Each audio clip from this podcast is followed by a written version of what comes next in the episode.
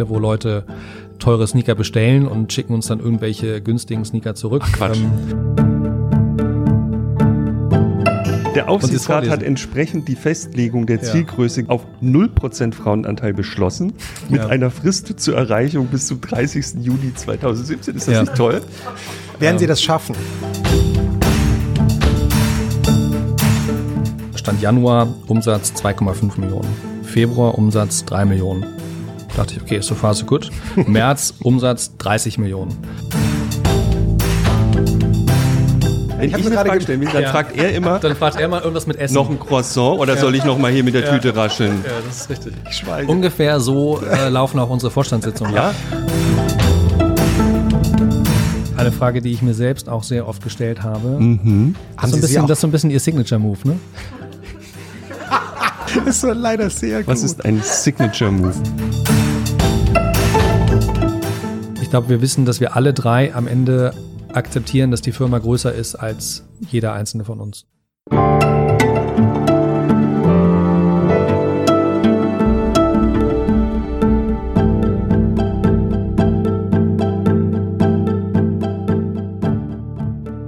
Herzlich willkommen zu Alles gesagt, dem unendlichen Podcast, der erst zu Ende ist, wenn der Gast denkt, jetzt ist alles gesagt und dann sein berühmtes Schlusswort sagt. Herzlich willkommen unserem Gast Rubin Ritter. Er ist CEO von Zalando. Guten Morgen, hallo. Guten Tag. Ja, guten Morgen, muss man sagen, weil es ist der erste Podcast, den wir aufzeichnen früh am Morgen. Ja, es ist neun Uhr in Berlin. äh, Jochen Wegner ist schon seit Stunden wach. Sie haben die Stimme schon gehört. Mhm. Was wir am Anfang äh, unserer äh, neuen Folge auch nochmal Ihnen, die Sie zu Hause zuhören, sagen wollen, schicken Sie uns Vorschläge wen sollen wir einladen an allesgesagt.zeit.de. Da können Sie uns auch beschimpfen und auch sonst alles zu diesem Podcast sagen. Bevor Jochen Wegner, dessen Stimme Sie gerade kurz schon gehört haben, der Chefredakteur von Zeit Online, Hallo. unseren Gast etwas ausführlicher vorstellen wird, kommen wir zu unserem Anfangsspiel, nämlich der Frage, an Rubin Ritter. Sie haben ja gesagt, Sie hätten auch schon mal unseren Podcast gehört im Vorgespräch. Das freut uns sehr. Dann wissen Sie, dass alle unsere Gäste ein Schlusswort wählen müssen. Dieses Wort beendet, wenn es ausgesprochen wird, die Sendung abrupt in diesem Moment. Welches Wort könnte das sein? Äh, es wäre es wäre nur eine kleine Handreichung, wenn ja. Sie das Wort und nehmen, sind wir schnell fertig. Ne?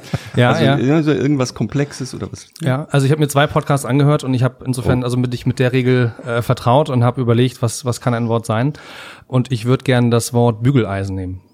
Oh, Bügeleisen. Warum Bügeleisen? Bügeleisen ist eine kleine äh, Hommage vielleicht an unsere IPO Roadshow. Also wenn man einen Börsengang macht, was wir ja 2014 gemacht haben, dann muss man ja auf eine Roadshow gehen. Das heißt, man trifft viele, viele Investoren, ähm, hat bis zu 10, 11 Meetings am Tag und man sagt da halt auch oft das Gleiche und äh, zum Teil auch wirklich immer dasselbe. Und das fanden wir dann irgendwann nicht mehr spannend genug und haben uns dann dieses Spiel ausgedacht, dass man halt, dass wir uns ein Wort überlegen und eine Person muss dann im nächsten Meeting dieses Wort sagen. Und insofern muss ich daran denken, als sie sagten, man braucht ein Wort, das man nicht oft benutzt ähm, und das vielleicht so ein bisschen aus dem Kontext heraus ist. Und mein erstes Wort im Spiel war Bügeleisen. Wie haben Sie das dann eingebaut? Also Bügeleisen war noch relativ einfach. Also Bügeleisen, das war äh, ein Meeting in London mit, ähm, ich glaube, das war die Salesforce von einer großen Bank. Es waren so 40, 50 Leute. Was heißt Salesforce? Äh, Salesforce. Also sind Wir erklären die, ja alles in diesem Podcast, selbst das Wort Salesforce. Ja, ja. ja ich werde unglaublich viele peinliche Anglizismen verwenden. Wir klären das einfach alles mir dann auf. helfen. Das ist ja auch eine Bildungssendung. Also eine Salesforce in der Bank ist dafür zuständig, an die Kunden der Bank ähm, Aktien zu verkaufen, den Aktien mhm. zu empfehlen, die über Aktien zu informieren.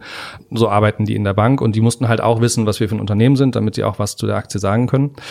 Es kam natürlich die Frage, was wir mit dem ganzen Geld machen wollen, denn wir haben ja eine halbe Milliarde Euro eingesammelt in diesem Börsengang. Eine halbe Milliarde Euro. Und da fragt man sich natürlich, was mit dem ganzen Geld? Und ähm, auf die Frage habe ich dann geantwortet, als allererstes würde ich äh, der Firma ein Bügeleisen kaufen, damit Robert sich sein Hemd bügeln kann.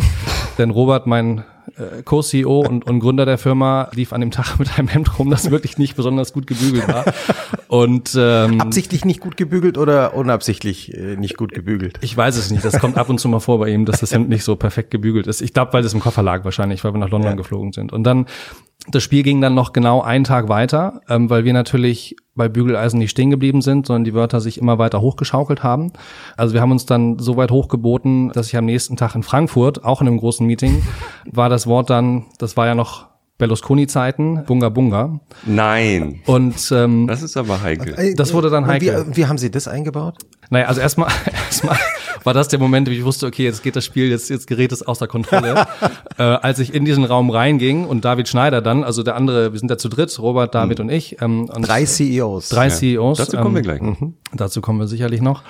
Mir dann beim Betreten des Raumes sagte übrigens Rubin, dein Wort ist Bunga Bunga. Und ich dachte dann, okay, wir sind hier in Frankfurt, äh, wir machen immerhin eine Roadshow, äh, wir wollen einen der größten Börsengänge Deutschlands machen und ich muss jetzt hier mich zum Horst machen. Also das Gespräch hat ja verschiedene Teile. Erstmal gibt's eine Präsentation über die Firma und da war mir schon mal völlig klar, da kann ich das nicht sagen. Ähm, und danach gibt's dann verkaufen Frage Bunga und Antworten. oder so, das wäre nicht so gut gewesen. Das wäre wär überhaupt nicht, überhaupt nicht gut gewesen. Und äh, dann gibt's aber einen zweiten Teil, wo, ähm, wo man Fragen aus dem Publikum beantwortet. Und ich habe gedacht, okay, eine Frage ist wieder die Möglichkeit, das irgendwie so reinzusneaken. Ich habe da ein bisschen spekuliert, weil ich dachte, es kommt bestimmt die Frage zu Rocket Internet, ähm, weil die ja auch da direkt äh, in der Zeit ihren IPO gemacht haben.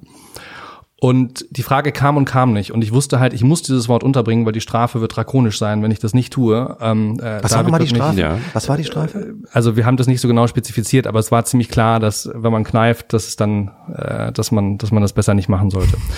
Es kam die Frage, äh, Rocket und Zalando, was sind irgendwie, äh, hängt, wie, wie stark hängt das zusammen? Und dann habe ich gesagt, äh, mit, mit Rocket und Zalando ist es so wie Bunga Bunga und der Papst. Ähm, beides kommt aus Italien, aber sie haben eigentlich relativ wenig miteinander zu tun. Sehr elegant gelöst. Und das fand ich dann noch irgendwie so, also ich habe danach schon in viele fragende Gesichter geguckt, ähm, aber zum Glück äh, sind wir dann direkt zur nächsten Frage gekommen, so dass es, glaube ich, gar nicht so aufgefallen ist. Nach diesem Meeting war uns aber klar, wir müssen jetzt aufhören, weil wenn das so weitergeht, ähm, dann, dann, dann wird es nicht gut enden. Und wir wollen ja einen guten IPO machen, wollen einen guten Börsengang machen, wollen uns gut präsentieren. Insofern haben wir dann gesagt, jetzt ist Schluss, jetzt, ähm, ja, jetzt äh, machen wir normal weiter.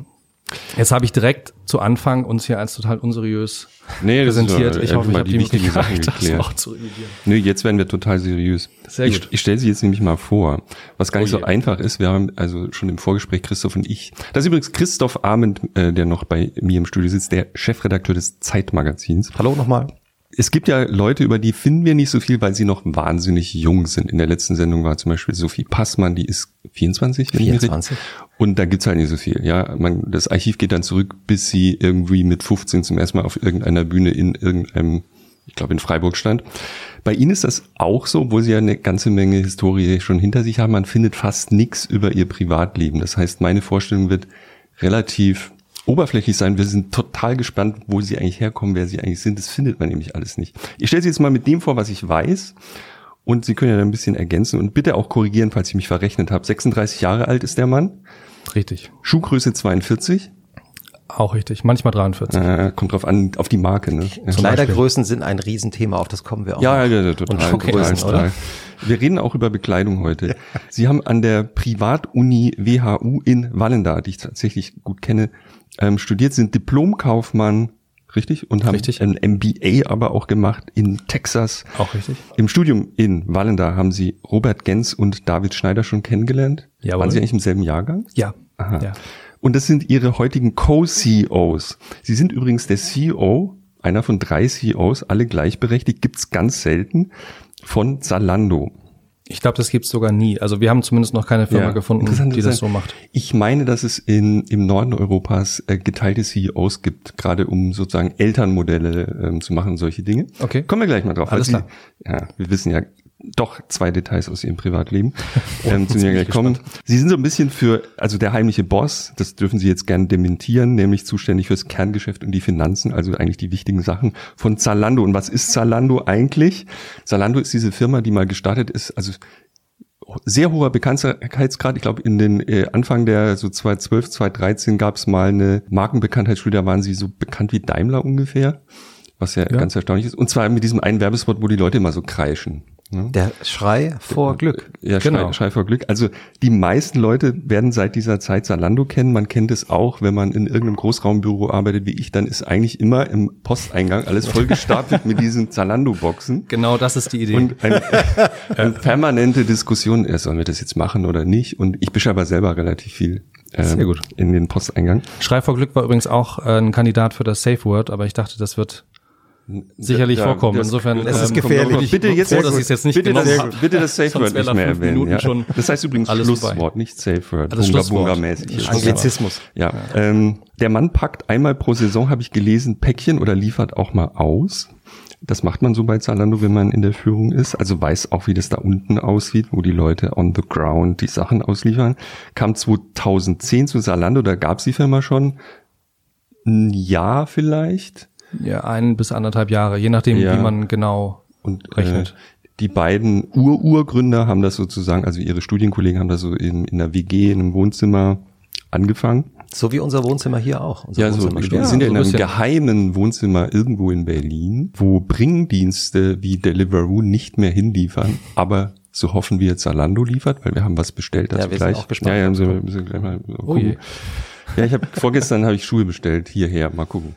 Ähm, also sind Also unterwegs. wenn es klingelt, Also sind- werden wir an die Tür gehen Wir sind und sehr vielleicht vor gespannt. Glück schreien. Mhm, oder auch nicht. Sehr gut. Probierst du die Schuhe dann auch an eigentlich? Äh, wenn ihr wollt. Schon, oder? Wenn du Ja. nicht wieder Bemerkungen über meine Füße machst, können wir das gerne. Mache nie Bemerkungen über deine Okay, Füße. die werden immer rausgeschnitten.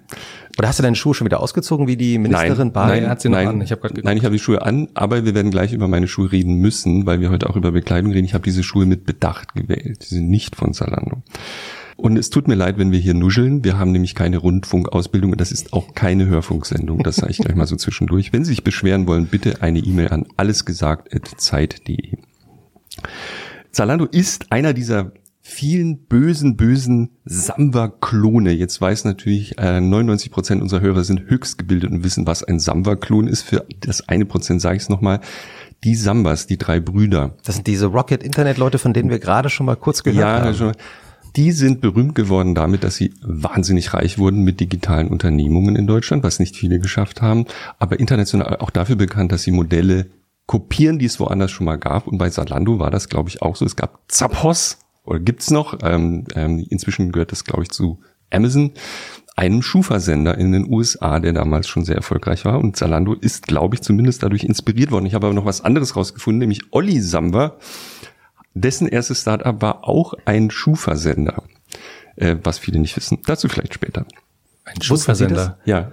Nee, das You wusste ich nicht. Ja, das kann ich nicht. ich, ich habe das im Detail Ach, war das irgendwie sowas mit so, das so- Latschen Ja, ja, aus ja, äh, so- Südamerika? Ja, das genau. habe ich, glaube ich, schon mal gehört. Ja, Ja, ja. mhm, Ja. Heute sieht sich Salando als, ich zitiere, Betriebssystem der Branche. Also gar nicht, es geht, falls noch Hörer glauben, Salando wäre eine Firma, wo man so Schuhe bestellen kann und die dann drei Jahre lang zurückgeben, das ist nicht so. Salando ist eine Plattform geworden, auch für viele andere Händler. Dazu vielleicht später. In den Anfangstagen habe ich noch gefunden, das fand ich ganz interessant, dass ich, wenn man dort angefangen hat, musste man seinen Schreibtisch selber, seinen Ikea-Schreibtisch selber Ja, das schon Das war eigentlich relativ im Grunde cool. für mich die Möglichkeit gewesen, dort nie anzufangen. Hast, du- hast du jemals schon was von? ich habe wirklich, ich kann wirklich offen hier gestehen, ich habe noch nie etwas von Ikea. Ich habe es mal versucht. Was? Meine halbe Ja, Wohnung besteht wirklich aus unfähig, zusammengeschraubten. Ist Guck mal, das. Entsetzen im Gesicht Ja, wir unseres wollen, Gastes wir wollen halt wirklich nicht. Äh, Mitarbeiter, die, die praktisch denken können. Das ja, oh Ja. Gott. Ja, das ist Teil der. Aber Not me. Du, mach doch um was einen Anglizismus Journalismus. zu sagen, not me. Mach doch irgendwas, wo Bleib du lieber so im Journalismus. sprichst. Ja, ja, ja, ist äh, besser so. so. Äh, Zwischendurch, ich meine, du, Jochen braucht noch einen kleinen Moment. Äh, wollen Ja, Sie einen ne. Kaffee? äh, sehr gerne. Oh, sorry. Ja, ja. Haben wir, wir haben Kaffee Es ist gekocht. nämlich 9.10 Uhr morgens. Äh, ich stelle Ihnen mal die. Tasse hin. Wollen Sie auch Milch? Ja. Äh, Haben ja, wir nämlich bitte. auch.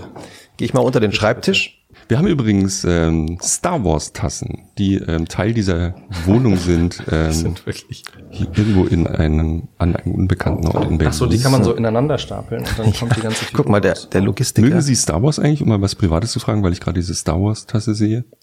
Also ich habe die ähm, Filme früher geschaut. Ich bin jetzt kein Riesenfan. Ich gucke eigentlich mittlerweile wenig Science Fiction. Aha. Was denn sonst? So, ne, nur mal, während wir Kaffee einschenken, weil wir wissen Ähm, nichts, wir wissen wirklich, wir wissen nicht, wo sie, wo sind sie eigentlich geboren?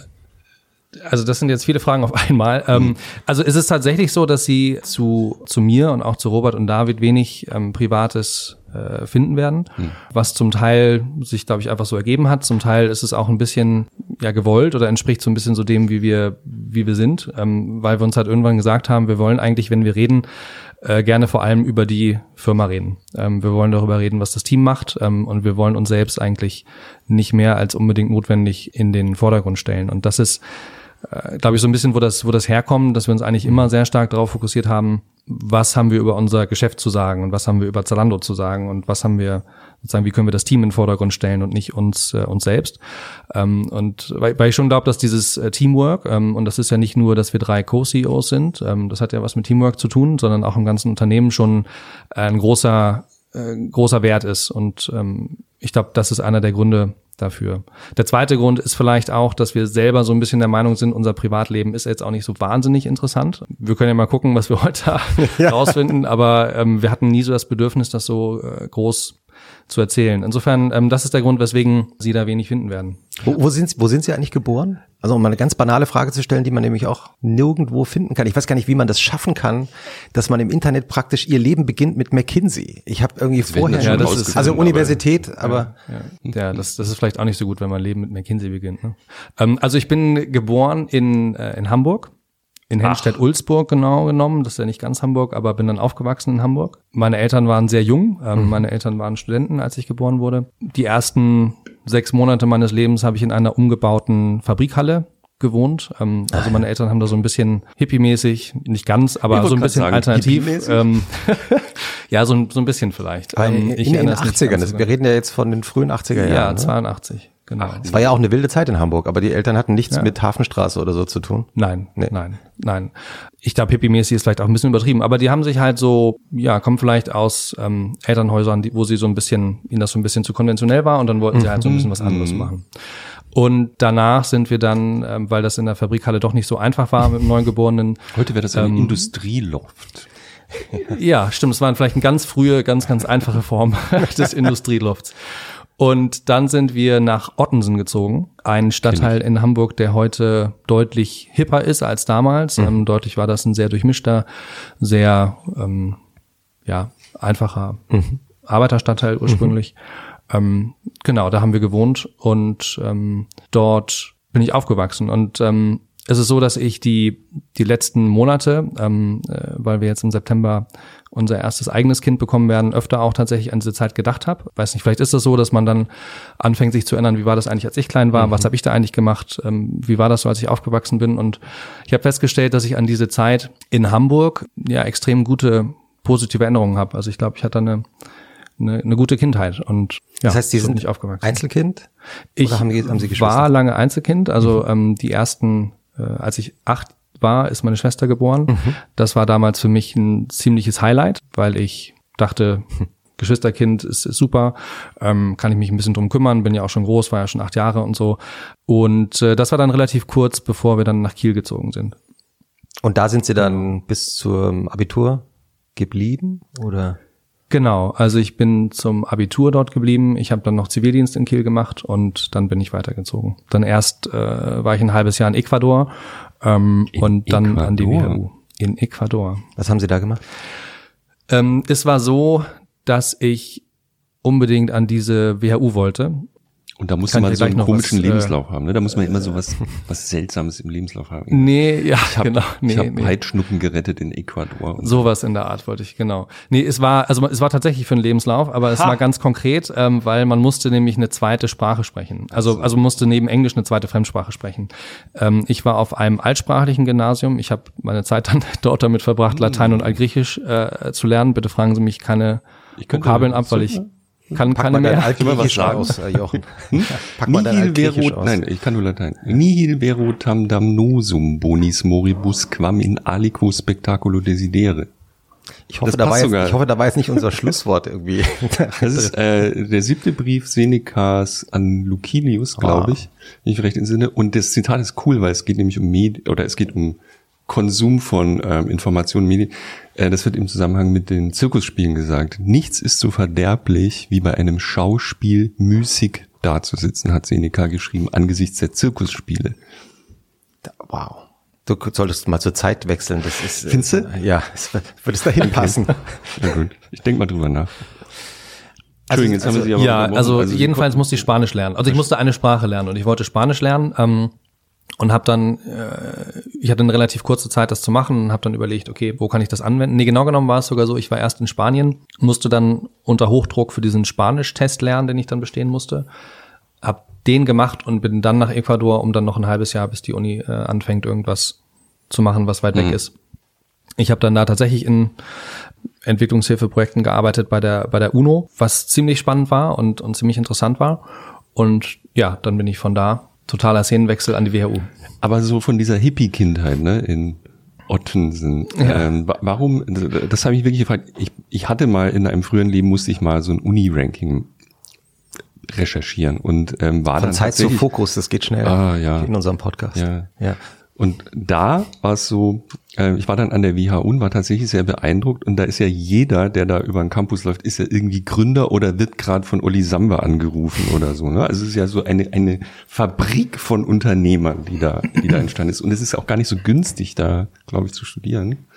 Warum Das will man, richtig. warum will man sowas, wenn man aus dieser Hippie-Kindheit kommt? Hippie, also Hippie-Kindheit, also ich weiß jetzt nicht, ob meine, ob ich meine Kindheit jetzt als Hippie-Kindheit ähm, betiteln würde, aber äh, es war schon vielleicht ein weiter Weg von Ottensen an die an die WHU oder vielleicht sehr unterschiedliche Orte. Ich glaube, das hat verschiedene Hintergründe. Das eine ist, dass ich tatsächlich ziemlich früh wusste, ich möchte unbedingt BWL studieren. Also ich glaube, ich kann sagen, ich bin wirklich BWLer, BWLer aus Überzeugung geworden. Ähm, Kann Wie, alt- das wie, sein? wie alt Wie waren, wie? Wie, wie, alt waren Sie Ich, da, als Sie zum ersten Mal gedacht haben, ja, BWL? Ich weiß es nicht ganz genau, wie alt ich war, aber es war schon. Teenager? Ja, würde ich sagen. Ähm, und zwar war es so. Aber wie um alles in der Welt kann man denken, dass BWL ein Studium ist, dass man Das ist eine gute Frage. Ich habe auch oft während des Studiums gedacht, oh Gott, oh Gott, und man muss viel auswendig lernen. Und es gibt sicherlich Studien, die irgendwie breiter sind und die noch akademischer sind und die noch ähm, kreativer sind. Und ähm, äh, was haben Sie studiert? Ich glaube Physik. Physik. Haben Sie ja, gesagt? hat sich das rumgesprochen? nee, ich glaube, haben Sie es nicht mal gesagt in einem. Du hast es selber Susanne hat mir das rumgesprochen. war das in den Medien? Verdammte Axt. haben Sie selber ausgeplaudert. Anglistik. Und Äh, Ich habe Anglistik, aber auch nur zwei Semester oder so. Also Nein, ich bin Diplomphysiker. du hast es zu Ende studiert, ja, das merkt man. So, und da kann man jetzt sagen, das sind natürlich. Studien, die sind ähm, viel anspruchsvoller, ähm, muss viel mehr Theorie verstehen, viel kreativer, wie auch immer. Bei mir war es so, ähm, dass ich mich wirklich sehr früh dafür interessiert habe, wie Wirtschaft funktioniert. Und zwar nicht so aus so einer VWL Perspektive, ähm, die dann wieder so ein bisschen abstrakter ist, sondern wirklich so ganz konkret, äh, wie funktioniert eigentlich eine Firma. Ähm, und das fing bei mir so ein bisschen so an, dass ich zum Beispiel, wenn wir mal im Urlaub waren oder irgendwie aus irgendeinem Grund in einem Hotel übernachtet haben, also Hotel fand ich sowieso super, weil ne, da war irgendwie alles so schick und so so so so sauber und so schön und ähm, das fand ich immer gut. Und ich habe mich aber auch immer gefragt, wie funktioniert eigentlich so ein Hotel? Also wie viele Betten muss man haben, damit sich das rechnet? Ähm, wie viel äh, sozusagen darf es kosten, das Zimmer herzurichten und einzurichten? Wie lange dauert das, bis sich das rentiert? Ähm, aber mehr Ihren- so wie so ein Kind darüber Ja. nachdenkt. Ich haben Sie mit Ihren schon so ein Eltern, bisschen, haben Sie mit äh, Ihren Eltern dann darüber geredet, so Papa, sag mal, wie viel Zimmer äh, gibt's hier eigentlich oder? Ja, zum Beispiel. Also ich habe jetzt eben rentiert gesagt. Ich habe damals früher sicherlich nicht gedacht rentiert, aber ähm, so wie ein Kind halt dann darüber nachdenkt, wie das eigentlich funktioniert und wie man das machen muss und was ist dann eigentlich, wenn keine Gäste kommen und wie lange geht das dann gut, wenn keine Gäste kommen und wie viele Gäste müssen kommen, dass man davon leben kann und, ähm, äh, und dann vielleicht, wann kann man anbauen, um noch mehr Zimmer zu haben. Ähm, einmal waren wir in einem Urlaub auf, äh, auf, auf Amrum wo meine Schwester dann Reitstunden genommen hat bei so einem Bauernhof und dann habe ich angefangen, mir so einen Bauernhof auf dem Papier äh, zu machen. Also das ist so ein bisschen so wie Farmville, glaube ich, heute. Also diese, diese Bauernhof-Simulationen sind ja hoch im Kurs. Ähm, damals hatte ich halt keinen Computer und habe das dann auf Papier mir ausgerechnet, okay, sozusagen wie viel Pferde haben die, was bringen die ein, ähm, was kann ich von den Einnahmen dann investieren und habe mir so eine kleine Bauernhof-Simulation da gebaut. Und ähm, das, ich fand das immer Wahnsinn. faszinierend und irgendwie so praktisch und äh, irgendwie so nah am Leben und trotzdem auch irgendwie ja so intellektuell irgendwie ansprechen, wie das eigentlich funktionieren kann. Und das war der Grund. Ähm, und dann habe ich natürlich überlegt, wo. Und ich habe mir verschiedene Unis angeguckt und ähm, fand die WHU einfach richtig gut. Also ich bin dadurch darauf gekommen, ähm, dass an der Schule, an der ich war, ein ehemaliger Student die WHU vorgestellt hat. Ich bin dann dahin gefahren und ich fand das wirklich beeindruckend. Also es war schon immer klar, natürlich gehen da viele Leute hin, die vielleicht aus eher so soliden, guten Elternhäusern kommen, aber es hatte nicht so dieses, wir sind irgendwie eine Geldelite oder wir sind irgendwie so wahnsinnig hochnäsig und wir sind so privat und das kostet alles so viel, sondern es war wirklich, so glaube ich, so eine Gruppe an Leuten, die sich extrem engagiert hat, ähm, die irgendwie was bewegen wollte, die ähm, auch dieses Thema interessant fanden. Ähm, viel von dem Unileben wird von den Studenten selbst organisiert, ähm, was man, finde ich, auch merkt, wenn man dort ist. Und es hatte vielleicht schon so ein bisschen diesen Punkt so, das ist eine Leistungselite, aber ehrlicherweise damit konnte ich mich auch so ein bisschen identifizieren, weil ich dachte, okay, wenn ich schon BWL studiere, dann möchte ich es da studieren, wo man es richtig gut lernen kann. Und das war halt ähm, die WHU. Und natürlich musste ich mich mit den Studiengebühren auseinandersetzen. Was hat Ähm, das es war gekostet? klar, Wie, wie hoch? ich glaube, damals waren das 5000 Euro pro Semester. Hm. Das heißt insgesamt 40.000 Euro. Und ich musste mich halt dann, aber das haben einige dort gemacht, ähm, eben mit dem Studienkredit ähm, auseinandersetzen und ähm, hatte dann aber das Glück, dass ich ähm, einen Freiplatz bekommen habe, also dass ich ohne Gebühren Weil sie so schlau durfte. waren. Weil, weil, nein, es ist so, ähm, wenn man aufgenommen wird, dann kann man einen Freiplatz beantragen und dann geht es äh, im Prinzip nach BAföG-Kriterien. Hm, Und okay. ähm, da bin ich dann reingefallen und insofern ähm, war ich dann in der natürlich noch besseren Situation, dass ich die Gebühren gar nicht bezahlen musste. Mhm. Ähm, aber mir war klar, als ich gesagt habe, ich gehe dahin, wusste ich das noch nicht und wenn das nicht geklappt hätte, dann hätte ich halt einen Studienkredit aufgenommen und ähm, wusste aber auch, den kann ich irgendwie auch wieder zurückzahlen. Mhm. Insofern fand ich das auch ähm, fand ich das auch in Ordnung. Okay, ich glaube in die Geschichte. Das ist also äh, ich, Sie glauben mir die ich bin, Geschichte. ich bin ein bisschen gebrannt. aber Ich komme auch aus. Ich würde nicht sagen, äh, wir wir Haben Sie, eigentlich, haben Sie eigentlich auch, äh, ja? Sie, Sie haben ja, unser Gast hat ja was mitgebracht. Ich will Stimmt. Nicht unterbrechen, aber. Stimmt, das liegt da so das auf liegt Tisch, hier so ne? unausgepackt. Ja. Wollen wir es auspacken? Das ist jetzt zum Frühstücken. Ja, ich finde schon. Also zum Frühstück. Ja, ich habe gedacht, jetzt hier ähm, Kaffee. Auch um, um Ihnen was Gutes zu tun, ist es vielleicht nicht schlecht, wenn man so diese Tradition, dass Gäste was Ja. mitbringen, immer mehr etabliert in diesem Aha. Ich finde Podcast. es super. Finde ich ja, sehr gut. Und insofern habe ich gedacht, ähm, was isst man äh, in Hamburg zum Frühstück? Natürlich Franzbrötchen. Ah, Sehr gut. Also ich hoffe, liebe die sind Franzbrötchen. Ich mach mal auf, ja. mach- Okay, alles klar. Oh. Nicht rascheln, weil das ist sehr unprofessionell. Oh, in diesem Fall schon, Moment. Oh, Wahnsinn, das ist ja. Mh, ich würde aber das Croissant nehmen, wenn ich darf. Ich habe noch Croissants dazu gepackt, falls in die Croissants. Franzbrötchen zu Ja, ich Für die, für die Jochens, Für die Jochens, die, die keine Franzbrötchen wollen. Franzbrötchen. Also ich würde Ich später liebe vielleicht noch ein Franzbrötchen. Ist dir zu süß, oder wie? Das ist mein Verdacht. Ich mag morgens äh, komischerweise lieber salzige Sachen. Ich weiß, es ist seltsam, aber Nee, das ist nicht seltsam, aber ich finde Franzbrötchen ist wirklich. Äh, haben wir noch was für unsere Produzentin? Ich habe extra ein paar mehr mitgebracht. Sie haben auch eine, ihre Sprecherin dabei. Ähm, Will niemand einen Franz- Susanne, möchtest du wir, ein können wir, Franzbrötchen? Können wir ein Franzbrötchen anbieten? Susanne Ja. nickt Ja. mit dem Kopf. Ich nehme einfach mal das mit der, mit der Hand. Ich gebe Ihnen einen Franz. Das ist sogar ein Lübecker Bäcker. Ah ja? Eh, In Berlin. Ja. Oh, jetzt kommen wir zu den Geheimtipps. Recherche. Wer ist das? Weil wir sagen ja immer alle, Der ist so bescheiden, dass er seinen Namen gar nicht groß drauf schreibt. Komisch eigentlich. Ne, jetzt habe ich den auch. Ach, Junge, genau. Junge. Genau, in der Junge- Hafenstraße 25. Also wenn wir mal nach Okay. Lübeck beim nächsten Mal kommen, ja. Hafenstraße Wollen 25. Erstmal probieren. probieren ja, wir, aber wir erstmal. empfehlen in diesem Podcast Ja. nichts, was wir nicht selbst probiert haben. Was ich aber eigentlich gerade sagen wollte ist, ich bin so ein bisschen gebrannt, ich, Christoph, ich weiß nicht, wie das bei Oh, es dir gibt war. sogar, es gibt Ananas-Servietten, schau mal. Servietten mit bedruckten Ananas. Vielen Gerne fange ich nochmal an zu versuchen, meinen Satz zu vollenden. Entschuldige, bitte. ähm, Das Franzbrötchen Mein- ist aber gut. kannst du mal das Mikro abdrehen von dem Typen da drüben? Mein Abi-Jahrgang bestand zu einem nicht geringen Teil aus Leuten, die was rechts machen sollten, wollten und die sind dann alle, haben alle BWL studiert und eine Banklehre gemacht. Aha. Und das sind die unglücklichsten, also zum Teil jedenfalls, äh, die unglücklichsten Menschen geworden, soweit ich das beurteilen kann. Gerade die, die in die Bank gegangen sind, zu Versicherungen und so weiter, die was rechts gemacht haben, was bei uns total angesehen war. Und ich bin Gott froh, dass ich es nicht gemacht habe. Und ähm, ich glaube, das war halt der falsche Grund, BWL zu studieren, weil man so karri was karriereorientiertes machen Ja. ähm, möchte. Und ich kann total verstehen, wie man sagt, ich habe schon als Kind Bauernhöfe simuliert, und zwar das EBIT. dass, das, dass, das dann, dass das zu einer Leidenschaft werden kann, das, das verstehe ich sofort. Mhm. Aber es ist ein ganz anderer Grund, als ich möchte irgendwie Geschäftsführer werden. Von egal was. Von egal was. Nee, also ich glaube bei mir an der Schule mh, weiß ich gar nicht, ob BWL da so wahnsinnig angesehen war oder auch so wahnsinnig oft gewählt wurde. Es war halt eben altsprachliches Gymnasium, also ich glaube, da waren so die ähm, Studien, die so hoch im Kurs waren, eher wahrscheinlich so Jura oder Medizin, ähm, solche Themen. Ich hatte auch fast Medizin studiert, fand ich auch super. Mhm. Aber Haben Sie eigentlich ein gutes Abi? Äh, ich habe ein, ja, ich hatte ein sehr gutes Abi. Was heißt denn das? Ähm, jetzt wollen wir jetzt mal, mal Notenschnitt. Schnitt. Wir haben unsere Notenschnitte Eins- schon in einer schon vorigen geoutet. Sendung. Ich habe ähm, Hessen Abitur 1,9. Achso, da habe ich das äh, nicht, die habe ich dann nicht gehört. Äh, nee, 1,0, ja. 1,0. Das ist kaum zu übertreffen. Doch, es gibt 0, irgendwas gibt's auch. Ne, in manchen Ich glaube, das gibt's rechnerisch, ja. ja. Es gibt's rechnerisch, war die diplomatische Antwort wie, ich hatte eigentlich 0,4, aber es Nee, nee, nee, nee, nee, nee, nein, nein, nein.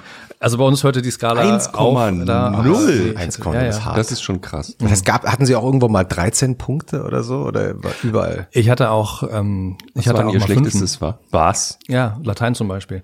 Also ich hatte, ähm, also meine, meine, meine Notenkurve, wenn wir jetzt so äh, Ja. detailliert das besprechen wollen, Unbedingt. Ähm, geht so los, dass ich in der Grundschule, ähm, glaube ich, immer ein sehr guter Schüler war. Ich war ein sehr aufgewecktes Kind. Ich hatte äh, eine Nachbarsfreundin, die war zwei Jahre älter.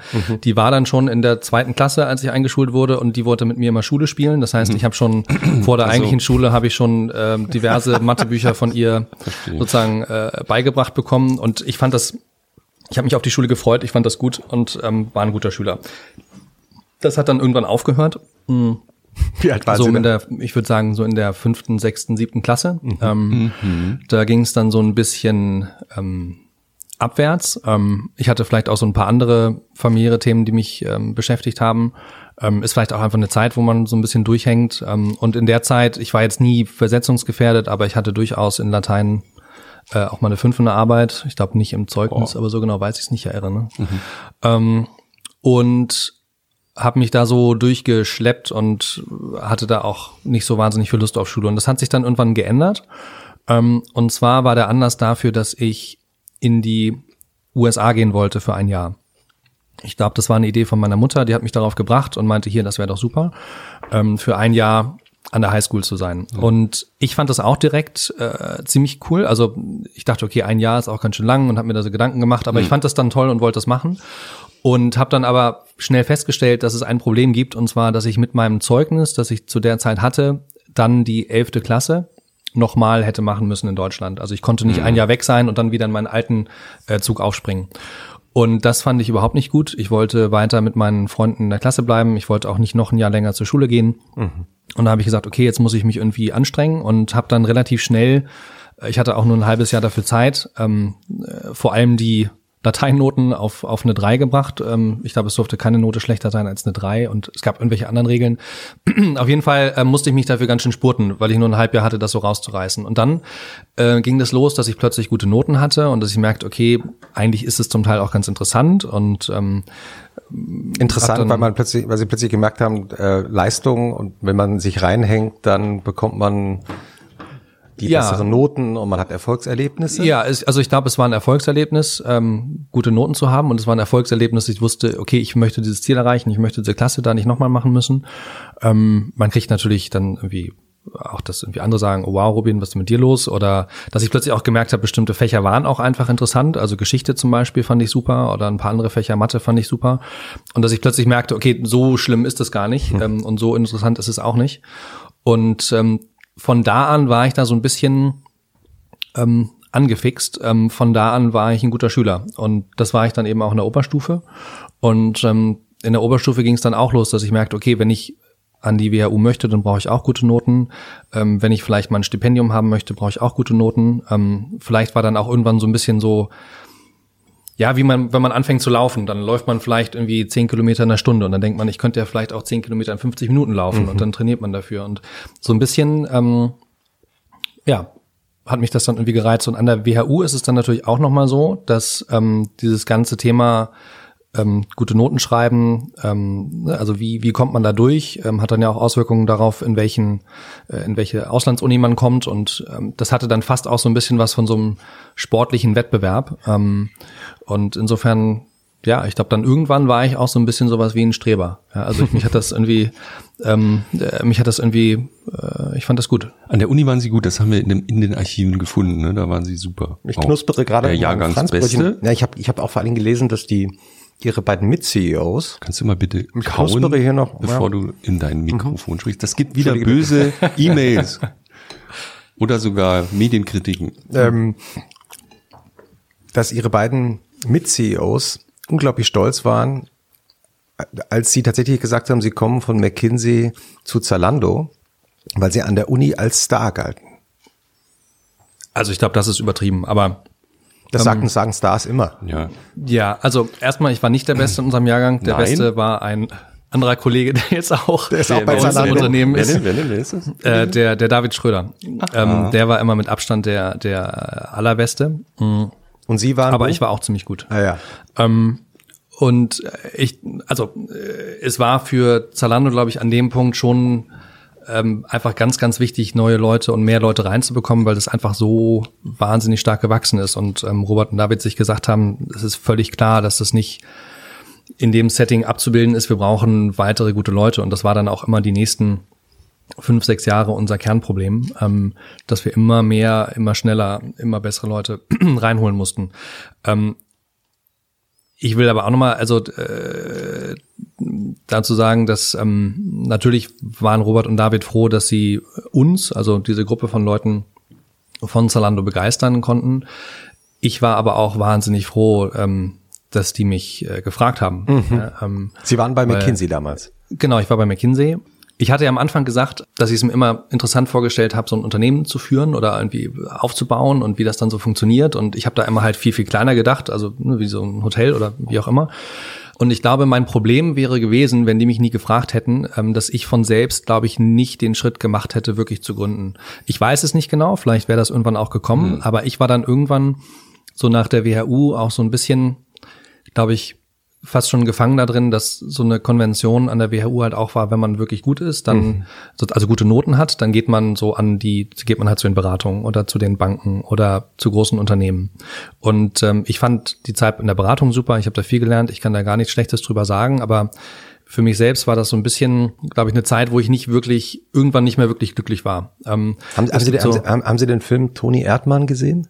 Ja, habe ich gesehen weil Sie jetzt nur gerade erzählen, dass Sie das Gefühl hatten, Ach so, Sie, ja, war, ja. Sie waren nicht so wirklich glücklich ja. in der Zeit als also am Ende, weil das die Geschichte von Toni Erdmann. Ja, ja. Wie, wie, wie fassen wir kurz mal zusammen. Die Geschichte von Toni Erdmann ist ja auch, da geht es ja auch um die weibliche Hauptrolle ja. ist eine Beraterin. Genau. die ist auch nicht so wirklich glücklich in ihrem Leben. Ne? Die ist auch nicht so wirklich glücklich und hat dann diesen ähm, abgespaceden Vater, der äh, dann ab und zu vorbeikommt. Ja, so ein bisschen. Also ich meine, das ist natürlich völlig überzeichnet, aber ähm, so ein bisschen, als ich den Film gesehen habe, musste ich auch an diese Zeit ähm, denken. Also es war so, es gab mal einen Bericht über die WHU, da hat irgendeine Journalistin gesagt, das, was sie da erstaunlich findet, ist, da sind lauter 25-jährige Leute und die sehen alle so ein bisschen eher aus, als wären sie 35 und sind auch noch stolz darauf. Genau so war das irgendwann bei mir. Also es war an der Uni immer so, dass wir die Sachen natürlich oder ich die Sachen sehr ernst genommen habe. Ähm, ich wollte halt möglichst alt wirken, ich wollte möglichst äh, war schon fast wahrscheinlich so ein bisschen altklug und ähm, und äh, das galt irgendwie so als, oder ich fand das, ich fand das gut. Und bei McKinsey ist natürlich auch so, wenn man Klienten berät und irgendwie gerade 27, hm. 28 hm, ist und da natürlich auch ähm, wichtige Dinge mit beraten soll, dann muss man natürlich auch eher älter wirken. Ne? Dann hm. versucht man ja nicht irgendwie jünger zu wirken. Und bei mir war das irgendwann so, dass ich da, glaube ich, in so einer Sackgasse war, weil ich ähm, war Ende 20 und ich glaube, ich habe mich manchmal gefühlt wie Mitte 40. Hm. Und ich habe mich manchmal auch so verhalten. Und ich habe schon quasi mental auf die, auf die Rente hingearbeitet. Das ist jetzt mhm. übertrieben, aber so ein bisschen so. Mhm. Und dann kam halt Zalando um die Ecke, dann kam Robert und David, ich war mit denen ja auch immer im Kontakt geblieben. Das war wie so eine Verjüngungskur. Plötzlich dachte ich, wow, da gibt's, die bauen echt so ein Unternehmen. Jetzt fragen die mich auch noch, ob ich da mitmachen will. Mhm. Und ähm, ich merkte dann, die wollen gerne, dass ich das mache, weil sie mich gut gebrauchen konnten. Und ich wollte das auch unbedingt, weil ich dachte, dann noch mit Freunden in Berlin so eine Firma, wo ich damals auch nicht wusste, ob das funktioniert, aber ich wusste, E-Commerce finde ich äh, finde ich super. Da geht's auch um echte Produkte, da wird irgendwas verschickt. Das, also das fand ich ähm, das fand ich super. Und dann bei Zalando so reinzukommen, ja, war wirklich, ich habe mich auf einen Schlag zehn Jahre jünger gefühlt, weil das auch so ein Unternehmen war, das war ja wahnsinnig stolz darauf, Leute dass wir so jung da, waren. Als sie kamen? Äh, ich glaube, ich weiß es nicht ganz genau. Ähm, ich glaube auch Robert und David wussten es damals nicht ganz genau, weil es sich jeden Tag geändert hat. dass sie dann gekommen sind? Nee, es war wirklich, ich wusste es die Wochen danach auch nicht, weil wir haben so viele Leute jeden Tag eingestellt. Es war wirklich ähm, äh, schwer, da on top of things zu bleiben, aber das waren irgendwo zwischen 50 und 100, würde ich mhm. sagen. Mhm. Also die hat gerade so angefangen, ne? die hatten gerade die ersten Investoren bekommen, sozusagen ja. neben den Sambas auch. Ja. Übrigens eine Disclosure müssen wir, glaube ich, machen. Damals hat sich auch schon Holzbrink Ventures beteiligt, wenn ich das richtig gespeichert habe. Ja. Und äh, jetzt äh, immer ähm, äh, Standardübung, ähm, die Zeit gehört zu 50 Prozent der Holzbrink Publishing Group, die sehr nahe steht auch natürlich Holzbrink Ventures. Und damit haben wir es auch einmal gesagt. Sonst haben wir eigentlich nichts miteinander zu tun, aber ähm, ich wollte das mal sagen, weil wir das immer disclosen in allem, was wir machen. Wow. Wenn wir irgendeine gesellschaftliche Verknüpfung entdecken, schreiben wir das normalerweise unter Artikel. Jetzt muss ich es halt ja. im Podcast sagen. Mhm. Aber was ich eigentlich sagen wollte, mir ist es deswegen aufgefallen, das war halt so schon sehr früh eine Crème de la Crème der Investoren. Also die Sambas hatten ja schon einen sehr, sehr, sehr guten Ruf, jedenfalls in der, in der Start-up-Szene. Und ich weiß nicht, dann kam noch so Tengelmann und solche Leute dazu. Also Ja. auch so, ähm, wie heißt das dann, ähm, wie heißen solche Investoren? Strategische Investoren. Und ähm, das ging ja schon ganz schön rund für so ein Team von Leuten, die eigentlich, also mit Verlaub, sie hat, hatten jetzt nicht so viel Ahnung von dem, was sie da Nee, ich glaube, man sollten. kann äh, auch auf ein paar Gebieten sagen, wir hatten keinen blassen Schimmer, was was da eigentlich passieren wird, ne? Weil wir hatten, ähm, keiner von uns hatte ein Unternehmen in der Größe irgendwie und also in der Situation irgendwie mal geführt. Keiner von uns hatte je ein Sortiment aufgebaut, keiner von uns hatte je eine Logistik aufgebaut, keiner von uns hatte je einen Online-Shop programmiert. Also da gab es viele, viele Dinge, die wir da erst rausfinden mussten. Aber das war ja so ein bisschen das Charmante an der an der Situation. Also mit mit ähm, mit Tengelmann, äh, um das vielleicht einmal zu erzählen, weil das damals wirklich wichtig war. Ähm, es gab die beiden Gründungsinvestoren, das waren äh, Rocket und Holzbrink, die direkt von Anfang an dabei waren. Rocket ist Rocket Internet, heute an der Börse, richtig? Richtig, Und äh, das sind diese Sambas. richtig. Und ähm, dann Ende 2009 war es so, dass die erste ähm, größere Finanzierungsrunde anstand. Ähm, das waren damals 20 Millionen Euro geteilt in zwei Tranchen, 10 plus 10. Und das hat eben Tengelmann gemacht, also vor allem eben Karl Edelmann Haub, ähm, der in der Situation wirklich auf bei einem Geschäftsmodell, wo keiner sagen konnte, dass es mal so laufen würde, wie es dann gelaufen ist, ähm, auf einer auch sehr ambitionierten Bewertung diese Investition gemacht hat, weil er an dieses Team irgendwo geglaubt hat. Und ähm, Karl Eberhaupt hat ja vor nicht allzu langer Zeit, ein- ist er ja auf tragische Weise in dem Gebirge verschwunden. Und ähm, ich glaube, das wirklich, kann man wirklich so sagen, dass das, was er da gemacht hat, so mutig zu investieren, das Unternehmen wirklich ähm, verändert hat. Denn es war dann zum ersten Mal so, dass wir wirklich investieren konnten. Und das war auch die Zeit, wo ich dazugekommen bin. Das war ganz kurz nach dieser Finanzierungsrunde. Mein erster Arbeitstag war der 27. Dezember, also direkt nach Weihnachten 2009. War das noch in der Torstraße in Berlin Mitte? Das war in der Zinnowitzer Straße. Ah ja, das war die Da waren zweite gerade, Station dann. Genau, da waren die gerade vor ein, zwei Monaten umgezogen. Und dieses Büro, es war wirklich der Wahnsinn. Es war ein Riesengewusel. Es war ähm, das erste Mal, dass ich da war, war abends um neun ähm, und überall liefen Leute rum und es war äh, es war ein Energielevel, das hatte ich bis dahin noch nicht so gesehen und ähm, das hat mich halt total, also sofort angefixt, dass man das Gefühl hatte, ich habe zwar nicht verstanden, was die alle machen, aber man merkte, die haben alle, Die haben die, sind nicht so Päckchen gepackt oder sowas? Da war das Logistikzentrum gerade in ein richtiges Logistikzentrum Ah, okay. gezogen. Vorher war es tatsächlich im Keller ähm, und das war da gerade ähm, in Ja. eine normale Logistikhalle gezogen. Äh, An diesem ersten Tag oder an diesem ersten Abend, als Sie da anfingen, ähm, mit welchem Gefühl sind Sie nach diesem ersten Tag ins Bett gegangen? Und vor allem wann? Nach meinem ersten Arbeits an meinem ersten Arbeitstag. Ähm, das ist schwer zu, also weil ich glaube, damals war das einfach ein Wechselbad der Gefühle. Ne? Manchmal dachte ich, oh wow, das ist ja das Allercoolste, was wir hier machen. Manchmal, ehrlicherweise, bin ich auch ins Bett gegangen, habe gedacht, oh Gott, oh Gott, ähm, wie soll das jetzt werden? Denn ähm, es war so, ich habe mir dann natürlich mit Robert und David zusammen, wir haben uns den, den, den Businessplan angeguckt, ähm, wie man das dann macht. Und ähm, die hatten ja gerade diesen Businessplan gemacht für diese Finanzierungsrunde mit dem, mit dem Haupt. Und ähm, ich habe den angeschaut, da stand Januar Umsatz 2,5 Millionen, Februar Umsatz 3 Millionen. Dachte ich, okay, so far so gut. März Umsatz 30 Millionen. Das, wissen, das wissen Sie heute noch? Ja, das war das ja, das Nie, äh, nie wieder vergessen. das, da, den Business Case werde ich tatsächlich nie wieder vergessen, Ja. ähm, weil da halt stand, von Februar auf März verzehnfachen wir uns.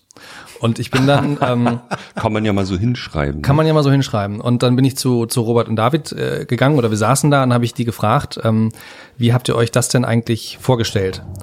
Und äh, ich meine, verzehnfachen, wie soll das denn funktionieren? Und dann war erst so ein bisschen so, ähm, ja, so Schulterzucken und äh, so, äh, ja, so richtig, so ganz genau wissen wir das auch noch nicht, war dann letztlich die Antwort. Und das darf dann, man nur diesen Investoren nicht sagen. Ne? und dann, Das war ähm, jetzt, die waren ja zu dritt alleine im Großraumbüro. das war ja schon, das war, waren ja, heute, Ja, heute darf man das Das sagen. ist Rumpel. Und, ähm, und da stand, Heute haben Sie ja, jetzt sind Sie ja gerade dabei, bis 2020 wollen Sie den Umsatz verdoppeln, nur heute sind es viereinhalb Milliarden. Ne? ja, Das ist wieder so ein Claim. Aber da kommen wir später noch zu. Naja, aber erstmal warten, wie die Geschichte zu Ende geht. Ähm, weil, weil erst war es so, dass Robert und David so ein bisschen rumdrucksten und eben äh, wussten dann alle nicht, wie es funktionieren soll. Und dann irgendwann hat Robert gesagt, jetzt hör mal zu, wir machen folgendes. Wir holen die ganze Ware rein, legen die ins Logistikzentrum und dann machen wir Marketing und dann kommen die Kunden und dann werden sie schon kaufen und dann werden wir schon sehen, wo wir landen. Und genauso haben wir es dann eigentlich auch gemacht. Also die nächsten Monate von Dezember bis März waren dann wirklich der völlige Irrsinn. Also ähm, Robert hat nochmal die ganze Marketingkampagne umgestellt. Ähm, äh, innerhalb von ein paar Wochen ist dann dieser Schrei vor Glück-Claim entstanden. Ähm, Wie ist, wer hat denn eigentlich diese Idee gehabt? Das ist ja wirklich penetrant. Also wer, wer damals Fernsehen geguckt hat, ich gucke ja kein Fernsehen, aber wer damals Fernsehen geguckt hat, der wird ja wahnsinnig geworden sein. Ne? Erzähl ich gleich. Ähm, äh, einmal kurz nochmal mit den, mit den 30 Millionen, weil es war wirklich so, dass wir diese drei Monate alles von A bis Z ähm, wie die Wilden durch die Gegend gerannt sind. Wir haben zum Teil Leute von der Straße rekrutiert, um irgendwelche Aufgaben zu machen. Ähm, wie von der Straße? Sie, Sie waren auf der, Sie sind da langgelaufen und haben dann Leute angesprochen? Ja, ja, also wir hatten zum Beispiel das Problem, äh, darum durfte ich mich dann kümmern, dass wir Ware reinbekommen haben ins Logistikzentrum, die nicht registriert war im System. Ähm, und das ist ein Riesenproblem, weil dann liegt die da und, und man kann sie nicht verkaufen. Und ähm, die musste ins System eingegeben werden. Das hatten wir halt vorher nicht bedacht, wie viele Leute man dafür braucht. Und ähm, wir sind tatsächlich auf die Straße, haben Leute angesprochen, die aussahen wie Studenten, haben gesagt, hier, so, hast du Bock du auf einen Job? aus, als bräuchtest du Geld. Möchtest du bei was uns gab's da Sachen eingeben? Das weiß ich nicht mehr. Das weiß ich nicht mehr. Aber es waren, äh, ich, ich glaube, der schnellste Hire war wirklich innerhalb von ein paar Stunden. Den haben wir dann ins Büro geholt, haben den kurz interviewt und der kam uns irgendwie gut vor und dann hat er sich hingesetzt und angefangen und ähm, ab da war er bei uns und ähm, ist, glaube ich, auch äh, dann ziemlich lange geblieben. Ich weiß nicht, ob er jetzt noch da ist, mhm. das weiß ich nicht. Aber also es gab jeden Tag wieder Probleme, die man lösen musste. Der David ist ähm, äh, die ganze Zeit durch die Modebranche äh, gefahren und hat versucht, alles an Ware zu bekommen, was irgendwie verfügbar war. Naja, und dann war der März da und ähm, am Ende des Monats hatten wir halt genau 30 Millionen Euro Bestellvolumen gemacht. Aha. Unsere Planabweichung lag ungefähr bei zwei Prozent. Also das haben wir, schaffen wir heute nicht. Ähm, und äh, wir haben diesen Plan halt, der so völlig utopisch war und wo wir auch nicht wussten, wie wir das jemals schaffen sollen, den haben wir halt hinbekommen. Und das war so für mich der Moment, wo ich wusste, mhm. aha, this is something different. Also hier mhm. passiert irgendwas, ähm, was so ein bisschen äh, above and beyond ist, was wir uns selber vorstellen konnten. Und ähm, ja, ich glaube, ab da wussten wir, okay, jetzt ähm, jetzt wollen wir es richtig gut machen und ähm, vielleicht kann das irgendwie was ganz Außergewöhnliches werden. Darf ich die Frage mit dem Schrei noch beantworten? Ja, bekommen, auf jeden bitte? Fall. Ähm, Weil vielleicht war das ja auch ja, nicht unwichtig. Also diese ganze Zahlenarithmetik ist ja, diese Arithmetik ist ja ganz schön, aber manchmal sind es ja diese kleinen, großen Ideen, ne, die einen voran Definitiv. Also das war, also ohne diesen, ohne diese Kampagne hätte das so nicht funktioniert, mhm. ähm, weil uns das natürlich sehr viel Aufmerksamkeit gebracht hat und weil es, glaube ich, auch wirklich so den, äh, den den Punkt getroffen hat. Es hat halt wirklich ganz genau gesagt, was wir dem Kunden eigentlich liefern, was wir dem Kunden eigentlich bieten können. In, in, in interessanterweise, man denkt ja heute immer, der Spruch heißt Schrei vor Glück, aber es gab ja noch einen zweiten Teil. Ja. Der dann gestrichen wurde später. Oder schick's zurück. Oder schick's, Oder schick's zurück. Oder schick's zurück. Das ist so entstanden, dass wir merkten mit der Kampagne, die wir zu dem Zeitpunkt hatten, das war alles okay, aber so richtig holt's keinen hinterm Ofen vor. Wir brauchen was Besseres. Und dann hat Robert halt sich überlegt, okay, wir lassen jetzt mal die ganzen großen Agenturen kommen und ähm, fragen die mal, was sie anzubieten haben. Und dann war es tatsächlich Jung von Matt, die dann mit dieser Idee kamen. Ach so, ähm, die hatten die gar nicht selber. Die hatten nicht selber, muss man fairerweise sagen. Ähm, es war so, dass äh, Robert in diesen ganzen Gesprächen dabei war und das alles gemacht hat und dann am Abend ähm, kam er zum Rest des Teams und sagte, ja, äh, Folgendes, ähm, Jung von Matt schlägt diese Kampagne vor, dann mit dem und dann mit dem mit dem Schreien und mit dem Postboten und mit diesem Schuhschrank. Mhm. Ähm, mhm. das war die allererste. Der Mann im Schuhschrank der Mann im Schuhschrank, der da so ein bisschen paranoid wird, weil alles voller Schuhe ist. Und er hat das dann uns versucht so vorzuspielen und er ist halt kein wahnsinnig guter Schauspieler und äh, wir haben halt dann alle gedacht, okay, was soll das denn? Das können wir nicht machen. Ähm, das macht ja macht ja gar keinen Sinn. Aber Robert hat darauf bestanden und meinte, nee, das ist gut, das müssen wir machen und ähm, hat sich damit durchgesetzt und auch völlig zu Recht, weil das war dann ähm, so ein ja so ein Home Run. Ähm, der uns dazu gebracht hat, dass wir dann irgendwann wirklich diese phänomenale Markenbekanntheit ähm, hatten. Und ja, das war ähm, das war massiv wichtig. Zuerst noch mit Schicks zurück äh, oder Schicks mhm. zurück. Wir haben das dann rausgenommen, ähm, weil es uns irgendwann ähm, also einmal, weil es einfach kürzer ist und weil es einfach so dieses ähm, Positive betont und wir dieses ähm, äh, Schicks zurück dann auch nicht zu sehr übertreiben wollten, weil wir wollen dann auch nicht, dass es so wie so ein Sport wird, ähm, sondern wir wollen halt, dass es äh, eine Möglichkeit ist, die Kunden sehr einfach haben. Denn in Wahrheit ist es natürlich das eines der größten Probleme, ne? Ja, also das ähm, dass die ich glaube, das so einer, wie, wie, wie ist die Rückstände? Es gab mal diese Nachricht, dass es äh, die Hälfte 70 Prozent. Die Hälfte sagen die, die aber in Wahrheit sind 70 Prozent. 70 sind's nicht? Das ist mir neu. Das ist mir neu. Sagen Sie immer an dieser Stelle. Ja, das ist das. Ähm, Wir lesen ja alles über unsere Also die Gäste, gute, eine gute Hälfte ist ja auch nicht so weit weg von 70 Prozent. wo haben Sie denn 70 Prozent Der? Christoph hat ja nicht so ein gutes Abi, der hat ja nur 1,9. In Hessen. Nein, das wird immer so gesagt. Also der- es wird so kolportiert und dann werden sie damit konfrontiert und sagen sie, äh, nee, was? Aber und dann sind es halt diese 50 Prozent. Ja. Also Gut, aber nur ist ja auch eine ganze kolportiert wird, Menge. heißt nicht, Also Also ich dass habe es, ich hab, äh, ich hab so viele Fragen zu dieser Logistik, aber ich würde gerne diese Gründerzeit noch eben Ja. ähm, zu Ende besprechen, weil das ist Ja, wirklich bitte. spannend. Das kann man, also ich habe das noch nirgends gelesen. Das heißt, dass es nicht existiert, diese ganzen Infos. Ich hätte noch eine Frage dazu. Ähm, das war ja eine Zeit, in der ganz viele Handelsketten bankrott gegangen sind. Ne? Also es waren ganz viele Insolvenzen standen an. Gerade der Markt, auf den Sie dann gesprungen sind, war ja eigentlich ziemlich kaputt. Und ähm, das plus, es hat Ihnen, glaube ich, jahrelang jeder erklärt, dass das nie funktioniert, eben wegen der ho- hohen äh, Rücksendequote und so weiter. Und warum haben Sie eigentlich gedacht, na ja, wir gehen jetzt aber über Wasser, das geht schon gut? War, was war das? Äh, warum kann man so größenwahnsinnig sein? Es ist völlige Unkenntnis, kann es ja auch nicht sein. Sie waren ja ein fantastischer Betriebswirt. Was hat Sie davon überzeugt, dass das irgendwie gehen kann, wenn alle anderen scheitern? Also ich glaube, dass man erstmal sagen muss, die, die das wirklich gemacht haben, ähm, das waren Robert und David. Ähm, denn ich habe mich dann da sozusagen rangehängt und die haben mich dann irgendwie davon überzeugt. Ähm, aber definitiv ist diese Idee etwas, wo ich selber nie drauf gekommen wäre und wo ich mich auch nicht so dazu aufgerafft ähm, hätte, das zu versuchen, weil es natürlich erstmal ziemlich ausweglos scheint. Ähm, und auch als sie mich dann gefragt haben, ob ich mitmache, habe ich auch erstmal überlegt, okay, aber warum, dann gibt es doch bestimmt irgendwie Götz.de oder es gibt die ganzen Versandhändler, die können doch auch das machen und, und warum, warum versuchen wir das dann? Karstadt, Hertie, Wehmeier sind in der Insolvenz gewesen damals, ne? Ja, das war, es war auch die Zeit der Finanzkrise. Kurz also danach nicht Neckermann. Ja, ja, gemacht, genau. äh, Neckermann.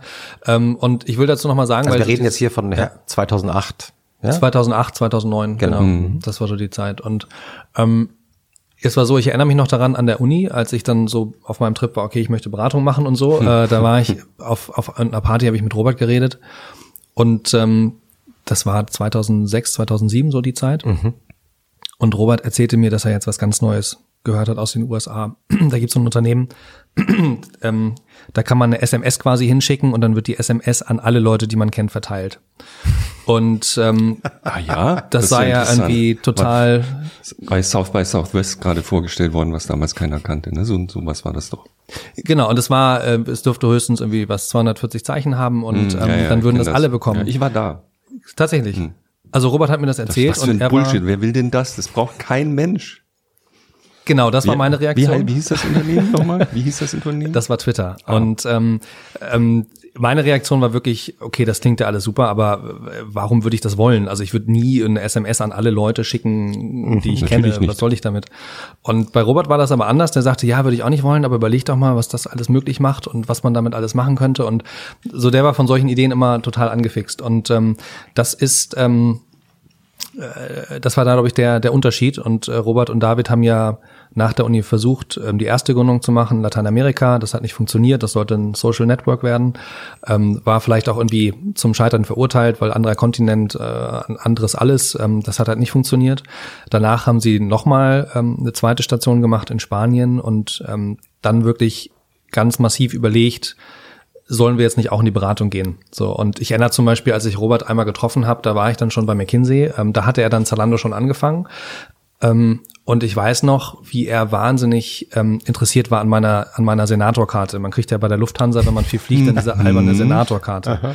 Vielfliegerkarte, ja. Genau, und das fand er irgendwie so, wow, du kriegst eine Vielfliegerkarte. Und ich glaube, das war eine Zeit, wo die definitiv viel damit gehadert haben, dass ihre ganzen Unikollegen, die machen tolle Berufe, die verdienen gutes Geld, die machen spannende Sachen, die fliegen durch die Weltgeschichte, kriegen sogar Senatorkarten.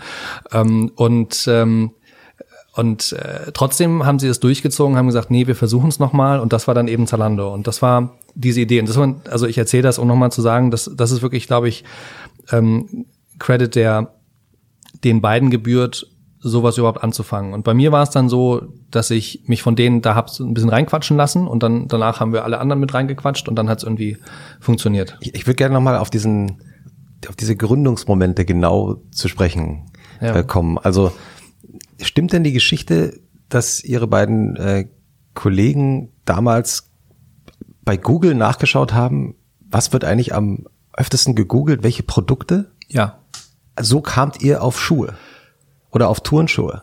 Ist das richtig? Ja, also es war, mh, War das nicht Es war so- so, Flipflops, wenn man so Nee, nee, nee, Hm? äh, ich glaube nicht. es, also es war, es war so, dass sie überlegt haben, erstmal war das Problem bei ihrem Social Network in Lateinamerika, dass man damit erstmal überhaupt gar keine Umsätze generiert.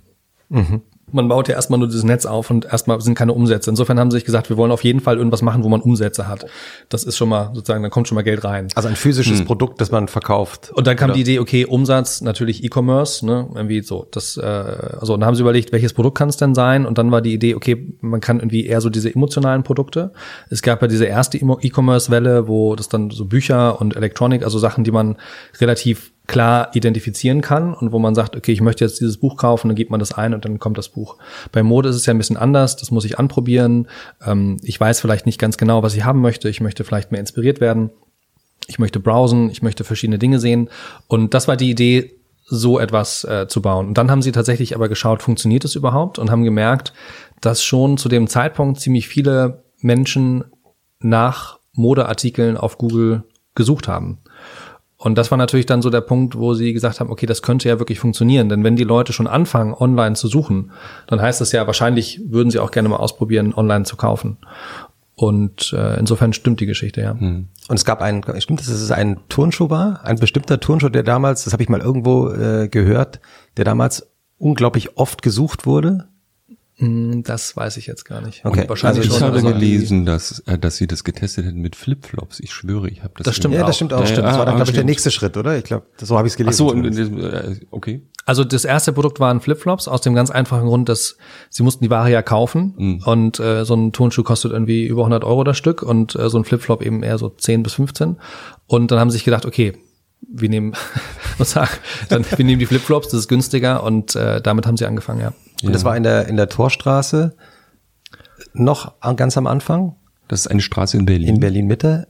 Genau. Äh, haben wir gerade kurz erwähnt. Und da habe ich auch mal gehört, dass es dann am Anfang so Bestellungen gab. Und damit man das rausschicken konnte, sind die beiden Kollegen erstmal in das nächstgelegene Geschäft gegangen und haben die Schuhe gekauft, weil die teilweise gar nicht da waren.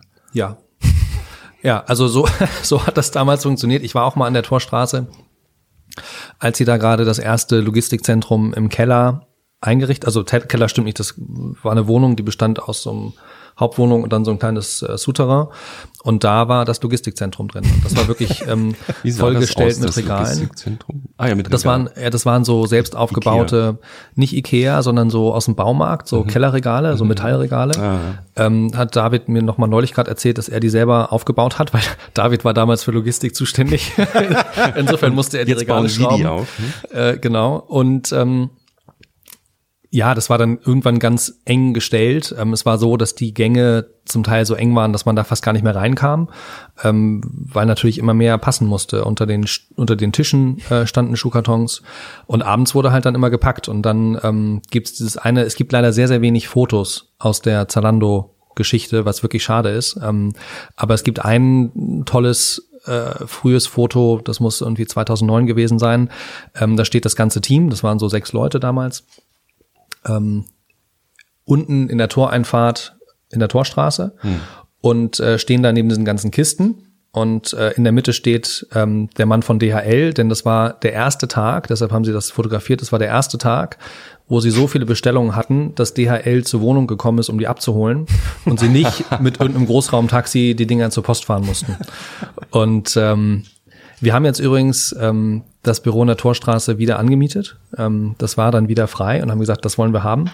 Und äh, wir sitzen da jetzt gerne irgendwelche Teams hin, wo wir sagen, ihr sollt mal, also sie sollen mal so ein bisschen so. losgelöst von dem ganzen großen Apparat, der es mittlerweile geworden ist, ähm, sich ein paar neue Themen überlegen. Und insofern war ich jetzt gerade neulich, äh, gerade neulich da. Ja, das ist übrigens ein, ähm, also sie haben das alte, alte Torstraßen-Ur-WG-Büro sozusagen wieder in Betrieb genommen. Genau. Inzwischen gehört ihnen ja, sie, sie bauen ja Stadtteile hier in, in der Stadt. Ne? Das, also ich bin ja vorhin abgebogen oder wir sind abgebogen bei der Vorstellung. Das muss man sich schon mal klar machen. Salando hat heute im Moment 15.000 und ein paar zerquetscht, 15.612 Mitarbeiter jedenfalls nach dem ersten Halbjahr diesen Jahres. Richtig. Richtig.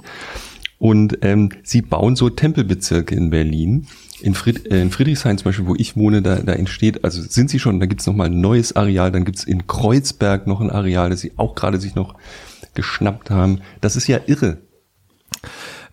Ja, ein bisschen, äh, ein bisschen irre ist es schon, aber am Ende müssen die Leute ja irgendwo sitzen. Und mhm. insofern brauchen wir die Büros. Ähm, wir haben in Berlin ungefähr 6000 Mitarbeiter ähm, und wir hatten die letzten Jahre immer das Problem und das war wirklich, das ging 2010 los und es hat nie wirklich aufgehört. Wir hatten immer nicht genug Büroflächen, hm. ähm, weil wir so schnell gewachsen sind, dass man in, also so große Flächen derzeit nicht bekommen konnte und deshalb war die Firma die letzten Jahre sehr zerstückelt über die Stadt ähm, und wir haben jetzt diesen Campus, also so eine Gruppe an Gebäuden, die da in Friedrichshain-Kreuzberg entstehen wo tatsächlich unser Ziel ist, da idealerweise alle Mitarbeiter wieder zusammenzuholen, ähm, damit diese Hin- und Herfahrerei aufhört. Und da freuen wir uns total drauf. Ähm, und ich glaube, das wird eine, das wird eine gute Sache. Und zwar ist wichtig, wirklich in der Innenstadt zu bleiben. Ähm, bei vielen Unternehmen ist es ja so, dass sie dann irgendwann so ein bisschen aus der, aus der City rausgehen.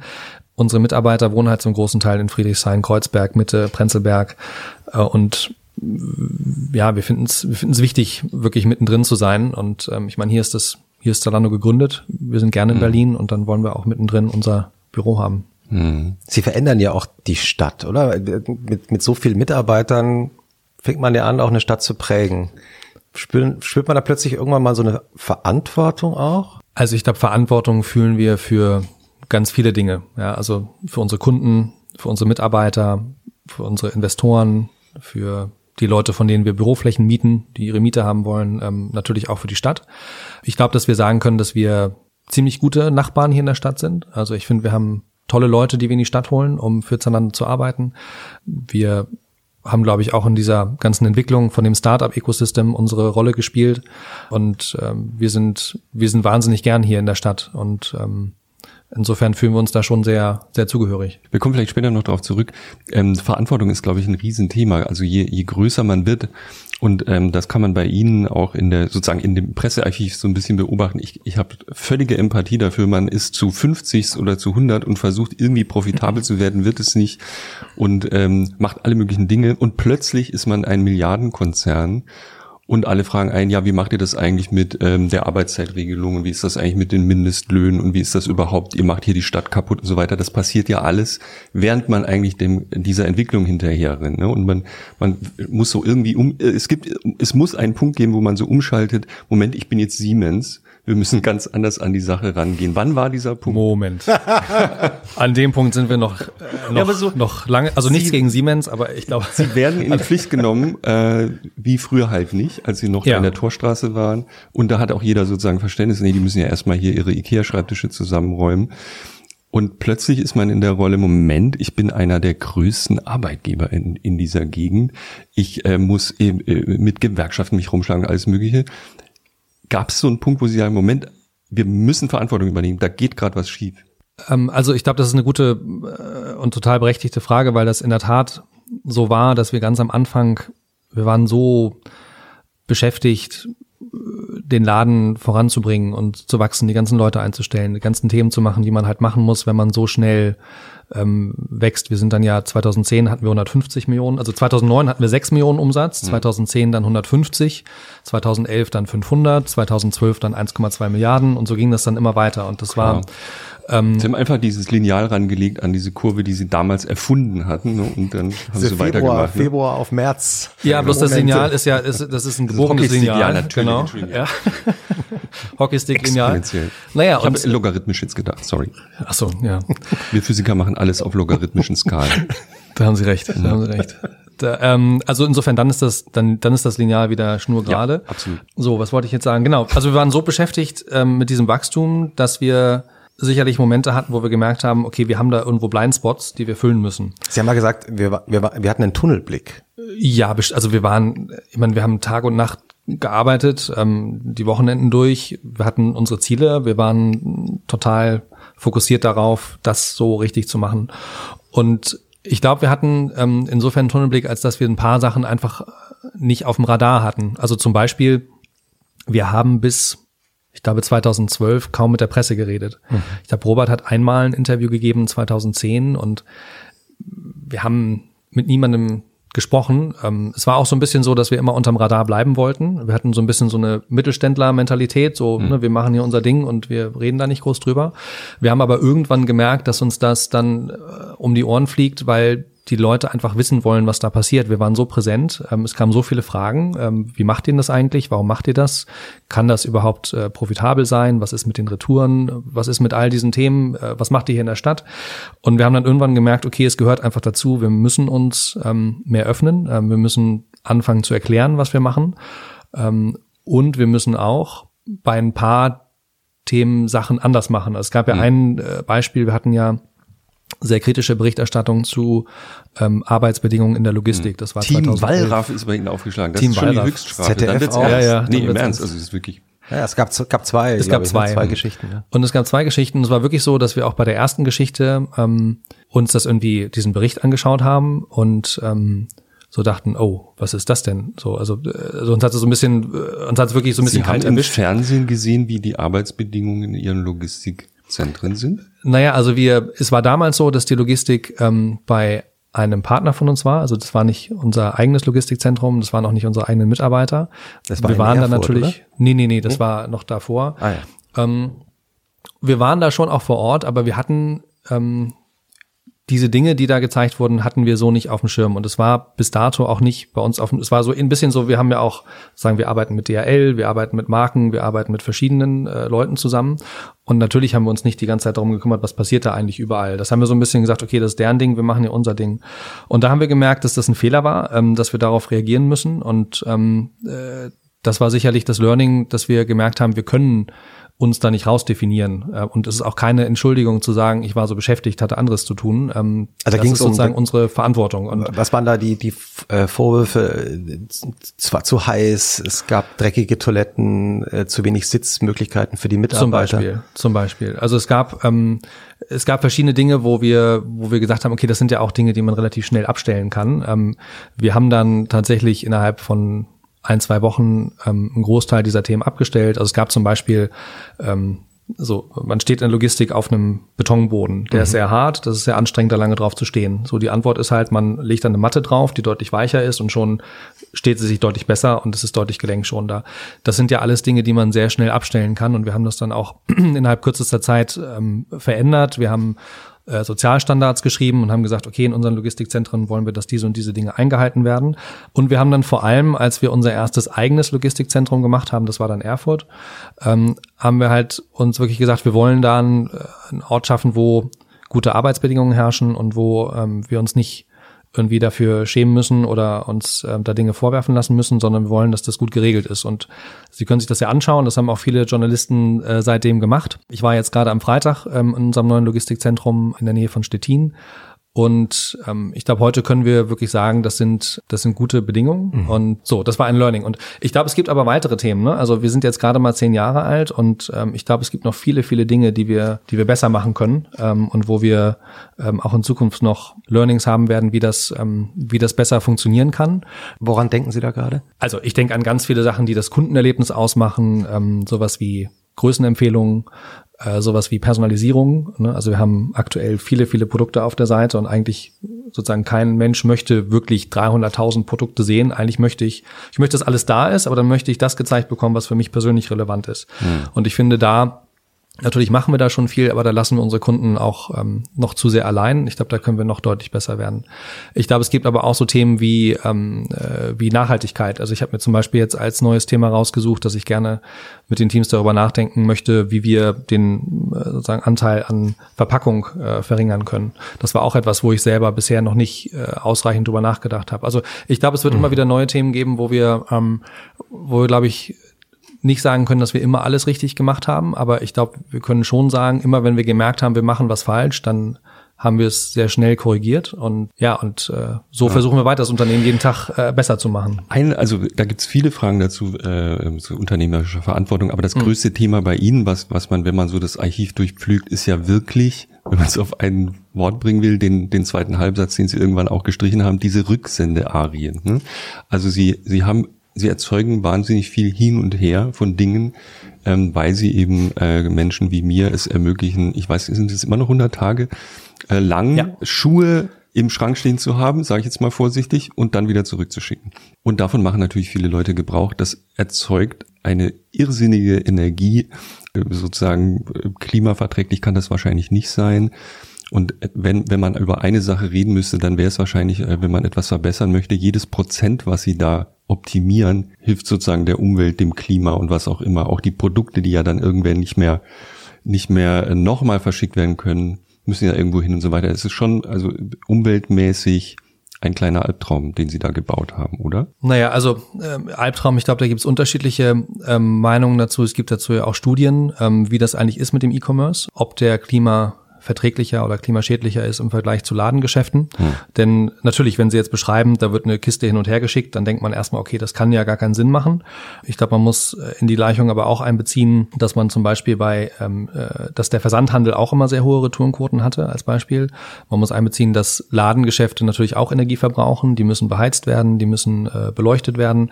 Ähm, das sind natürlich alles Aufwände, die wir, die wir nicht haben. Ein Kunde, der in der Stadt einkauft, muss erstmal zum Laden fahren, dann fährt er am hm. besten mit dem Auto hin.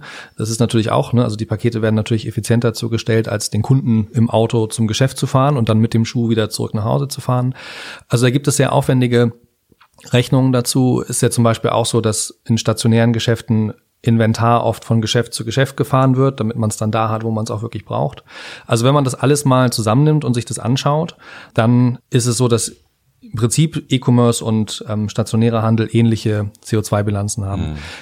Ich will aber gar nicht wegdiskutieren, dass die Retouren natürlich ein, Thema sind. Grundsätzlich ist es so, dass wir versuchen, den Kunden das Erlebnis zu schaffen, dass das Geschäft und die Umkleidekabine, wo man Sachen anprobiert, nicht mehr im Geschäft ist, sondern eben zu Hause. Also man, die, die Umkleidekabine kommt zu dir nach Hause. Und dazu gehört natürlich, dass ich dem Kunden dann nicht verwehren kann, dass, dass, dass, dass die Kundin sagt, jetzt das passt mir nicht, ich möchte es zurückschicken. Und das soll einfach sein, das soll kostenlos sein und das war immer so das, äh, der, der Kern unseres Versprechen an, an unsere Kundinnen und Kunden. Insofern haben wir nicht vor, die Retourenquote dadurch zu senken, dass wir das jetzt alles schwieriger machen oder dass es etwas kosten soll oder diese Dinge. Was wir aber sehr wohl vorhaben, ist, dass wir natürlich allen einen Gefallen tun, wenn wir ihnen zum Beispiel Produkte empfehlen, die ihnen dann auch idealerweise passen oder wo die Chancen sehr groß sind, dass sie ihnen passen. Und äh, da haben wir dann natürlich eine Situation, wo die Kundin oder der Kunde sagt, super, bei Zalando, die wissen ganz genau, was mir passt, die empfehlen mir das, ähm, das ist alles viel einfacher für mich.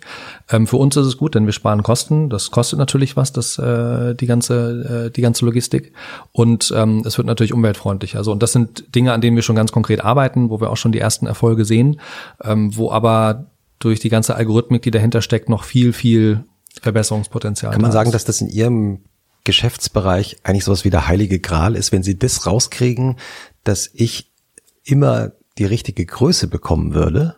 Es ist, wäre doch der große Durchbruch, oder?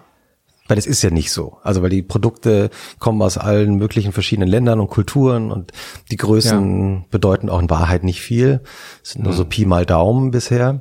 Also ich weiß nicht, ob es der heilige Gral ist, aber es ist auf jeden Fall ähm, ein ganz wichtiges Thema. Ich glaube, ein anderes wichtiges Thema, wie gesagt, ist das ganze Personalisierung, ein anderes ist, welches Sortiment haben wir eigentlich. Aber das mit den Größen, ähm, das ist natürlich schon ähm, für Kunden äh, ganz entscheidend. Und ich glaube, es kann schon so ein Moment werden, wo wir den Kunden und unseren Kundinnen und Kunden nochmal zeigen können, wir versuchen wirklich, äh, euch das Leben einfach zu machen und ähm, wir stecken viel Arbeit da rein, ähm, dass es immer einfacher und immer besser wird. Und da ist Sizing natürlich ein, eins der ganz großen Themen. Was erleben Sie eigentlich, also was erleben Ihre Kolleginnen und Kollegen vor Ort bei den Dingen, die da so zurückgeschickt werden? Also wenn da jeden Tag Tausende von Päckchen zurückkommen, kann ich mir vorstellen, man muss das ja, muss die ja aufmachen, da erlebt man wahrscheinlich auch Überraschungen, oder? Also da erlebt man viel. Es sind ja viele Millionen Pakete, die wir verschicken und auch einige, die wieder zurückkommen.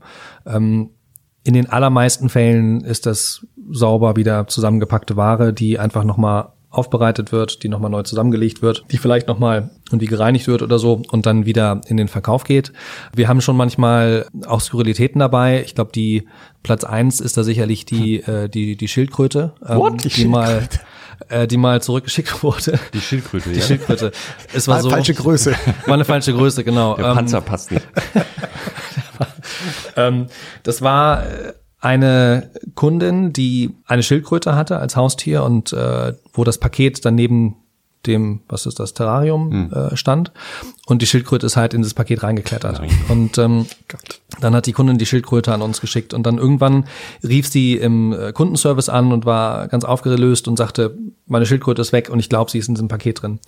Und äh, dann hat sie die Nummer uns durchgegeben und dann hat das Team da in, ich glaube, das war in Erfurt, äh, tatsächlich dann auch unter den ganzen Paketen dieses dann schnell rausgesucht. Das war ein relativ warmer Tag. Ähm, und dann war in diesem Paket tatsächlich eine kleine Schildkröte, die wir dann Leo, glaube ich, hat das Team sie getauft. Ähm, und die hat dann Übers Wochenende wurde die von einer Mitarbeiterin zu Hause aufgepäppelt und dann per Spezialtransport. Nein. Nee, Schildkröten, Schildkröten-Taxi ähm, wurde sie zur Kundin zurückgebracht. Sagen Sie mal, aber stimmt die Geschichte, dass man auch schon mal in den Skianzügen einen Skipass findet und solche Dinge? Also das also, war so irgendwie, ehrlich ja. gesagt, ein Teil dieser Rücksendequote wird ja nie weggehen, auch wenn Christoph Ahmed immer die perfekt passenden Sneakers kriegt, weil ja. Christoph Ahmed natürlich zehn Paare bestellt, die alle mal anprobiert, tanzen geht, äh, zur Zeitmagazinparty geht und die Hälfte wieder zurückschickt. Hm? Ja. Ich das kann gibt's ja auch. Widersprechen. Und Aber Leute, die Leute, die ihre Winterausrüstung bei Ihnen bestellen, dann wieder zurückschicken. Das ist das Klischee und ist vielleicht nicht vollständig aus der Luft gegriffen, dass es diese Menschen gibt. Ja, das ist, also es sind dann immer so die Einzelfälle äh, an, Einzelfälle? die vielleicht besonders interessant sind, aber es ist tatsächlich so, ähm, um nochmal sozusagen Skipass? auf die Fakten zu kommen, ähm, Gab es bestimmt mal. Ähm, mhm. Aber solche Dinge sind eher im Promillbereich, ähm, okay. dass man, dass wir Ware zurückbekommen, wo wir merken, okay, die wurde wirklich benutzt. Natürlich gibt es auch Menschen, die ähm, Was einen teuren Sneaker. Bitte? Schreiben Sie dann an Christoph Arment, sehr geehrter Arment, diese Schuhe sind völlig zertanzt, die müssen Sie behalten? Oder sagen Sie, ist uns wurscht? Also wir sind äh, in der Regel schon sehr kulant, ähm, gerade gegenüber sehr guten Kunden, wobei unsere sehr guten Kunden auch tendenziell Kunden sind, die sowas nicht machen würden.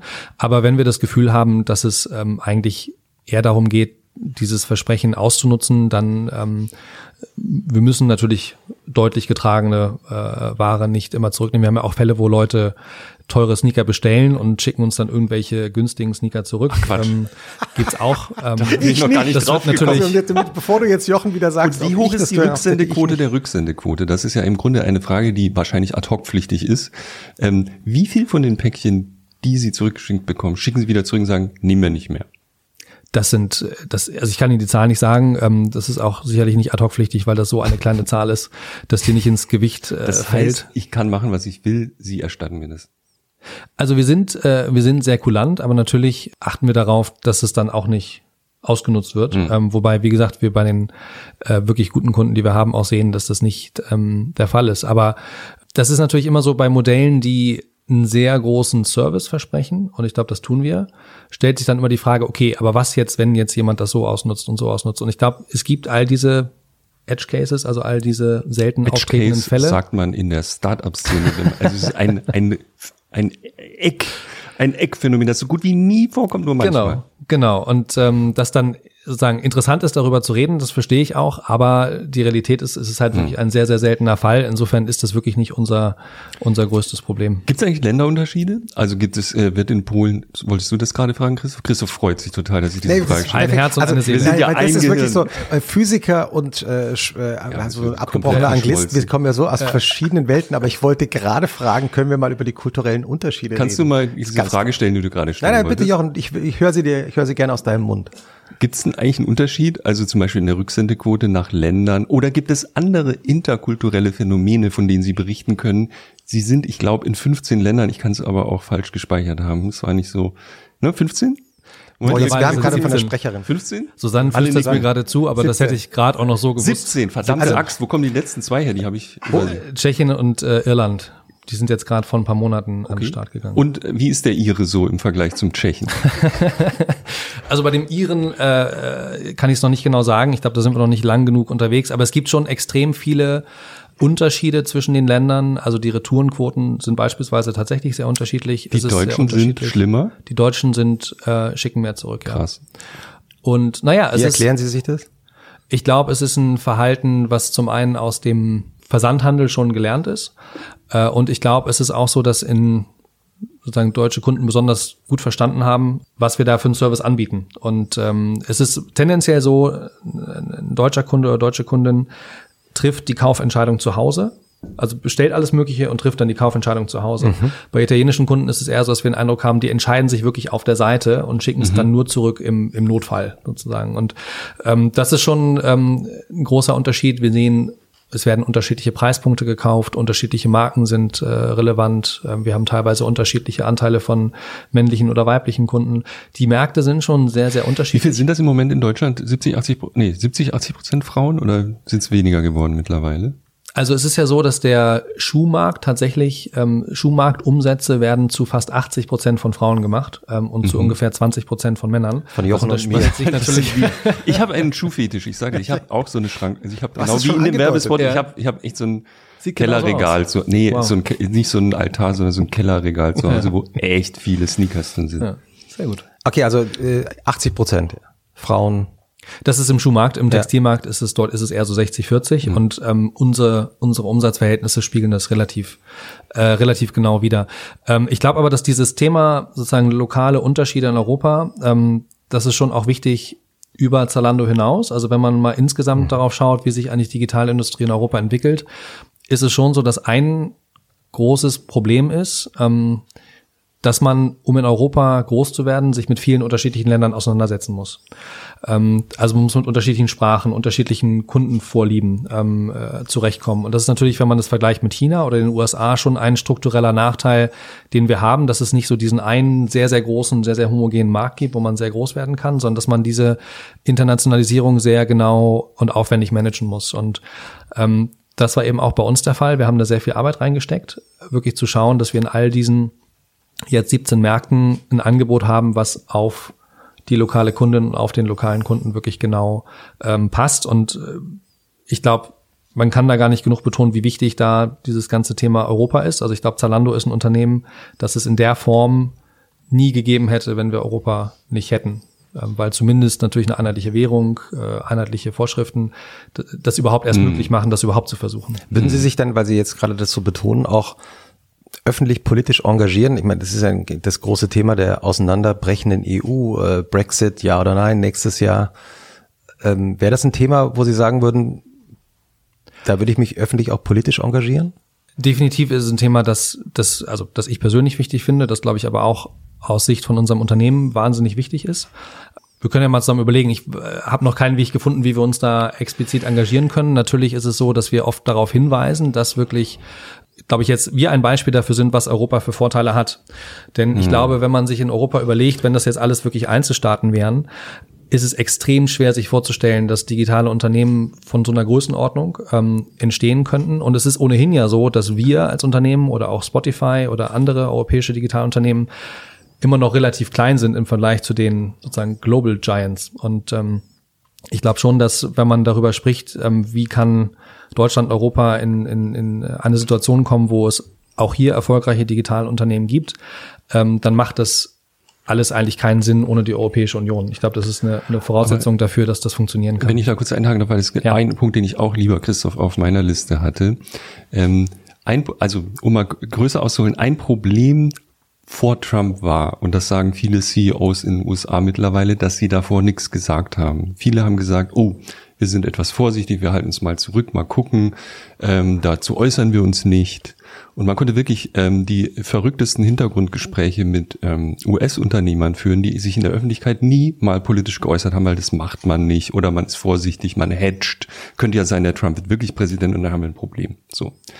Dasselbe ähm, empfinde ich sehr stark bei Themen wie Brexit und Europa, wo sich viele CEOs eben gar nicht äußern, aber privat äh, einem ganz lange erklären, was da alles gerade schief läuft. Und manchmal habe ich das Gefühl, ein, ein so großes Unternehmen wie Sie, das auch europäisch ähm, aktiv ist, wenn das mal aufsteht und sagt, Leute, was macht denn ihr da gerade? Bitte passt auf.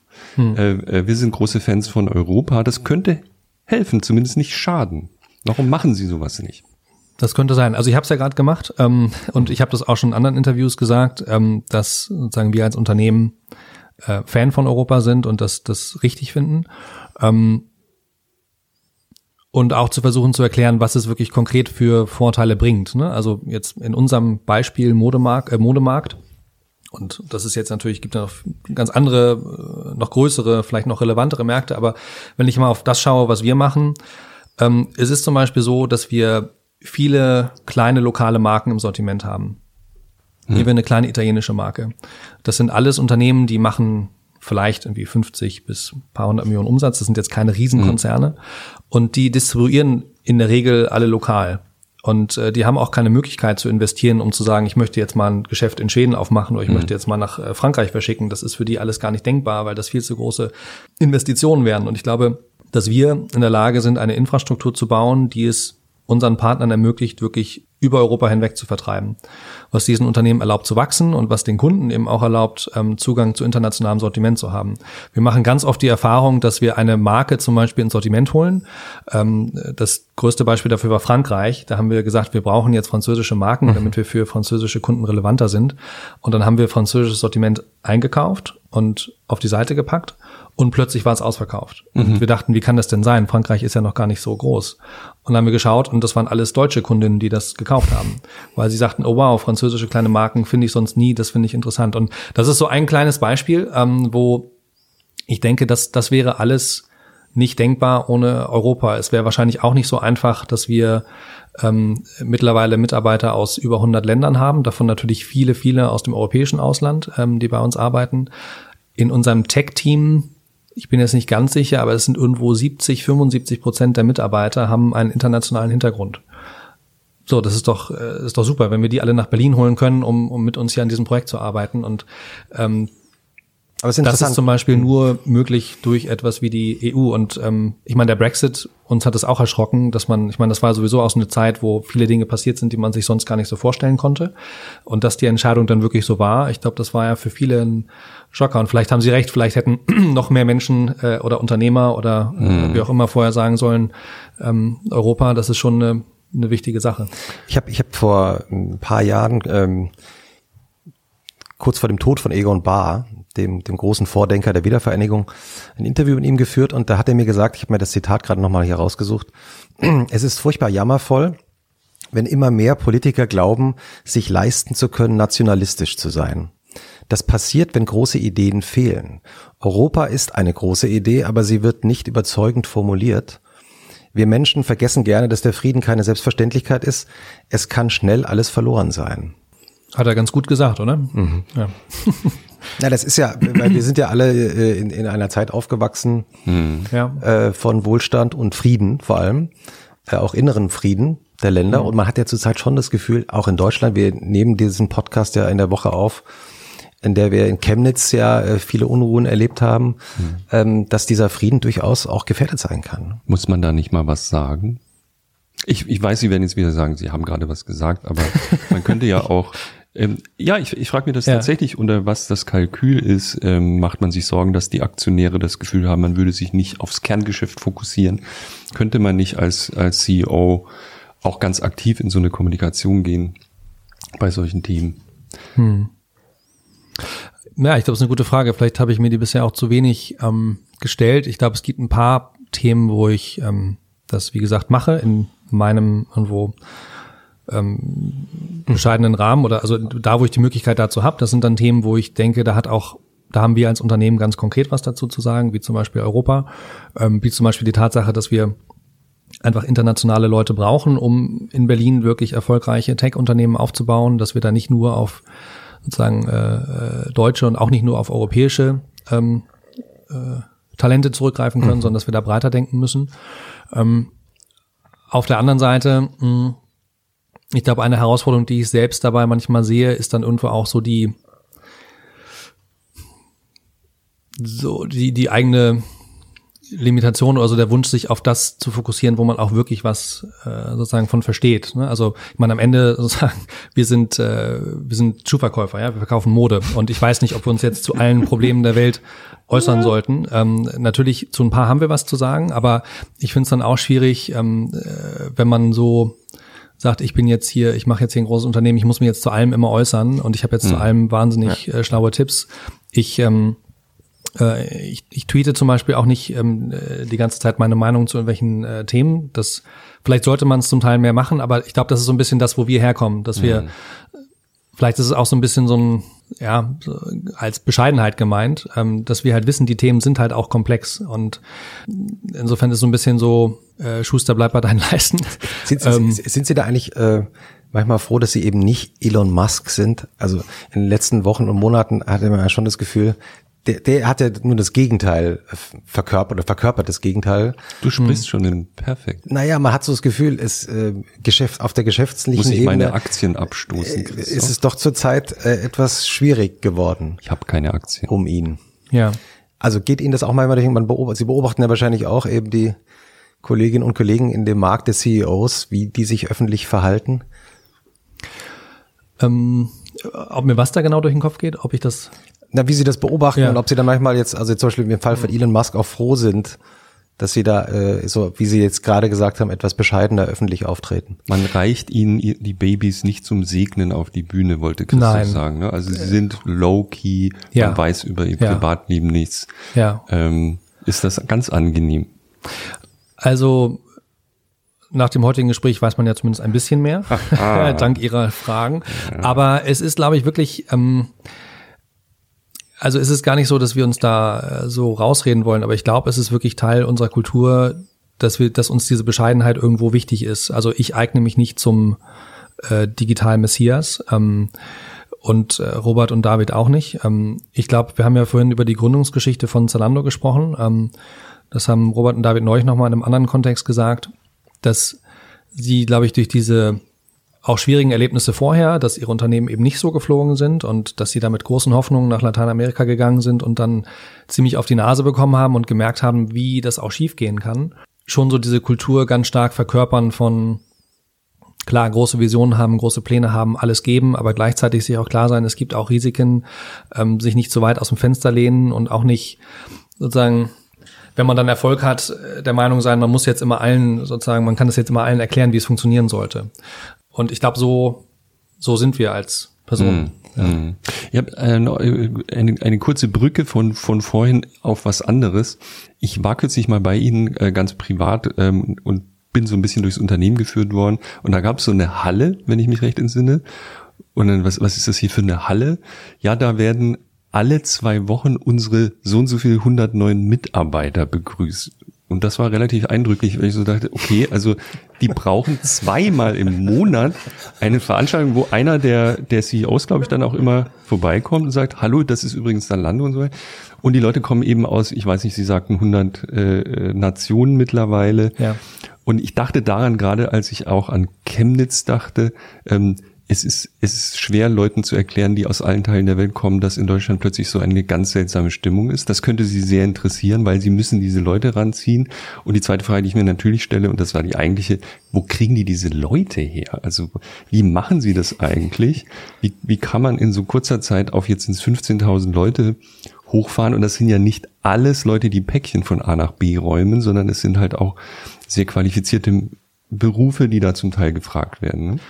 Ja, also das war immer eine unserer Hauptherausforderungen. Ähm, wie kommen wir an die ganzen und dann auch an die richtigen Leute ran? Mhm. Mit dem ganzen Wachstum. Das war vor paar Jahren, also 2012, sicherlich noch 11, 12, sicherlich noch schwieriger, weil wir da im Verhältnis zur Größe des Unternehmens noch, noch viel, viel schneller gewachsen sind. Also das, das Verhältnis von neun Leuten zu bestehenden war viel, viel größer und wie kriegt man die ganzen Leute, wie wählt man dann die aus, die wirklich passen zum Unternehmen. Und zwar wichtig, ähm, dass wir wirklich Leute reinholen, die eine ähnliche Vorstellung davon haben, wie das Unternehmen funktionieren soll. Wie wählt man die dann aus? Ähm, wie integriert man die dann auch in die Firma? Ähm, mhm. Es gab früher als wir unser Büro dann in der Sonnenburger Straße hatten, da war es so, dass Montagmorgens dann wirklich oft so eine Schlange vorm Büro war mit, mit, mit neuen Mitarbeitern, die dann da rein wollten. Und man dachte immer schon, wenn man kam, gibt's hier irgendwas umsonst oder ist da jetzt irgendwie Schuhe? Hat jetzt ein, und nee, das sind, das sind die ganzen Newbies sozusagen, die ähm, Montag, äh, Montagmorgen da, da stehen. Und mittlerweile ist es so, dass wir natürlich schon was sehr Besonderes haben, was wir unseren Mitarbeitern anbieten können, ähm, nämlich, dass es ein großes Unternehmen ist, das gleichzeitig aber noch sehr unternehmerisch unterwegs ist. Also wir sind ja, Sie haben ja vorhin gesagt, irgendwie so groß wie Siemens und so. Wir haben ja ganz stark die Kultur, dass wir versuchen, uns nicht so als großes Unternehmen zu beschreiben, zu sehen, sondern es eigentlich eher als kleines Unternehmen zu sehen. Also wir haben zum Beispiel vom europäischen Modemarkt haben wir ein Prozent Marktanteil.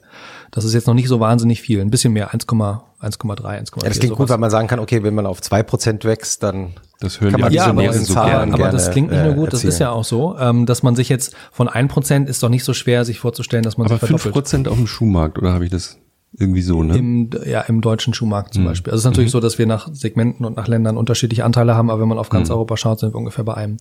Und insofern, also dass wir ein Unternehmen sind, das groß ist, wo man mit ähm, ernsthafte Investitionen machen kann. Wir haben viel Finanzmittel zur Verfügung, wir haben viele Daten, wir haben viele Kunden, wir haben viele Möglichkeiten.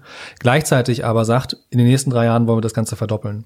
Und ich glaube, diese Kombination aus sozusagen, ist es nicht mehr Garage, ist schon richtig groß, aber dieser Drive und dieses unternehmerische, wir wollen weiter voran, wollen weiter wachsen, wir wollen besser werden, ähm, das ist, glaube ich, wahnsinnig attraktiv für viele. Und da gibt es in Europa auch nicht so viele Adressen, wo das möglich ist. Ähm, und ich glaube, deshalb gelingt uns das. Ist es nicht auch eine äh, große Herausforderung, stelle ich mir vor, weil am Anfang in den ersten Jahren sind die Leute ja zu Ihnen gekommen, auch mit einem höheren Risikobewusstsein, denn die wussten, die gehen da zu so einem kleinen Startup.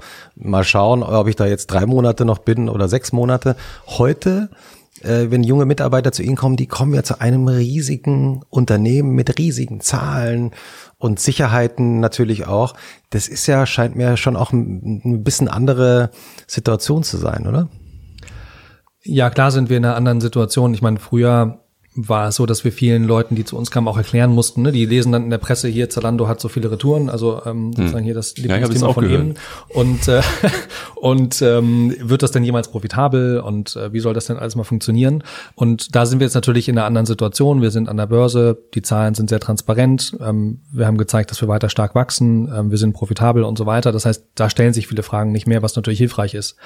Auf der anderen Seite achten wir sehr genau drauf, dass wir Leute zu uns holen, die bereit sind, Risiken einzugehen, die nicht irgendwie so eine Hängematte suchen, sondern die sagen, ich möchte irgendwo was bewegen. Und ähm, das, das sind, glaube ich, die Profile, die wir an, äh, anziehen. Ähm, wir haben mittlerweile natürlich auch den großen Vorteil, dass wir schaffen, viele Leute mit viel Erfahrung aus, ähm, aus den USA zum Beispiel zu holen. Also dass wir schaffen, wirklich seniore Leute von großen amerikanischen Tech-Unternehmen ähm, zu uns zu bekommen, die natürlich uns auch nochmal richtig viel zeigen können. Also die uns nochmal zeigen können, wie operiert man eigentlich Tech-Teams, die mehrere hunderte oder insgesamt haben wir 2000 äh, Mitarbeiter im Tech-Bereich.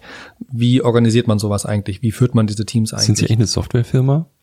Ähm, ja, auch. Also wir haben, glaube ich, viele Gesichter, ähm, aber eins der wichtigsten Gesichter ist, dass wir ein Tech-Unternehmen sind. Ähm, wir sind natürlich gleichzeitig auch ein Modeunternehmen. Ähm, wir sind auch Logistik. ein Logistikunternehmen. Ähm, und diese Vielfalt so unter einen Hut zu bekommen, war auch immer wieder eine große Herausforderung, aber macht es irgendwo auch spannend, weil es gibt nicht so, bei Zalando gibt es nicht so diese eine Sache, wenn man die richtig gut macht, dann funktioniert's. Mhm. Also wenn ich jetzt irgendwie der Beste in Tech bin, aber ich habe eigentlich von dem Produkt keine Ahnung, dann ist das nicht ausreichend. Mhm. Ja, wenn ich irgendwie super äh, Produkte habe, aber ich kann sie nicht anständig verschicken und ich kann die Logistik nicht organisieren, dann funktioniert es auch nicht. Also man muss über eine Vielzahl an Themen richtig gut sein und deshalb war halt auch immer die Herausforderung, wir brauchen nicht nur die besten Techies, wir brauchen auch die besten Modeleute, wir brauchen gute Prozessleute, ähm, um das Unternehmen so ähm, aufzustellen, wie es heute dasteht. Wenn Sie, wenn Sie gerade kurz nachhaken, äh, bei den, über die Mitarbeiter reden, weil ähm, ich in der Vorbereitung auf unseren heutigen Podcast auch viele Bekannte gefragt habe, sag mal Zalando, was fällt dir als erstes ein? Äh, und einige von denen, die in Berlin lebten, die Geschichte kam zwei, dreimal hintereinander. Ja, die haben jetzt gerade ein paar hundert Leute auf einmal entlassen. Warum haben sie die entlassen? Und wie geht man eigentlich als Chef damit um, dass man plötzlich sagt, es gibt eine Strategieänderung an einem bestimmten Punkt und deshalb entlassen wir jetzt auf einen Schlag, ich weiß gar nicht, wie viele hundert Leute es waren, aber doch spürbar. Ja. Menschen. Ja, das war keine einfache Geschichte. Ähm, was wir halt gesehen haben, also erstmal muss ich sagen, ich glaube, es ist eigentlich ein Wunder, dass wir es geschafft haben, Zalando auf die Größe zu bringen, ohne eigentlich jemals wirklich große Restrukturierungen machen zu müssen. Ähm, wir haben ja entlang des Weges, natürlich gab es immer wieder Sachen, die wir umbauen mussten und, äh, und so, aber es gab nie diese Situation, dass wir gesagt haben, wir sind jetzt auf 10.000 Mitarbeiter äh, gewachsen, wir haben uns aber leider verschätzt, wir müssen jetzt irgendwie äh, 1.000 Mitarbeitern sagen, dass wir sie nicht mehr beschäftigen können. Und ähm, insofern war das wirklich die allererste Situation, ähm, wo wir uns mit sowas beschäftigen mussten. Der Hintergrund war, dass wir im Marketingbereich uns auf eine Art und Weise aufgestellt haben, dass wir das Gefühl haben, dass es nicht mehr zukunftsfähig. Ähm, wir hatten das Gefühl, wir müssen unser Angebot deutlich lokaler aufstellen. Wir hatten das Gefühl, wir müssen einige Sachen im Team sozusagen neu organisieren. Wir hatten auch einige Marketingkanäle, wo wir auf die Daten geschaut haben und gesagt haben, eigentlich sind das für unsere Kunden keine relevanten Kanäle. Ähm, wir wollen da nicht mehr so aktiv sein wie in der Vergangenheit. Ähm, wir hatten auch die Situation, dass wir ein paar Themen ähm, äh, eben durch Automatisierung glaubten, besser abbilden zu können für den Kunden. Das ist dann sehr stark in Vordergrund gespielt worden in der Presse. Das war aber einer von vielen Punkten, die da eine Rolle gespielt haben. Und für uns war das dann schon eine schwere Diskussion, weil unter diesen Mitarbeitern ähm, waren einige, die wir auch persönlich kannten. Es waren auch einige dabei, die schon lange bei uns waren. Ähm, es waren einige dabei, wo wir immer sagen würden, das waren verdiente Mitarbeiter. Und ähm, wir haben dann trotzdem gesagt, wir müssen diese Entscheidung so treffen, weil wenn wir uns das nicht trauen und sagen, sozusagen, wir müssen zu sehr am Status quo festhalten, ähm, dann wird es auf lange Frist schwierig werden. Ähm, wir müssen bereit sein, auch Veränderungen zu machen, die vielleicht nicht so einfach sind und nicht so yippie, wir machen Change, sondern irgendwie auch ein Change, der schwierig ist, weil es halt langfristig für uns notwendig ist, um auch im Wettbewerb weiter zu bestehen. Und deshalb haben wir die Entscheidung getroffen. Ich glaube, wir haben sie ziemlich gut umgesetzt, also so gut man das halt machen kann. Ähm, ich glaube, wir sind, wir haben viel Wert darauf gelegt, damit fair mit der Situation umzugehen. Ähm, ich glaube auch, dass äh, wir haben das neulich auch nochmal versucht nachzuverfolgen. Ähm, sozusagen alle von diesen Mitarbeitern, die wir erreicht haben, haben auch mittlerweile wieder neue Positionen bekommen, weil es eben auch mit Zalando als Referenz natürlich, ähm, glaube ich, die auch zeigen konnten, dass sie, dass sie was können. Und insofern ist es, glaube ich, in Ordnung gewesen. Aber das war so ein bisschen so, wie, ich, wie das für uns war. Es war auf jeden Fall nicht so. Ein, ein interessanter einfach. Punkt dabei ähm, war ja, auch wenn Sie sagen, na ja, das war nur ein Teil und vielleicht auch ein Grund, warum die Presse das sehr interessiert hat, ist, dass Software Jobs macht. Mhm. Also was war ja auch in ihrer Kommunikation drin. Ja. Das, was diese Menschen da bisher gemacht haben zum Teil, das macht jetzt ein Pro Computerprogramm. Und das ist ein mhm. riesiges Thema. Ja. Und äh, viele CEOs haben auch Angst davor, darüber zu sprechen. Also ich war vor drei Jahren, das werde ich nie vergessen, mal auf einer ähm, ähm, Tagung von CEOs, über die äh, man nicht sozusagen, man darf nicht sagen, wer da ist, man darf aber über den Inhalt reden. Und da haben die einen Tag lang im Grunde besprochen, wie sie überhaupt darüber sprechen können, dass genau das im Moment passiert, dass in Verwaltungen von großen, ich sag mal, Telekom-Unternehmen in bestimmten Bereichen 80 Prozent der Jobs wegfallen, weil das jetzt halt ein Computerprogramm macht. Ne? Mhm. Das ist doch ein Riesending. Also sozusagen auch in ihrer Branche, das, was allen von uns Angst macht, ähm, eines Tages, eines Morgens wache ich auf und eine Software sitzt hier und moderiert diesen Podcast. Ich bin noch echt, also ich Falls, Nein, falls du dich gefragt also, hast gerade, äh, mich so angeschaut gibt, hast. Äh, äh, diese, diese Studien sind oft zitiert. Nein, Christoph, du wirst niemals von einer Software ersetzt. Das, das, das sind die ersten, die ersetzt werden. Ich als Physiker ja. rechne Ich glaube, Sie haben da aber einen, einen Vorteil, weil äh, wenn ich Ihnen einmal ein äh, Kompliment machen darf, ähm, eine Sache, die mir bei dem Podcast sehr gefallen hat, sind Ihre Stimmen. Und ich weiß nicht, ob die einen Algorithmus so äh, nachmachen könnte. Sie haben so beruhigende Stimmen. Äh, und äh, ich weiß nicht, ob das ein Computer so, äh, so hinbekommen würde. Andererseits, andererseits haben wir gehört, dass die Stimmen relativ ja. ähnlich sind. Das und das, das spricht, Wegner das Nein, das war Christoph und das spricht für dann doch für die Software-Theorie. Aber Sie können uns ja anfassen, kneifen. Ich glaube, wir sind. Ich habe mich immer ja auch gefragt, wer es eigentlich wäre. Also es ist tatsächlich hm. so, aber. Macht ja nichts. Also mich stört das nicht, wenn ich ein bisschen ja. intelligenter rüberkomme, als ich eigentlich bin. Ich finde das super. Ähm, aber nochmal zurück auf zu dieser Frage. Ja. Was, was, äh, Sie müssen das ja am besten beurteilen können, weil Sie sind mittendrin. Ähm, muss ich mir wirklich Sorgen machen? Ich meine jetzt nicht ich als ich, aber muss klar. sich eine Ökonomie Sorgen machen über das, was da gerade passiert? Müssen sich Menschen ernsthaft Sorgen machen? Hm.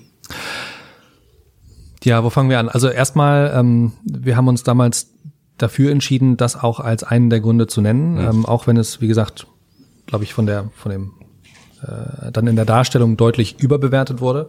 Aber ich glaube, es ist schon was, was man ähm, irgendwo äh, aussprechen muss, dass es so etwas auch ähm, in Teilen äh, gibt. Und ich glaube, es ist ja auch nicht das erste Mal, dass es das gibt. Es gab ja schon viele Automatisierungswellen in der Geschichte von äh, Robotern, die in der Produktion eingesetzt werden und von, ich erinnere auch noch in den 90ern gab es, glaube ich, dazu auch schon Diskussionen, ich erinnere es nur sehr dunkel, wenn dann alles automatisiert wird durch Roboter, was dann eigentlich mit den ganzen Fertigungsjobs in Deutschland passiert.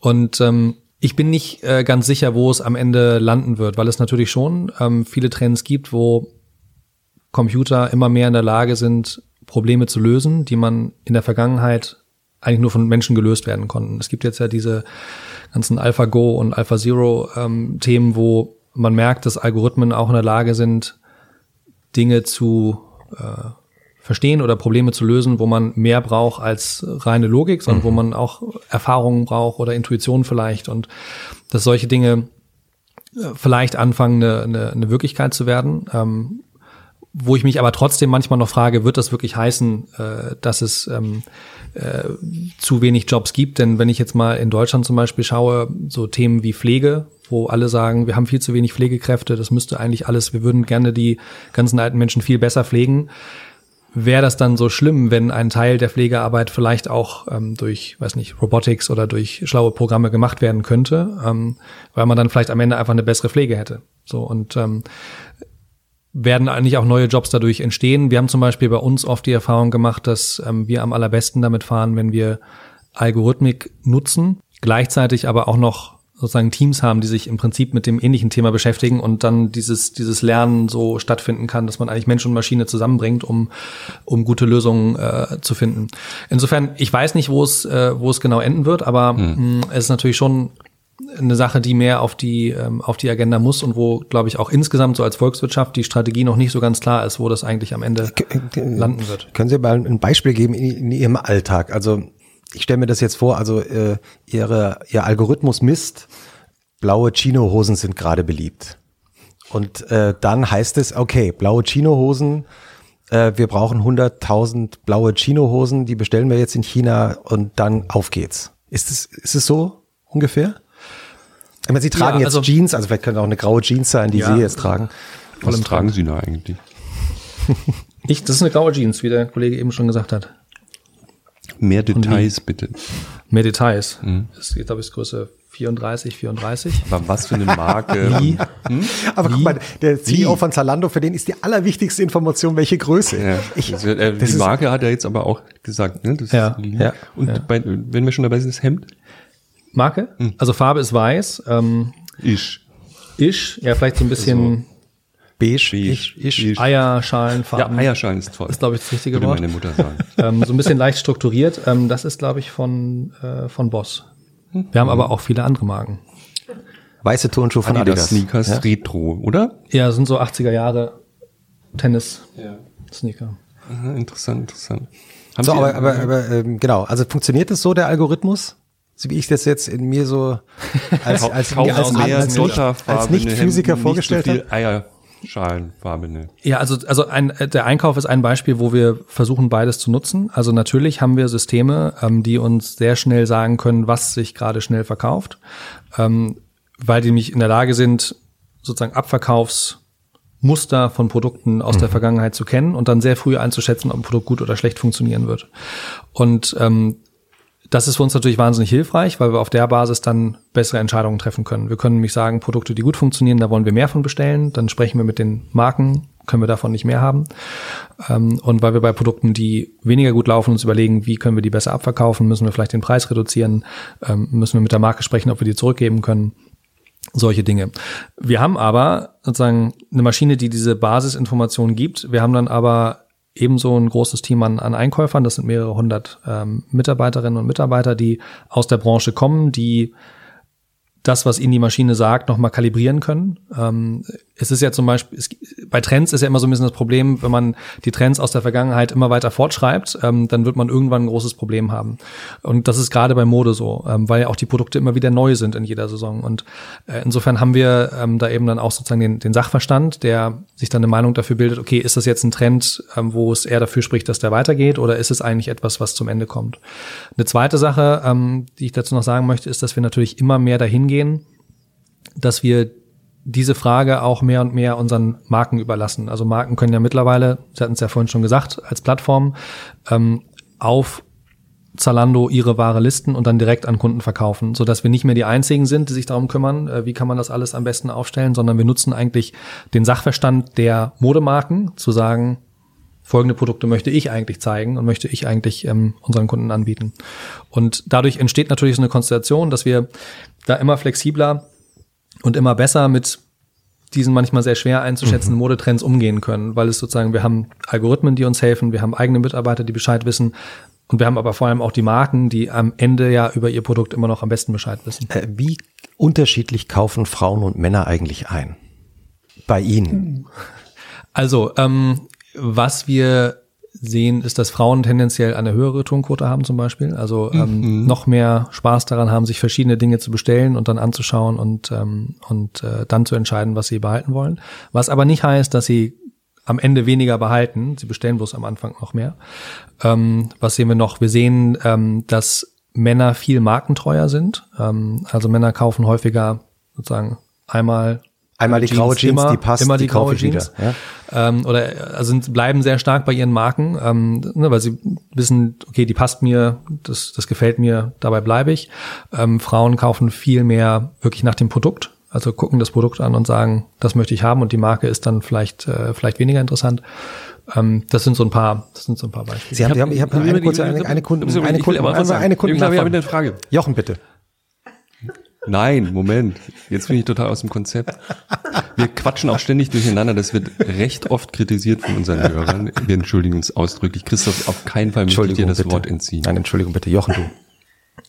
Ich wollte nämlich was fragen. Was ich in der Presse gelesen habe, genau zu diesen, Machen Sie ruhig weiter. Das ist äh, für mich ist das sehr. zu diesen äh, Konsumenten. Mögen Sie noch einen Kaffee? Muster. Äh, wir haben jetzt, übrigens jetzt auch fängt Kinder. er wieder an, ne? Jetzt fängt er wieder an. Wenn Ich ich, eine gerade Frage ge- stellen will, dann Ja. fragt er immer Dann fragt er mal irgendwas mit Essen. noch ein Croissant oder soll ich noch mal hier mit der Tüte rascheln? ja, das ist richtig. Der Jochen, der fragt jetzt was Irrelevantes. Jetzt frage ich nichts mehr. Ich schweige. Ich schweige. Ungefähr so äh, laufen auch unsere Vorstandssitzungen. Ja? Sie sind ja auch zu dritt, so wie wir auch, oder? Ja, genau. Wir Ja, jetzt wir genau. sitzen übrigens muss ich an einem Holztisch zu dritt, eigentlich Ja. zu viert mit Maria, unserer Ich glaube, Produzentin. wir bestellen noch mal. Maria, könntest du uns noch, können wir noch, noch mal über den Kaffee kurz, gebe dir mal die Kanne. nämlich, nee, das darf ich jetzt nicht sagen. Ähm, Jochen, du hattest, glaube ich, noch Ich eine Frage. eine Frage zu diesen Konsumenten und den Mustern. Ich habe in der Presse gelesen, dass sie versucht haben, so Cluster zu definieren und die dann marketingmäßig vielleicht auch auszuschlagen. Ich weiß nicht. Jedenfalls sowas wie Street Snobs, habe ich gelesen. Sneakerheads, also Leute, die äh, Teenager, die bestimmte Marken bevorzugen. Es gibt Cluster von Männern, äh, jungen Männern mit Turnschuhsammlungen. Das bin ich jetzt außer mit dem Alter wahrscheinlich.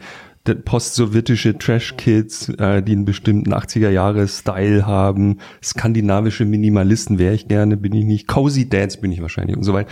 Gibt's die wirklich? Also kann man sozusagen so Subcluster definieren? Der Jochen Wegner, das ist ein Cozy Dad, der eigentlich gerne das und das wäre. Der wäre gerne post-sowjetischer. Ich wäre eigentlich gerne post-sowjetisch und würde in Neukölln leben. Also sehen Sie das wirklich in Ihren Daten? Weil also die, die, der nächste heilige Gral wäre ja schon zu wissen, was ich kaufen will, es vielleicht selber noch nicht weiß, aber da ich ein post-sowjetisches Trash-Kid bin, kann man mir schon mal bestimmte Ich habe jetzt gerade, ich sehe dich gerade so in, in Tiflis auf einem Endlich, Rave ja, mit so großen Goscha und T-Shirts. Ja. also wie ist es? Also am Ende, was wir ja erreichen wollen, ist wirklich äh, Kunden als ähm, als Individuen zu sehen und wirklich am Ende ja die Frage zu beantworten, wie Sie es eigentlich gesagt haben, ähm, was möchte diese Kundin wahrscheinlich als nächstes sich anschauen? Was ist das, sagen, wenn ich jetzt ein Produkt zeigen könnte, was wäre das Interessanteste? Vielleicht, weil sie es kauft oder vielleicht, weil sie sagt, oh, das ist ein Produkt, das bringt mich auf neue Ideen, jetzt möchte ich noch mehr davon sehen. Ähm, das ist ja immer die Frage, was ist das, der, der nächste Content, das nächste Produkt, was wirklich für den Kunden am relevantesten ist. Und ich glaube, am Ende ist das eine Frage, die wir schon auf einer sehr individuellen Ebene ähm, entscheiden wollen, weil wir natürlich schon sehen, dass es bestimmte Kundengruppen gibt, die sich ähnlich verhalten und dass eine Kundengruppe, egal wie bildhaft man die jetzt beschreibt, ähm, aber dass eine bestimmte Dads. Kundengruppe, zum Beispiel die Cozy Dads, Der, der Cozy Dad, einer hat sich angesprochen gefühlt auf jeden Fall. Ich kenne Ich einen. sofort, oh Ich Gott, glaube ja. auch, das ist, Man verlottert so ein bisschen als Vater. Also es gibt so eine Phase. Sie, Sie werden das noch, wir reden gleich über Kinder. Sehr interessant. Sehr gut. Ähm, dass, ähm, wo war ich jetzt? Achso, Tja, dass das eine ist- Kundengruppe so ist das natürlich in diesem ein, Podcast. man wird ständig verwirrt, es werden einem ständig Noch Kaffee? gedankliche Knüppel zwischen die Beine geworfen. Ähm, der Kaffee kommt doch, glaube ich. Ja, oder? ja, Kaffee kommt. Ausnahmsweise, normalerweise kochen wir den, aber heute hat Maria sich bereit erklärt, netterweise. Ja, Das wir haben den ja Kaffee schon, auf die, wir haben, wir haben ordentlich Kaffee getrunken. Wir haben übrigens auch, trinke Ah, ähm, wir haben ähm, übrigens auch, übrigens, wir, äh, ähm, äh, ich habe Red Bull besorgt. Und zwar nicht, wie- ich weiß überhaupt nicht, ob sie wirklich Red Bull trinken, aber ich habe gelesen, bei der ersten ähm, Aktionärsversammlung historisch haben alle drei Gründer auf der Bühne Red Bull getrunken. Das fand ich so eindrücklich, dass wir Das Red Bull- gelesen. wir Ja. könnten natürlich, Stimmt das mal, gar nicht? Ich gehe mal kurz in die Ähm, Küche Das glaube ich in einem mal, führenden das, Wirtschaftsmedium. ob das Red Bull Gucke mal, ob Red Bull. Also ich würde mal, zum ersten Mal in meinem Leben, Christoph hat das ja in seiner Jugend ständig getrunken und mir vorhin die ganze Historie von Red Bull Ja. nochmal erzählt. Ähm, haben Sie mal Red Bull getrunken? Ich, natürlich habe ich schon mal Red Bull getrunken. Es stimmt auch wahrscheinlich das mit der Hauptversammlung, obwohl ich äh, gar nicht wusste, dass das irgendwo geschrieben ist, aber ähm, es kann schon sein. Das mit dem Red Bull ist tatsächlich so, dass vor allem, dass vor allem, ähm, äh, vor allem David, aber auch Robert relativ viel Red Bull Ja, immer getrunken Sie sind haben. nicht so der Red Bull. ich bin nicht ganz so viel, ich trinke nicht ganz so viel Red Bull, mir ist es dann zu süß. Ähm, aber ich trinke auch hin und wieder mal einen. Aber eher so, wenn es sein muss. Ähm, David ist eher Wenn so der es sein muss, Genusstrinker. hat er gesagt. Aber wir, komm, jetzt trinken wir einen. Also. Bevor wir weitermachen, wir haben nämlich nicht vergessen, wo wir Vielen stehen geblieben sind. Liebe Hörer. Zero.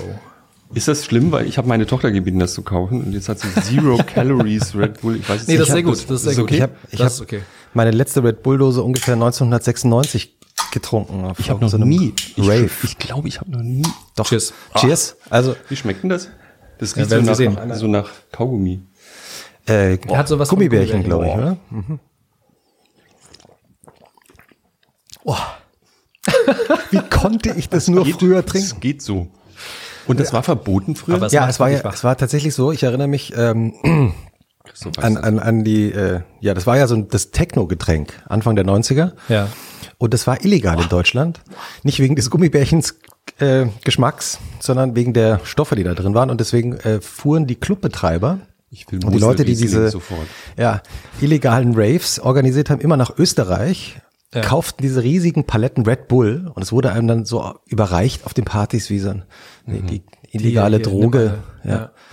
Übrigens Ist auch eine gute- ist auch eine gute- guter Mythos natürlich, Ne? ja. Ja, ja, Ja, ja. Mythos und brillant, Ja, ja. wirklich äh, sehr, sehr Es erfolgreicher. schmeckt wirklich wie, wie Grauenhaft. konnten Ich wir muss das- sofort neutralisieren mit Moselriesling. Das Ich habe mich ja schon, ich habe mich ja schon gefreut, dass es, äh, als ich gesehen habe, dass es morgens ist das Interview, weil ich natürlich zumindest Mhm. Kein in den zwei Alkohol Folgen, hier. die ich äh, gehört habe, gemerkt habe, dass sie ihre Gäste systematisch betrunken Das machen. stimmt überhaupt nicht. Die Gäste machen uns Die bringen, die bringen Alkohol mit mittlerweile und zwar immer den, den ich nicht mag.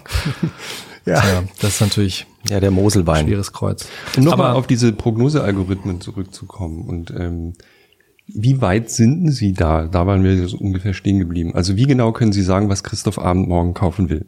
Das würde ich auch gern wissen. Also ich glaube, da ist es so ein bisschen fast ähnlich wie mit dem Marktanteil. Ne? Ich glaube, wir sind, also ich glaube, wir machen das gut. Ähm, ich glaube, sonst würden auch unsere Kunden nicht so ähm, nicht so bei uns kaufen und ähm, und äh, da machen wir schon viel. Aber es ist auf der anderen Seite immer noch ganz, ganz am Anfang und für Mode das hinzubekommen, ist es ja auch wirklich schwierig und das ist auch ein Grund, weswegen wir uns auf Mode so fokussieren.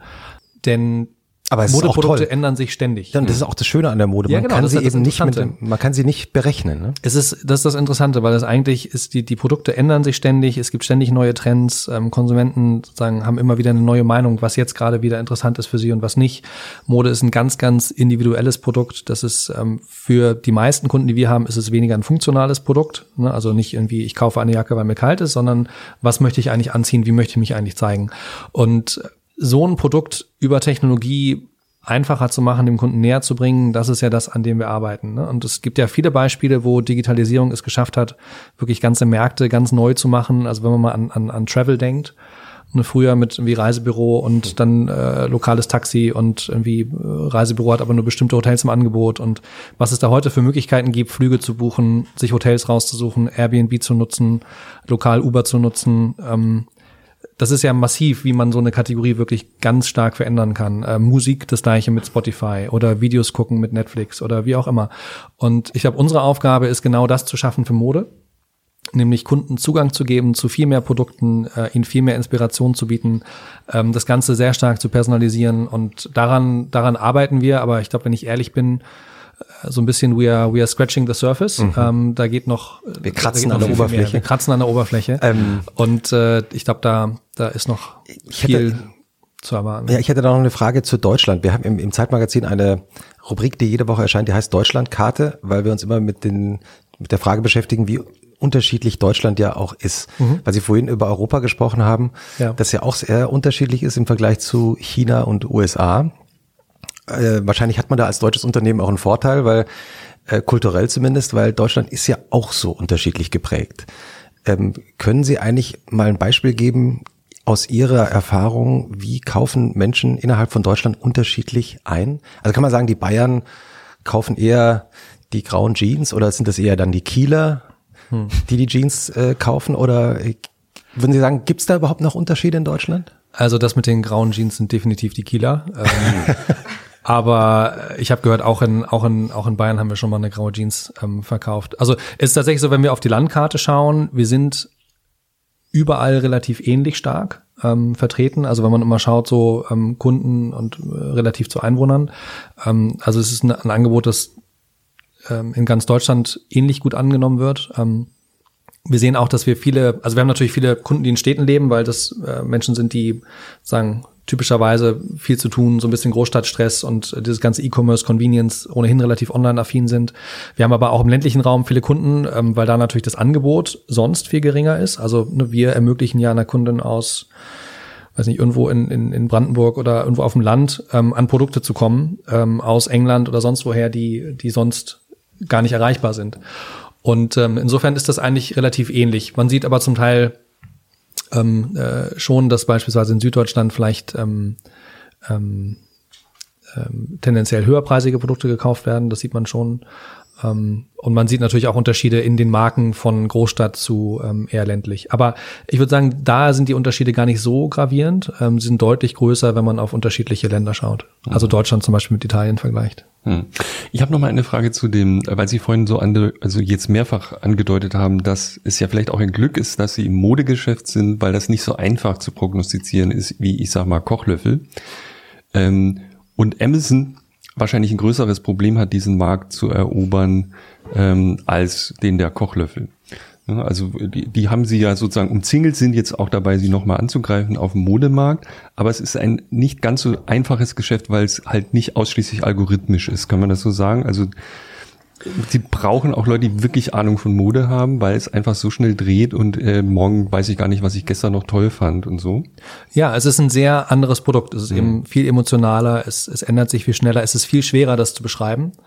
Also meistens, wenn die Kunden zu uns kommen, die wissen nicht, ich möchte genau dieses Hemd von genau dieser Marke. Mhm. Das wissen sie schon allein deshalb nicht, weil jetzt, wenn wir mal auf mein weißes Hemd zurückkommen, das hat als Produkt ja eigentlich keine Beschreibung. Mhm. Ah ja, und das ist nicht wie ähm, bei Amazon sieht man, dass die allermeisten Kunden suchen, also etwas in die Suche einklicken. Bei uns sieht man, dass die allermeisten Kunden eigentlich durch Produkte geführt werden wollen und das dann immer weiter eingrenzen wollen.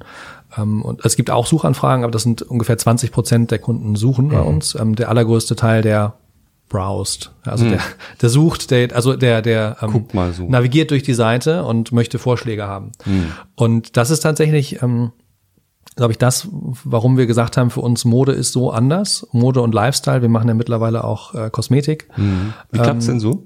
Gut. Ist noch sehr früh, aber hm. ähm, klappt gut und, und ist jetzt der zweite Versuch, Resonanz. oder? Ja, ja. Ist der zweite Versuch. Das erste Mal hat es nicht so gut geklappt. Das war aber auch mhm. eine Zeit, da haben wir so viele Sachen äh, gleichzeitig gemacht, ähm, dass wir da einfach nicht richtig dran gegangen sind und ich glaube, das haben wir jetzt deutlich. Oh, oh, oh wenn das nicht meint, wenn jetzt, ohne, wenn jetzt Jochen Wegner gleich vor wenn Glück der Postmann zweimal klingelt. Ich schreibe auf keinen Fall, aber ich bin sehr. Jetzt, ich, jetzt bin jetzt ich auch, bin ich auch also gespannt. Ich habe, jetzt vor, jetzt, also, bin ich gespannt. ich habe vorgestern zwei Paar Sneakers bestellt. Hierher. Jetzt bin ich gespannt. Welche, welche Uhrzeit? Weiß ich nicht mehr. Nach abends. Abends, abends ja. Ja gut, dann ist er gut. Und, dann, äh, dann hieß es so innerhalb der nächsten drei Lieferzeit ist okay? Ist okay. Äh, und wir liefern ja in Berlin mittlerweile schon Same Day. Ich weiß nicht, ob Sie das wussten. Ich weiß das, ja. ich weiß das, aber ja. es hat nicht geklappt hier. Ja, wahrscheinlich so, lag das Produkt irgendwo anders. ich bin sogar so ein, wie heißt das? Ich zahle sogar Geld dafür, Kunde sein zu dürfen. Wie heißt das nochmal? Premium, irgendwas? Nö, nö, nö. Zalando Plus. Danke. Es ist aber es unglaublich. ist mein Zalando-Päckchen. Christoph, holst du es mal? Oh ja, können wir den den Herrn oder die Dame, die das gebracht hat. Der Christoph verhandelt gerade. Jetzt. Ja, nimm gerne. Wir, wir haben noch. Hallo, guten Morgen. Hallo. Hallo. Jetzt kommt ein sehr freundlicher Herr von DHL in unsere Sendung mit dem Zalando-Päckchen. Wir haben nämlich äh, Schuhe bestellt. Sehr gut. Zwei Paar. Kein Problem. Ja? Danke sehr. Ciao, bis zum nächsten Mal. Ciao. So, das ist ja immer das, das Schönste, wenn man dem Kunden jetzt persönlich das Paket also, überreichen jetzt, danke, jetzt packen wir eine Zalando-Kiste aus. Soll ich, jetzt Ding auspacken? ich bin sehr gespannt, was jetzt passiert. Also, also ich, ich halte mal fest, die Logistik, die, die Chain, die Logistik-Chain hat funktioniert. Achtung, es gibt ein perfekt getimed. Ich habe das wirklich, ich dachte eben, da stand ein bis drei Tage, ja, ich probiere es mal. Oh, so. Großer Karton, den Jochen jetzt aufpackt. So. Wo ist dieses Rückgeld? Der Lieferzettel. Das ist die wichtigste Frage. so dieses hier, ne? Hier, ja. ja. Und das ist immer schon dabei, das finde ich wirklich toll. Das ist immer schon dabei. Das macht wirklich äh, Ein zweites Problem, was ich früher immer hatte, war, äh, kein Mensch, der ernsthaft arbeitet, kann doch tagsüber irgendwann zu einer Postfiliale gehen und diese Päckchen zurückgeben. Ich habe mich immer gefragt, wie die Leute das machen. Jetzt habe ich aber rausgekriegt, mein Späti nimmt die auch an. Und seitdem bin ich ein glücklicher Rücksender geworden. Darf ich übrigens auch nochmal sagen, wenn Sie, äh, das wenn Sie bei Herrn Zalando Ritter Plus mitmachen, dann holen wir die Retouren sogar zu Aber Hause das ist ab. das Schlimmste. Ich bin, ich möchte niemand, mit niemandem eine Uhrzeit vereinbaren, zu der ich irgendwo zu sein habe, weil das ist mein Alltag. Ihrer wahrscheinlich auch. Sie sind zwischen 9 Uhr und 9 Uhr 5 da Ja, oder ja, dort. ja. Auf keinen Fall möchte ich in meinem Privatleben irgendwelche Termine mit. Auch nicht, wenn wir es im Büro abholen? Ah, nee, das ist okay. Ja, guck. Ach, man kann das auch im Büro Ja, klar. abholen lassen. Da musst du auch mal im logisch. Büro sein, Jochen. Da Ja, das ist natürlich die. Frage. immer Menschen bei, bei Zeit online sind tatsächlich 24 Stunden. Also Jochen Wegner Also. hat sich äh, Ich habe bestellt. Ich brauche nämlich schwarze Schuhe. schwarze Vans. Weil ich, äh, ja, genau. eigentlich Skaterschuhe früher mal gewesen, heute für Cozy Dads. Der Christoph ist ein Modeexperte, der ist nämlich Chefredakteur des Zeitmagazins und kann mir jetzt sagen, also äh, äh, Vans tragen nur noch Cozy Dads. Nein, ich habe das jetzt nur gesagt, weil ich bin äh, beeindruckt, dass du Skater, also äh, Vans waren ursprünglich äh, Sportschuhe. Skateboardschuhe, heute natürlich einfach ein Modeprodukt. Ich habe Ja. 8000 Jahre lang nur Adidas Sneakers getragen und habe kürzlich angefangen. Ich habe jetzt Laufschuhe von Nike, wegen der Geschichte von der New York Times, auf die wir vielleicht gleich noch zu sprechen kommen. Und ähm, habe einmal zufällig Vans probiert und bin ganz begeistert. Du als alter Skater kennst sie natürlich schon. Na, ich war kein Skater, mein Bruder war Skater gehabt. in Frankfurt an der. Hauptwache. Äh, und man muss ja unter Brüdern die Aufgaben auch so ein bisschen aufteilen. Ja. Also er war der Skater. Und du? Und, äh, Um mal aus seinem Privatleben zu ich war der erzählen, wir sollen ja, Fußballspieler. sagt Ich war der Maria, unser Fußballspieler. Produzent, Erzählen Sie öfter mal aus unserem ich war der coole erzählen. Fußballspieler Ja. und mein Bruder war der coole Skater. So teilt man sich die Rollen auf. Fußballspieler. Ja. Ich wollte mal Profi werden. Profifußballer? Ja. Das wusste ich nicht. Deine Mutter ist doch, was war sie nochmal? War sie nicht auch Sport und Mathe? Ja, ja, meine Sport, Mutter Sport, hat und, ist äh, Sport- und Mathelehrerin? Ja, meine Mutter war irgendwie Leichtathletin. Ähm, jetzt, ich, ich möchte aber Jochen sehen, wie er sich jetzt die die Schuhe Aber das wird nicht fotografiert. Doch, das wollen wir Mein festhalten. Problem ist nämlich, ähm, ich habe ja ähm, französische äh, handgenähte Kalbsschuhe an, die es wirklich nur in Frankreich, äh, lange Geschichte. aber Genau. bei Zalando bestellt? Nee, eben nicht. Das gibt's nicht bei Zalando. Aber ich habe dazu, ähm, ich war neulich in Paris, privat im Urlaub. Und laufe in so einen Laden rein, da sitzt so ein netter Franzose mit so Lederschuhen. Ich dachte, Mensch, das sind aber nette Lederschuhe. Und dann hatte der natürlich, und das hier noch nie gesehen, nie gehört, es ist irgendeine seltsame Mark, Marke von Pferdezüchtern aus der Camargue, whatever. Und ähm, diese Schuhe gab es halt nicht in meiner Größe. Also fuhr ich nach Hause, googelte, wie kriege ich die? Okay, die gibt's im Internet und es war super kompliziert, äh, die da zu bestellen. Und ich glaube, das, was Sie vorhin erzählt haben, hat mich sehr angesprochen. Oft fehlt mir dieser Marktplatz, um, um richtig ähm, tolle, sehr spezielle Produkte zu bekommen. Und ich würde mir sonst was abfreuen, wenn ich zum Beispiel bestimmte seltsame japanische Marken bei Zalando bekomme. Kriege ich aber nicht, gibt's halt nicht. Und das Warum ist eigentlich Noch nicht. Noch ja, nicht? weil die, die, also Klischee ist auch die Japaner, äh, die interessiert es auch nicht. Also es gibt Marken, die einen Kult auch darum, äh, da besteht ein Kult drum, äh, dass du die halt einfach nicht kriegst. Du musst wirklich nach Tokio fahren und in den Laden gehen. Aber der, der, tatsächlich ist ja das Interessante bei Zalando. Ich würde jetzt auch nicht zu Zalando gehen, wenn ich denken würde, ihr habt ähm, japanische Marken, die man sonst in Europa nicht so gut Für mich bekommt. wäre das ein wichtiger Grund. Aber das ist euer, ist nicht euer Image. Also es gibt ganz viele Kunden, die bei uns sind, weil sie merken, dort finden sie Produkte, die sie sonst nicht finden. Ähm, Und das für manche sind es irgendwelche japanischen Produkte, ähm, die wir vielleicht in dem Fall noch nicht haben. Ich hatte ja aber vorhin schon erzählt, wie, äh, wie gut sich teilweise Produkte, die in einem Markt eigentlich nur vertrieben werden, dann in einem anderen Markt verkaufen, weil sie bei uns verfügbar sind. Und ähm, wir haben ja eben über die Modebranche gesprochen. Ein weiteres Thema ist ja, dass sie unendlich vielfältig ist. Also wir haben aktuell 300.000 Produkte auf der Seite. Da fragen sich manche schon, wusste gar nicht, dass es so viele Modeprodukte gibt. Die Wahrheit ist aber natürlich, es gibt viele Millionen. Und äh, ich glaube, da gibt es viele interessante Nischen und viele interessante Marken, ähm, die wir noch auf unsere Seite bringen können, auf unsere Plattform bringen können. Zum Beispiel, wir hatten ja eben kurz über Beauty gesprochen. Ähm, ein wesentlicher Teil unseres Beauty-Sortiments sind koreanische Marken. Ähm, so nicht ganz Japan, warum, aber warum koreanische Marken?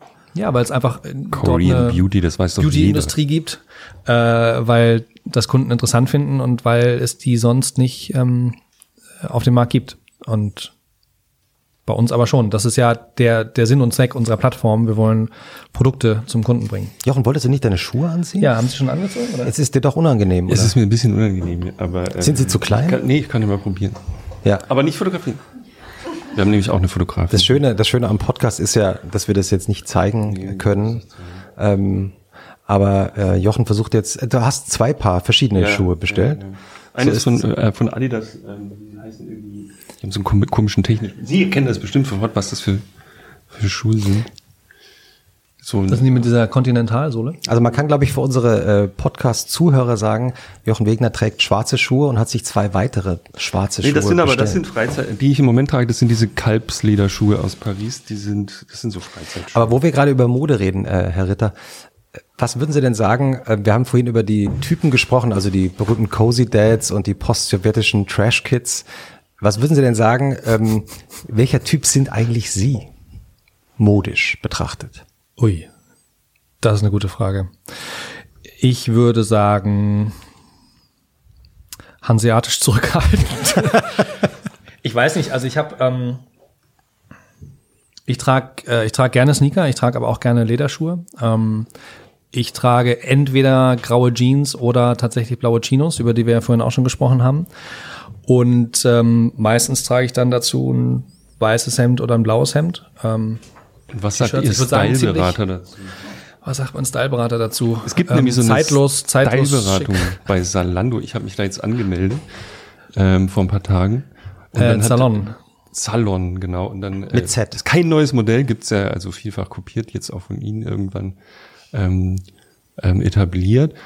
Und ähm, ich finde das irgendwie schillernd. Ne? Und dann meldet, also ich habe jetzt Dimitri, das ist das post Dimitri stellt mir jetzt genau äh, was zusammen. Und Sie haben das auch, ne? Sie haben auch so einen, einen Menschen, wie heißt der? der ich habe das, ich nutze das auch, ähm, wobei ich auch viel ähm, viel selbst äh, browse und kaufe. Ähm, bei Salon war es tatsächlich ganz witzig, weil ich äh, meine Stylistin ähm, äh, zugeteilt bekommen habe oder rausgesucht bekommen habe und ähm, die hieß, ähm, äh, die heißt äh, Kara und sie hat mir dann ein Produkt rausgesucht in der ersten Bestellung und zwar war das ein ähm, ein, ein Pullover mit einer großen Mickey Maus vorne drauf. Das ist sehr und vernünftig. Das hat sehr gut gepasst. Wusste die eigentlich, für wen die arbeitet? Ähm, ich bin nicht ganz sicher, ich glaube schon, aber ähm, Sie sind ich bin nicht, sicher? ich bin nicht ganz sicher, aber ich, ich denke schon, dass sie es wussten. Gibt es Leute eigentlich gefragt. wirklich? Ja, die natürlich gibt's die. Und äh, die die Geschichte hinter Mickey Mouse Pullover war, ähm, wir haben früher, wir haben hm. früher ähm, Anfang äh, am Anfang des Unternehmens haben wir oft ähm, so äh, Mini-Modeschauen veranstaltet. Und zwar ist es ja so, wir kaufen manchmal auch Produkte ein, die nicht so wahnsinnig gut funktionieren. Und wir haben uns dann überlegt, okay, am Ende der Saison machen wir im Büro, auf dem Dachboden war das damals eine Modeschau mit Produkten, die einfach keiner kaufen wollte. Und die sahen zum Teil wirklich skurril aus. Ähm, und zwar haben wir dann gesagt, wir, wir, das Spiel war, die, die Einkäufer werden sozusagen eingekleidet in den Produkten, die sie eingekauft haben, die aber keiner haben wollte. Und wir haben natürlich auch ah, mitgemacht. Ah, und am Ende haben dann irgendwie alle mitgemacht. Aber das ist ja fies. Also das heißt, die ja. größte Niederlage muss ich anziehen. Ja, wir ja. auch. Also am Ende, am Ende war das, äh, aber so ist die Idee entstanden und dann haben wir das am Ende alle gemacht, ähm, damit es eben auch nicht irgendwie äh, fies ist oder so. Und es war wahnsinnig lustig, äh, weil man mal so gesehen hat, was wir zum Teil für, für Produkte haben. Und bei der ersten Modenschau hatte ich dann so große Biker-Boots an und halt einen Mickey Mouse Pullover. Und den Mickey Mouse Pullover habe ich danach öfter mal, weil ich den wirklich mochte, öfter mal im Büro angezogen, immer so an besonderen Tagen, wo ich dachte, heute ist mal Zeit für den Mickey Mouse Pullover. Und siehe da, mein Salon-Stylist, was ah, packt sie mir ein? Den Mickey Mouse Pullover. Okay, und da habe ich gedacht, war, wow, das, äh, das ähm, hart recherchiert. Wie die das wohl rausgekriegt hat. Ja. Aber ich weiß nicht, ob sie es wusste. Jochen, passen deine Turnschuhe? Ich bin äh, unsicher, aber ich glaube ja. Welche schickst du zurück und welche behältst du? Ja, die, also ich behältst äh, die Vans würde ich auf jeden Fall behalten. Was sagst du? Also ich habe sie jetzt nicht, guck mal. Vorne so gedrückt. Sieht gut aus. Aber was ist jetzt die entscheidende Frage? Genau, drücken Sie vorne, ist der Abstand, oder? Braucht man so einen halben Daumen Abstand vorne? Oder? Ja, nee, aber das ist ja, ja das ist ein Typ abhängig, aber ich mag es eigentlich schon ganz gern, wenn da vorne so ein bisschen ja, Luft, Luft ist. Ja. Was, was verdient man eigentlich als CEO bei Zalando? Äh, die, ich weiß das, ich habe den Geschäftsbericht gelesen. Die Antwort ist, it depends. von mhm. It depends äh, vom Unternehmen. Also wir haben tatsächlich, ähm, Sie haben ja vorhin auch schon angesprochen, sind wir jetzt ein großes Unternehmen, sind wir jetzt irgendwie mehr wie Siemens oder sind wir noch ein Start-up? Und wir sind ja irgendwo so von der Größe schon groß, aber vom Mindset wollen wir halt weiterhin ähm, unternehmerisch und wie ein Start-up funktionieren. Und insofern haben wir uns dafür entschieden, bei unserer Vergütungsstruktur das auch abzubilden, nämlich im Prinzip eine Struktur zu bauen, die sehr ähnlich zu dem ist, was man in einem Startup finden würde. Nämlich, dass man ähm, ein gewisses Grundgehalt hat, was aber ähm, von dem man äh, auskommt, aber was deutlich niedriger ist als das, was in anderen großen Unternehmen gezahlt werden würde. Wie ist das bei Ihnen? Ähm, das sind bei uns jetzt ähm, 65.000 Euro. Waren aber mal 200, 60. ne? Sie haben es mal reduziert. 200, wir haben es jetzt reduziert, genau. Mhm. Für Aktienoptionen. Genau, also ähm, 65.000, das ist tatsächlich so, das war lange Zeit, glaube ich, so ein Standardgehalt bei Startups für Gründer ähm, oder so, zumindest das, wo, wo wir damals angefangen haben. Und wir fanden das charmant, weil wir gesagt haben, am Ende wollen wir unternehmerisch arbeiten und wir wollen dieses Mindset von, von einem Startup oder von einem neuen Unternehmen, das man gründet, irgendwo weiter haben, nämlich dass wir am Ende Teilhaber des Unternehmens sind. Und wie bei jedem Startup, wenn es super läuft, dann kann das viel Geld sein. Wenn es gar nicht läuft, dann kann es auch gar nicht sein. Und ähm, das war uns wichtig, das abzubilden. Und das benutzen wir auch nicht nur bei uns, das benutzen wir bei vielen Führungskräften und bei vielen Mitarbeitern, dass uns wichtig ist, dass ein großer Teil, bei uns halt der allergrößte Teil über Aktien ich habe ich hab, ich hab gelesen, ähm, dass Sie 2016 mal Aktien verkauft haben. Ich habe unterschiedliche Angaben gefunden. Die einen haben geschrieben, im Wert von 3,5 Millionen Euro, also Zalando-Aktien, die anderen 4 Millionen Euro. Äh, wie viel waren es wirklich? Ähm, das weiß ich nicht mehr. Das hängt davon ab, welcher Verkauf das war. Gab es mehrere? Ich habe schon zu mehreren Zeitpunkten ähm, Aktien verkauft, weil es ja so ist, wenn man eben diese Struktur wählt und das dann auch schon zehn Jahre lang oder in meinem Fall jetzt achteinhalb Jahre lang macht, dass ich mir halt gesagt habe, ich möchte halt über Zeit auch für meine Familie und für mich selbst ähm, die Möglichkeit haben, finanziell so ein bisschen unabhängiger zu sein. Den allergrößten Teil meiner Anhalte, äh, an, äh, Anteile halte ich weiterhin und das ist mir auch Sie wichtig. eigentlich? Wie viele Anteile? Ähm, also ich glaube, wenn man das Gründerteam und ähm, so die wesentlichen ähm, Führungskräfte zusammennimmt, sind das ungefähr zehn Prozent des Unternehmens mhm. in Anteilen und Aktienoptionen. Und Sie so? Ähm, da muss ich jetzt tatsächlich nachrechnen. Ich würde sagen, ein Prozent. Ich weiß mhm. es nicht genau. Etwa, also im Geschäftsbericht steht unter einem Prozent. Oder unter einem Prozent. Ja. ja. Aber so in der Größenordnung wird es sein. Aber der, aber der Punkt ist wirklich so dieses, ähm, ja, diese, diese Einstellung dazu, dass wir halt glauben, auch in größeren Unternehmen sollte man sich überlegen, kann man eigentlich die Konstellation unternehmerisch machen ähm, und kann man im Unternehmen und auch im Führungsteam so einen Geist erzeugen, okay, eigentlich so gesehen arbeiten wir wie ein Startup. Wir wollen was Neues erreichen und wenn wir es zusammen erreichen, dann super. Und wenn wir es nicht erreichen, dann sollten wir vielleicht auch nicht ähm, so viel Geld verdienen. Wie ist denn das eigentlich, wenn man zum allerersten Mal eben so ein Aktienpaket verkauft und plötzlich auf dem Konto steht diese Zahl? Also wir hatten ja neulich, äh, wir hatten ja am Anfang darüber gesprochen, ähm, warum ich BWL studiert habe und ähm, wir haben das, äh, wir haben das ja so ein bisschen diskutiert und bei mir war schon, wenn ich ganz ehrlich bin, war schon auch ein Grund, ich wollte einen Beruf haben, mit dem ich gut Geld verdienen kann.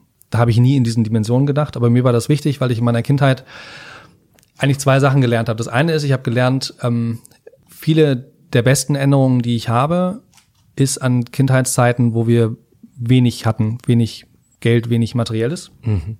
Ich erinnere mich an Urlaube, wo wir im Wesentlichen Pasta und Milchreis gegessen haben und solche Dinge. Und das hat mich eigentlich nie groß gestört. Das hat, ich habe eigentlich gelernt, man braucht nicht viel Geld, um glücklich zu sein. Man braucht, glaube ich, schon ein bisschen Geld. Ganz ohne Geld ist es irgendwann natürlich auch schwierig, aber man braucht nicht viel Geld, um glücklich zu sein. Auf der anderen Seite habe ich in meiner Jugend auch gemerkt, dass es einengt sein kann, wenn man bestimmte finanzielle Möglichkeiten nicht hat und für mich war es schon auch ein Motiv, dass ich gesagt habe, ich möchte irgendwie einen Beruf haben, wo ich finanzielle Möglichkeiten habe. Ich hab, wollte nie reich sein oder so, aber ich wollte finanzielle Möglichkeiten haben. Und bei mir war es so, glücklicherweise in dem Sinne, dass ich diesen Punkt eigentlich mit meinem ersten Job erreicht hatte. Ich habe mit meinem ersten Job ähm, so viel Geld verdient, dass ich sagte, die Sachen, die mir wichtig sind, die kann ich mir leisten. Also zum Beispiel, wenn ich irgendwo hin will, kann ich mir ein Taxi bestellen. Wenn ich irgendwo mit dem Zug fahren will, dann kann ich auch das machen. Wenn ich nichts zu essen zu Hause habe, dann gehe ich halt essen. Also dass viele Sachen einfach so äh, leicht wurden und, und ich diese Möglichkeiten hatte. Und ich muss ehrlicherweise sagen, das war mir schon wichtig. Danach hat es dann so ein bisschen irgendwann auch so seinen Reiz verloren. Also ab einem bestimmten Punkt war das dann nicht mehr die Hauptmotivation. Und bei Zalando jetzt aktuell ist es definitiv nicht mehr die Haupt, äh, äh, Hauptmotivation. Ähm, aber es hat mein Leben schon natürlich an vielen Stellen einfacher gemacht. Und ähm, ich finde es komfortabel, dass ich weiß, ich kann für meine Familie sorgen. Ähm, ich weiß, ich kann mir Dinge leisten, die ich schön finde. Ähm, ich tue das in einem Rahmen, den ich irgendwo angemessen finde. Und ja, vielleicht finanziell frei zu sein, gibt einem ja auch immer die Möglichkeit, irgendwann mal weitere Projekte anstoßen zu können. Ähm, man kann vielleicht in andere Startups investieren, man kann in Ideen investieren, die man gut findet, äh, man kann Dinge unterstützen.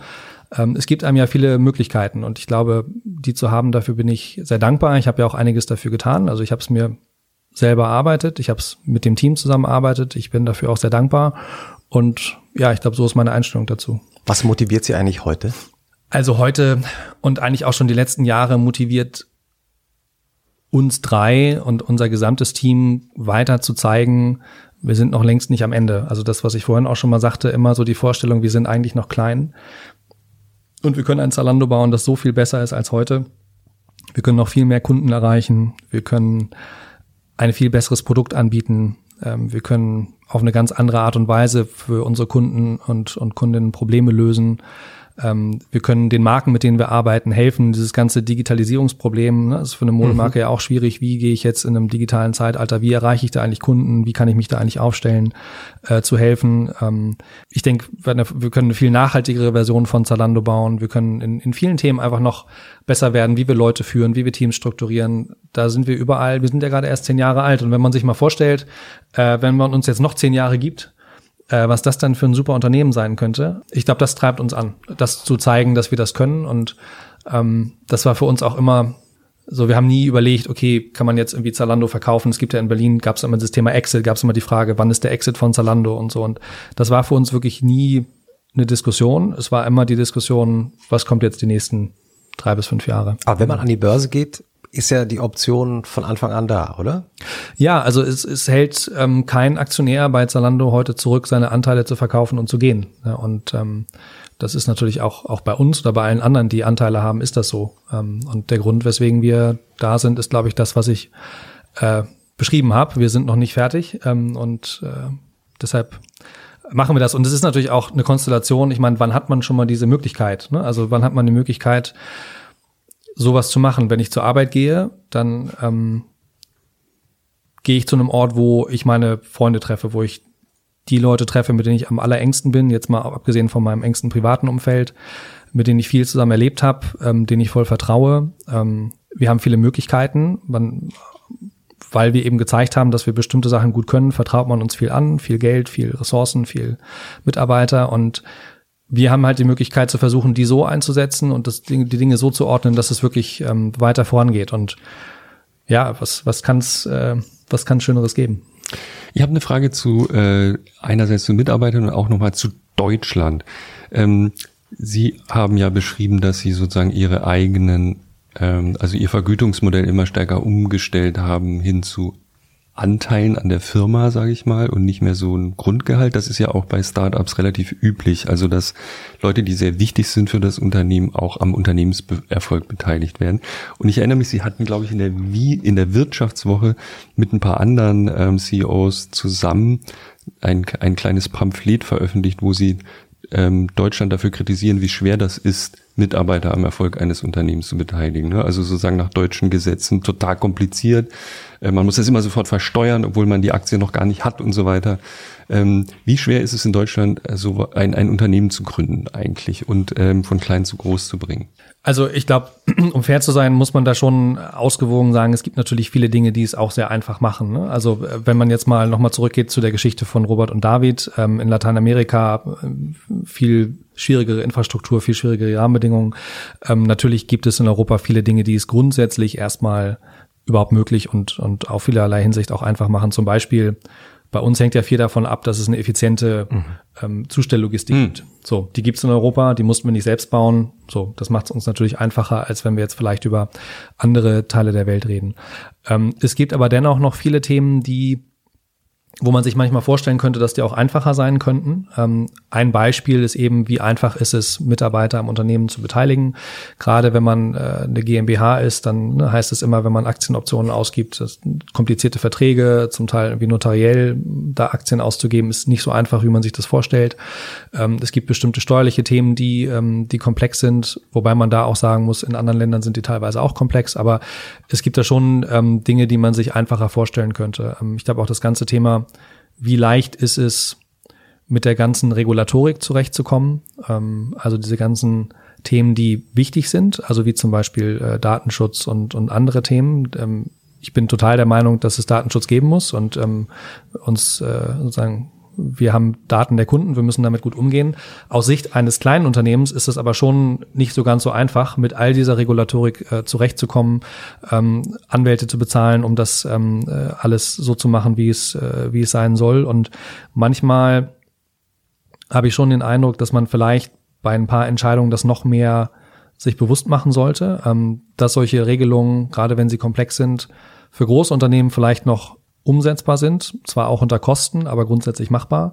Für gerade für kleine Unternehmen aber oft sehr schwer sind und das wären so Beispiele, die ich, die ich nennen würde. Hm. Vielleicht noch, wie einfach ist es, Mitarbeiter aus anderen Ländern äh, zu holen. Das ja. ist auch nicht immer ganz einfach. Ja. Also genau, also zum Beispiel Menschen von aus anderen äh, Regionen, äh, mhm. gerade Entwickler oder so hierher zu bekommen, scheint auch nicht ganz trivial zu sein. Wie viele Leute arbeiten daran, dass das geht bei Ihnen? Also gibt es eine eigene Abteilung, ich nehme mal an, die, ja.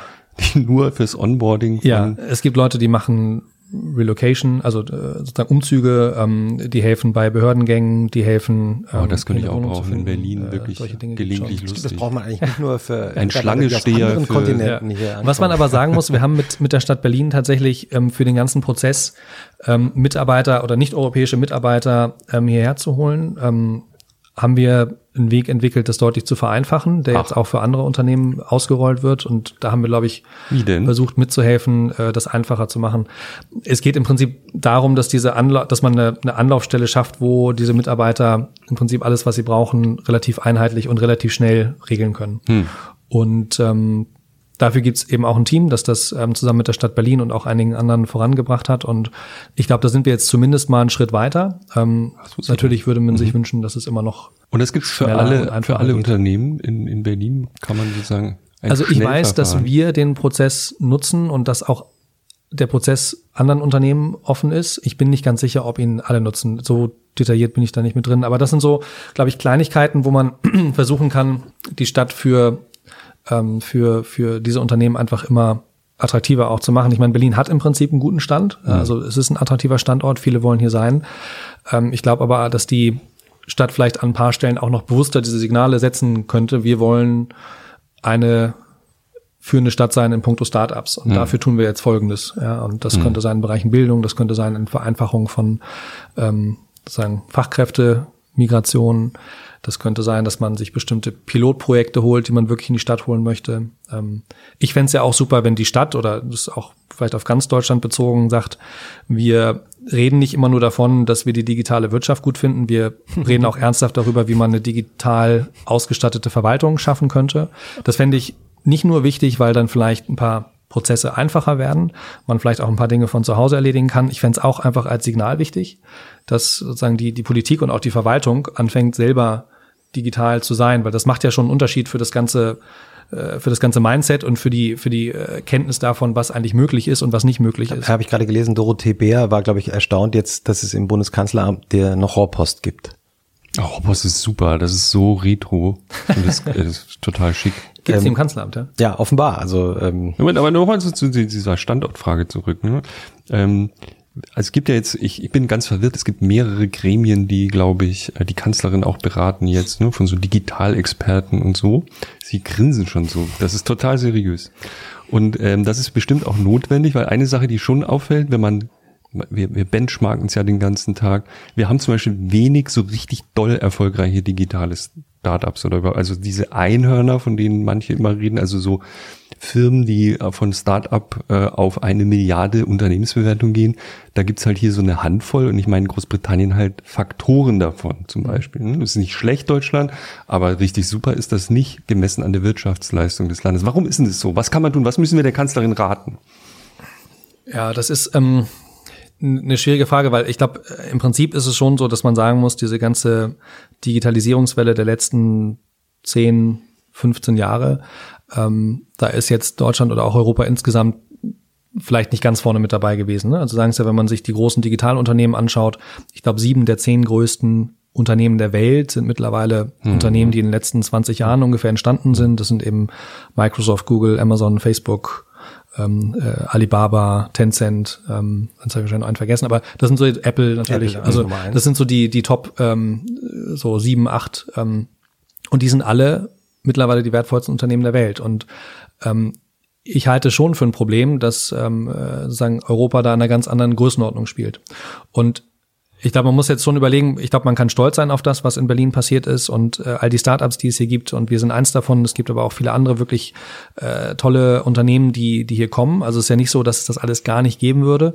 Ehrlicherweise muss man aber schon sagen, dass es in China und den USA natürlich auf einer ganz anderen Größenordnung passiert. Und ähm, das wird langfristig, glaube ich, schon zum Problem, weil natürlich all das, was wir hier an Errungenschaften haben, also wie den Sozialstaat und andere Dinge, ähm, das Bildungssystem leben natürlich am Ende auch davon, dass äh, Europa eine große Wirtschaftskraft hat. Und ähm, diese Wertschöpfung auch in der digitalen Zeit hier in Europa zu haben, halte ich schon für immens äh, wichtig. So, jetzt die Frage, was kann man der Politik raten? Ähm, da wird es dann natürlich sozusagen so ein bisschen äh, so ein bisschen schwieriger, weil zu sagen, wir brauchen irgendwie mehr digital ist einfach, sich dann zu überlegen, wie soll es ganz genau funktionieren, ähm, ist dann schon gar nicht mehr so einfach. Ich glaube, dass schon ein wichtiger Punkt wäre, wenn man etwas verändern will, dann braucht man, glaube ich, ein, ein ungefähr klares Bild, wo man eigentlich hin möchte. Und ich finde, dass man in Deutschland, auch Europa, dieses Bild, was wir eigentlich in puncto digital erreichen wollen, noch viel klarer zeichnen könnte. Also ich habe mal ein, also ein Beispiel, was mir dazu einfällt, ist sowas wie ähm, wie äh, Atomausstieg. Hm. Da wurde ab einem gewissen Punkt ähm, Fukushima. Fukushima und da wurde gesagt, okay, wir haben jetzt erkannt, wir wollen das nicht mehr. Ähm, wir setzen uns als Politik das Ziel, Atomkraft ist vorbei in so und so vielen Jahren. Und das wurde dann ja wirklich als Kraftakt über verschiedene Ministerien hinweg mit wahnsinnig hohen Geldern ermöglicht, dass dieser Ausstieg irgendwo vorangetrieben wird. Und jetzt sozusagen kann man das unterschiedlich bewerten, aber Fakt ist ja, da wurde ja schon ein ganz klares politisches Ziel formuliert und dann wurde viel daran gesetzt, dahin zu kommen.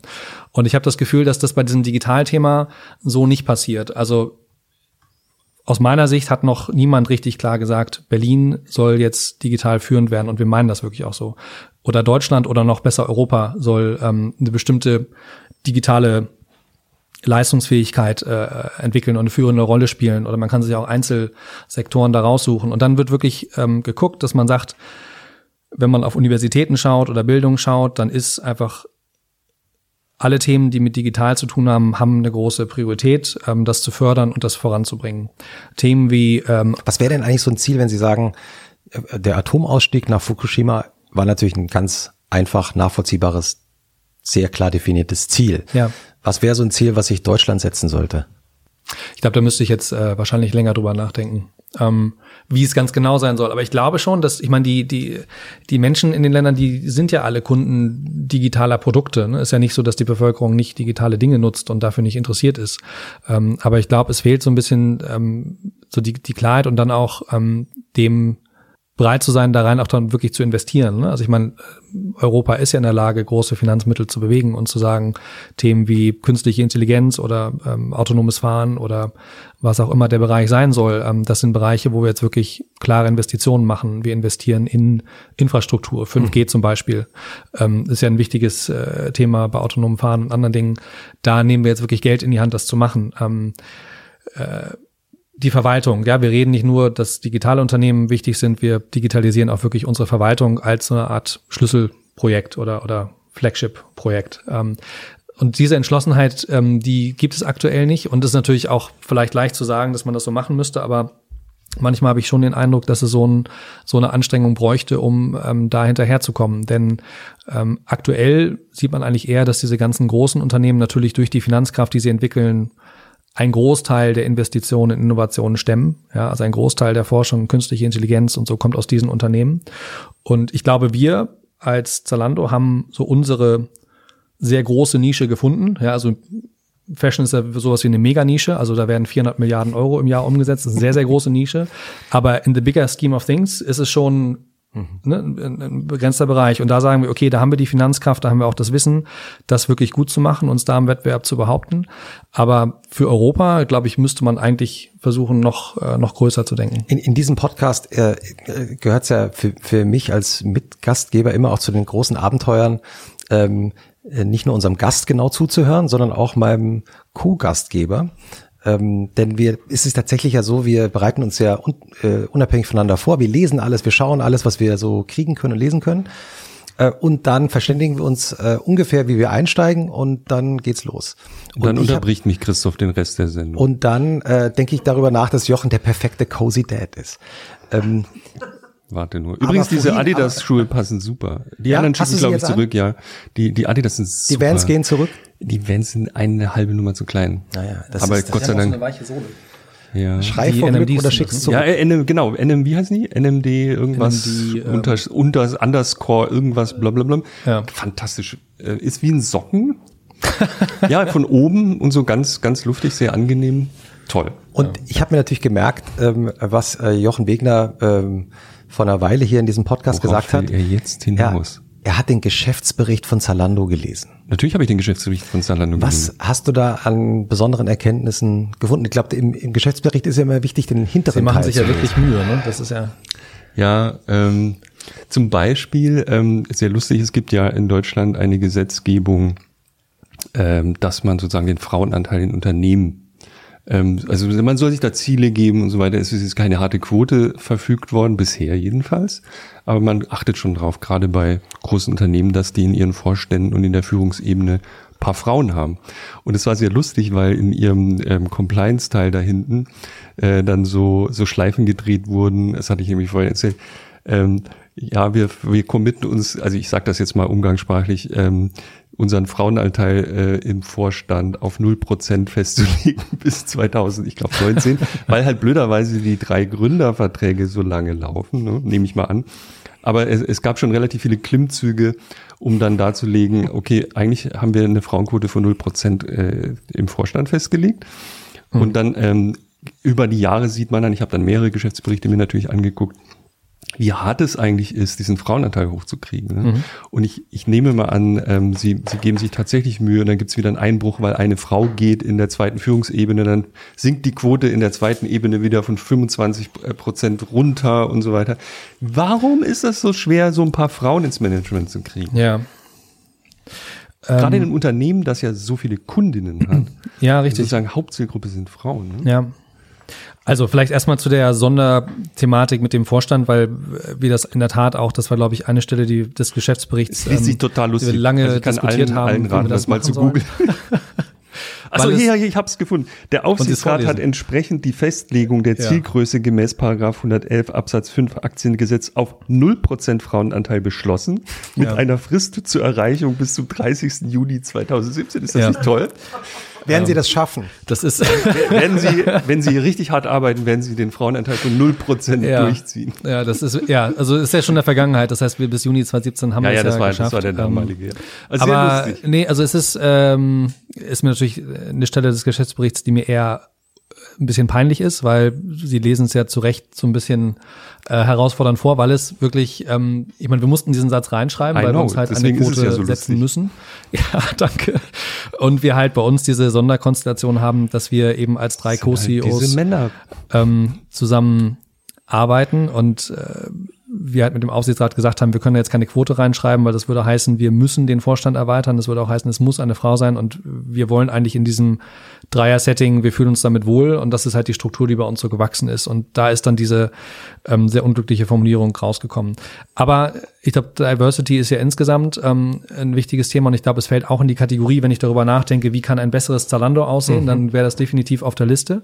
Ähm, und es ist auch, glaube ich, ein Thema, wo wir am Anfang, als wir so schnell gewachsen sind und so schnell rekrutiert haben, wir haben natürlich viel rekrutiert aus äh, von Leuten, die wir kannten, also aus der WHU, was zum Beispiel auch ähm, einen sehr hohen männlichen Anteil Mhm. hat, oder dann von Beratungen, wo auch sehr viele Männer unterwegs sind. Und wir haben dann irgendwann gemerkt, okay, wir haben tatsächlich ähm, da ein Thema, ähm, weil wir das haben sie ja auch selbst gesagt, wir, wir haben viele weibliche Kunden und jetzt zu sagen, es gibt so einen so ein Club deutscher Männer, die an europäische Frauen Mode verkaufen, irgendwie macht das nicht so richtig Sinn. Und es gibt ja auch viele, viele Studien, die sagen, dass divers aufgestellte Teams ähm, besser funktionieren.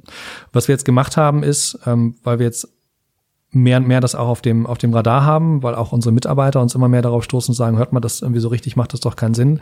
Wir haben uns das genauer angeschaut. Ähm, wir haben erstmal versucht, genauer festzustellen, was ist eigentlich los. Ähm, was wir zum Beispiel sehen, ich meine, Diversity hat ja wahnsinnig viele Dimensionen.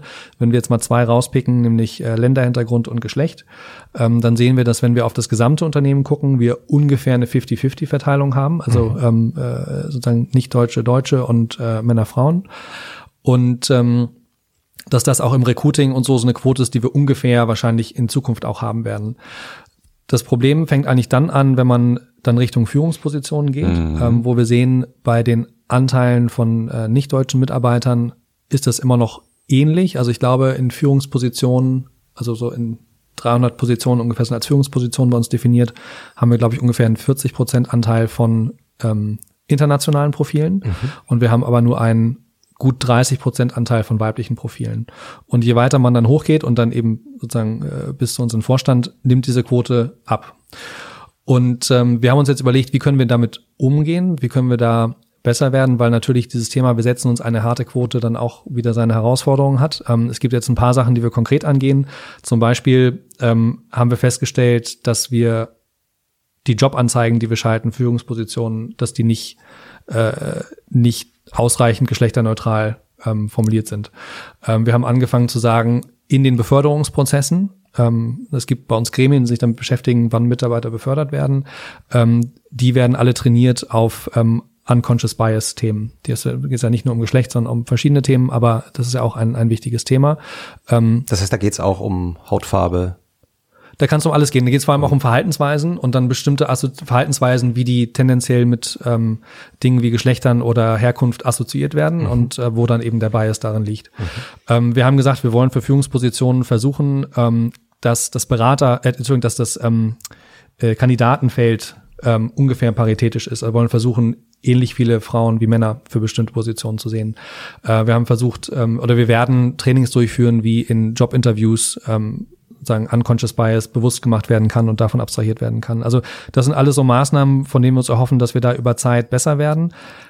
Es gibt natürlich auch Bereiche bei uns im Unternehmen, wo es besonders schwierig ist. Ähm, das ist natürlich zunächst mal Tech. Ähm, und das ist was, was wir bei allen Technologieunternehmen sehen, dass bei uns die Frauenquote im, im Technologiebereich am, am niedrigsten ist. Ähm, wo es eben auch das Problem gibt, dass einfach in dem Bewerbermarkt, ähm, ist wahrscheinlich ähnlich wie bei, weiß nicht, herkömmlichen Ingenieuren, also Maschinenbauern früher. Meine, meine Schwester hat Maschinenbau studiert in Aachen und ich glaube, sie ist eine von hm. einer Handvoll Frauen in dem Studiengang. Hm. Das heißt, das sind natürlich auch Strukturen, die jetzt für uns als Unternehmen alleine schwer aufzubrechen sind, aber ich habe ein paar Beispiele genannt. Ich glaube, es gibt ganz konkrete Punkte, wo wir selbst einfach besser werden können mhm. und müssen. Und ich glaube, es ist wieder ein Beispiel ähm, für ein Problem, das wir jetzt sozusagen irgendwann erkannt haben und wo wir jetzt versuchen, durch das messbar zu machen, uns konkrete Ziele zu setzen und, äh, und da ähm, besser zu werden. Aber Sie, darüber wird promoviert. Es gibt Lehr Lehrstühle über Lehrstühle, die sich mit diesen Themen beschäftigen. Trotzdem an, auch an Sie mal die Frage, als jemand, der es wirklich beeinflussen kann. Sie haben ein Unternehmen, das zur Hälfte aus Frauen besteht. Mhm. Und in ihren Führungspositionen, je weiter man nach oben kommt, desto weniger Frauen gibt's da. Ja.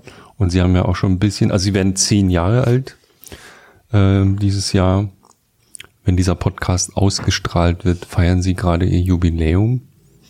Ähm, warum, warum ist es so schwer, von unten nach oben diese Frauen zu befördern? Woran liegt denn das? Also Bias und so weiter habe, habe ich alles gehört, aber da, was ist denn das aus Ihrer Sicht?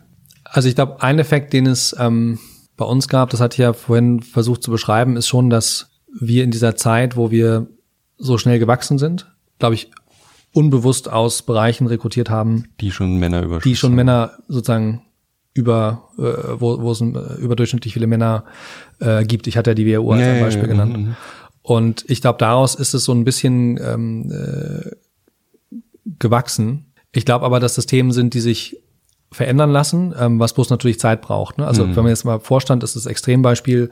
Wir haben noch nie sozusagen einen, äh, also, äh, also wir haben also wir haben, wir haben noch nie einen weiteren Vorstand bestellt. Ähm, wenn man dann ähm, eine Ebene darunter geht, auch da sind das Leute, die schon sehr lange bei uns sind und wo wir auch natürlich ab und zu mal Leute dazu holen, aber auch nicht äh, auch nicht ständig. Das heißt, das ist auch bei uns ein Prozess, ähm, der Zeit ähm, äh, brauchen wird und ähm, hm. daran arbeiten wir. Woran das noch, jetzt kann man natürlich überlegen, woran liegt das jetzt bei sowas wie der WHU oder woran liegt das bei irgendwie hm. Beratungsunternehmen oder anderen äh, Unternehmen, wo wir, wo wir viel ähm, Leute ins, ins Unternehmen geholt haben. Die Frage ist ja auch, äh, ob man es über eine äh, ohne die Quote überhaupt lösen kann, weil Sie haben ja gerade von, als wir über die Digitalisierung gesprochen haben, ja. ja gesagt, wenn jetzt nicht eine klare Richtung vorgegeben wird, also mit anderen Worten eine klare Vorgabe gemacht ja. wird, dann passiert ja. eigentlich viel zu wenig.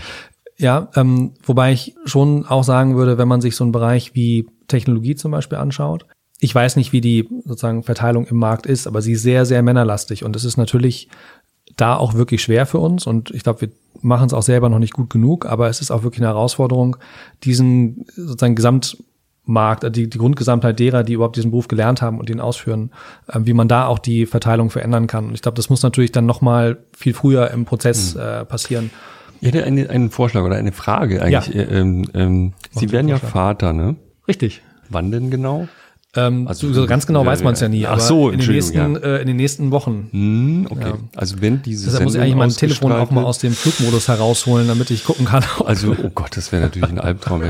ähm, Nein, das glaube ich nicht. Wir haben vorhin noch gesprochen, alles gut. Ja, okay. Ja. Wie lang machen Sie Auszeit? Mein Plan ist, im nächsten Jahr zwei Monate ähm, rauszugehen, hm. ähm, im nächsten Frühjahr, Sommer. Ähm, wir haben uns das überlegt, weil meine Freundin und ich, wir haben beide Berufe, ähm, die uns wichtig sind. Mhm. Also meine Freundin ist, äh, ist Richterin. Ähm, ich mache eben das, worüber wir die ganze Zeit hier sprechen. Richter sollen ja auch ganz schön arbeiten müssen, habe ich gelesen.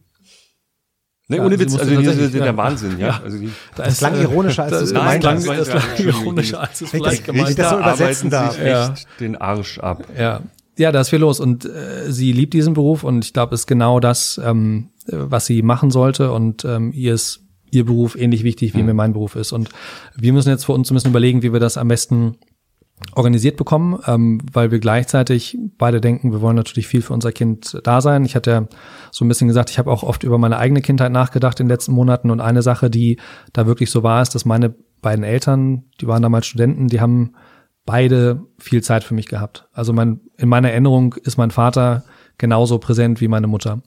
Und ähm, das ist so ein bisschen so die Frage, die wir uns stellen, wie können wir diese Dinge möglichst gut unter einen Hut bekommen. Ähm, wir haben bei uns im Unternehmen eine Mitarbeiterin, die, äh, die ähm, hat drei Kinder ähm, und ich habe die alle dreimal kennengelernt, ähm, machen wirklich einen, einen, äh, einen tollen Eindruck und sie als Beispiel schafft das, ähm, das so unter einen Hut zu bekommen, dass sie beides wirklich kann. Sie ist im Beruf sehr stark und äh, sie, äh, sie hat trotzdem, sie schafft es, drei Kinder zu jonglieren. Es gibt ja andere Beispiele dafür. Das heißt, es ist möglich.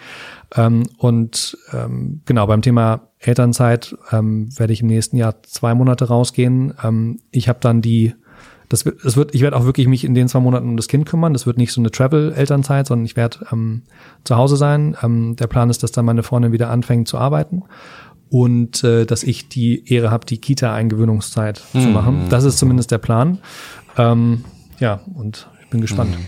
Aber, ist, also Aber Sie da, wollten einen Vorschlag, glaube ja, ich. Nee, da, da ja. ist so ein, ich, ich nehme wahr, da ist so eine Schraube, was, was ich öfter höre, wenn man ähm, viel mit Menschen zu tun hat, die irgendwo arbeiten, dass ähm, sozusagen ein Modell sogar sein könnte, dass man fast erzwingt, dass Männer genauso viel Auszeit nehmen wie Frauen, weil ein, ein eines der Themen, ja. über das Frauen berichten, dass es dann doch immer auf die Frau zurückfällt, ja. Äh, die Ehre zu haben, wie sie das gerade nannten, das eine oder andere zu tun und der Mann ja so einen wichtigen Beruf hat und es deswegen nicht mhm. so gerne tut. Das ist jetzt halt so, ihr macht es bitte halbe halbe ähm, könnte ja könnte ja sogar eine Idee sein, solche Modelle zu etablieren, als großes Vorbild eines Unternehmens zu sagen, ich gehe mal ein halbes Jahr, es wird schon nicht zusammenbrechen. Nach zehn Jahren habe ich den Laden so hingestellt, kann ja. mal weg sein.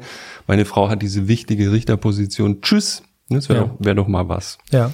Also da, da ist zum Beispiel was, ähm, wo Bias ganz konkret wahrscheinlich ähm, messbar ist. Ne? Also Leute, die sich überlegen, soll ich ein Kind kriegen? Wenn ja, bin ich eine Frau? Wenn ja, oh oh. Hm diese Situation zu ändern. Ja.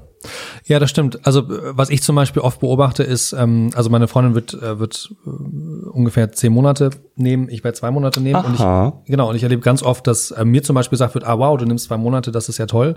Und bei ihr dann eher so, wie ach, nur, nur zehn, Monate. Ähm, mhm. Die Mutter muss doch beim Kind sein. Und Aber ähm, Sie könnten es ja ändern. Das, ähm, ja, ich glaube tatsächlich, dass ähm, also erstmal, ich bin noch dabei, das rauszufinden, aber ich glaube, für Vorstände gibt es tatsächlich dieses Elternzeit. Äh, äh, ich habe befürchtet, dass sie sowas sagen will. Ähm, ja, Was werden leid, die Aktionäre so, dazu sagen? Es ist so, ähm, dass es das nicht gibt. Mein Vertrag gibt eine gewisse Flexibilität her, dass ich hm. diese zwei Monate machen kann.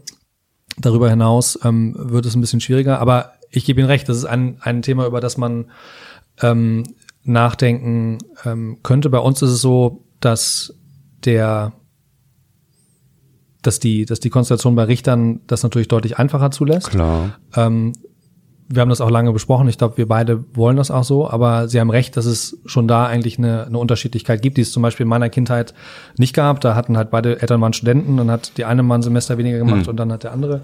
Und ähm, Und wenn es gar nicht ging, dann sind halt die Großeltern vorbeigekommen und ähm, dann hat es irgendwie funktioniert. Sie haben gerade über Ihre Eltern gesprochen, Ja. ähm, dass die so jung äh, waren, als sie geboren wurden.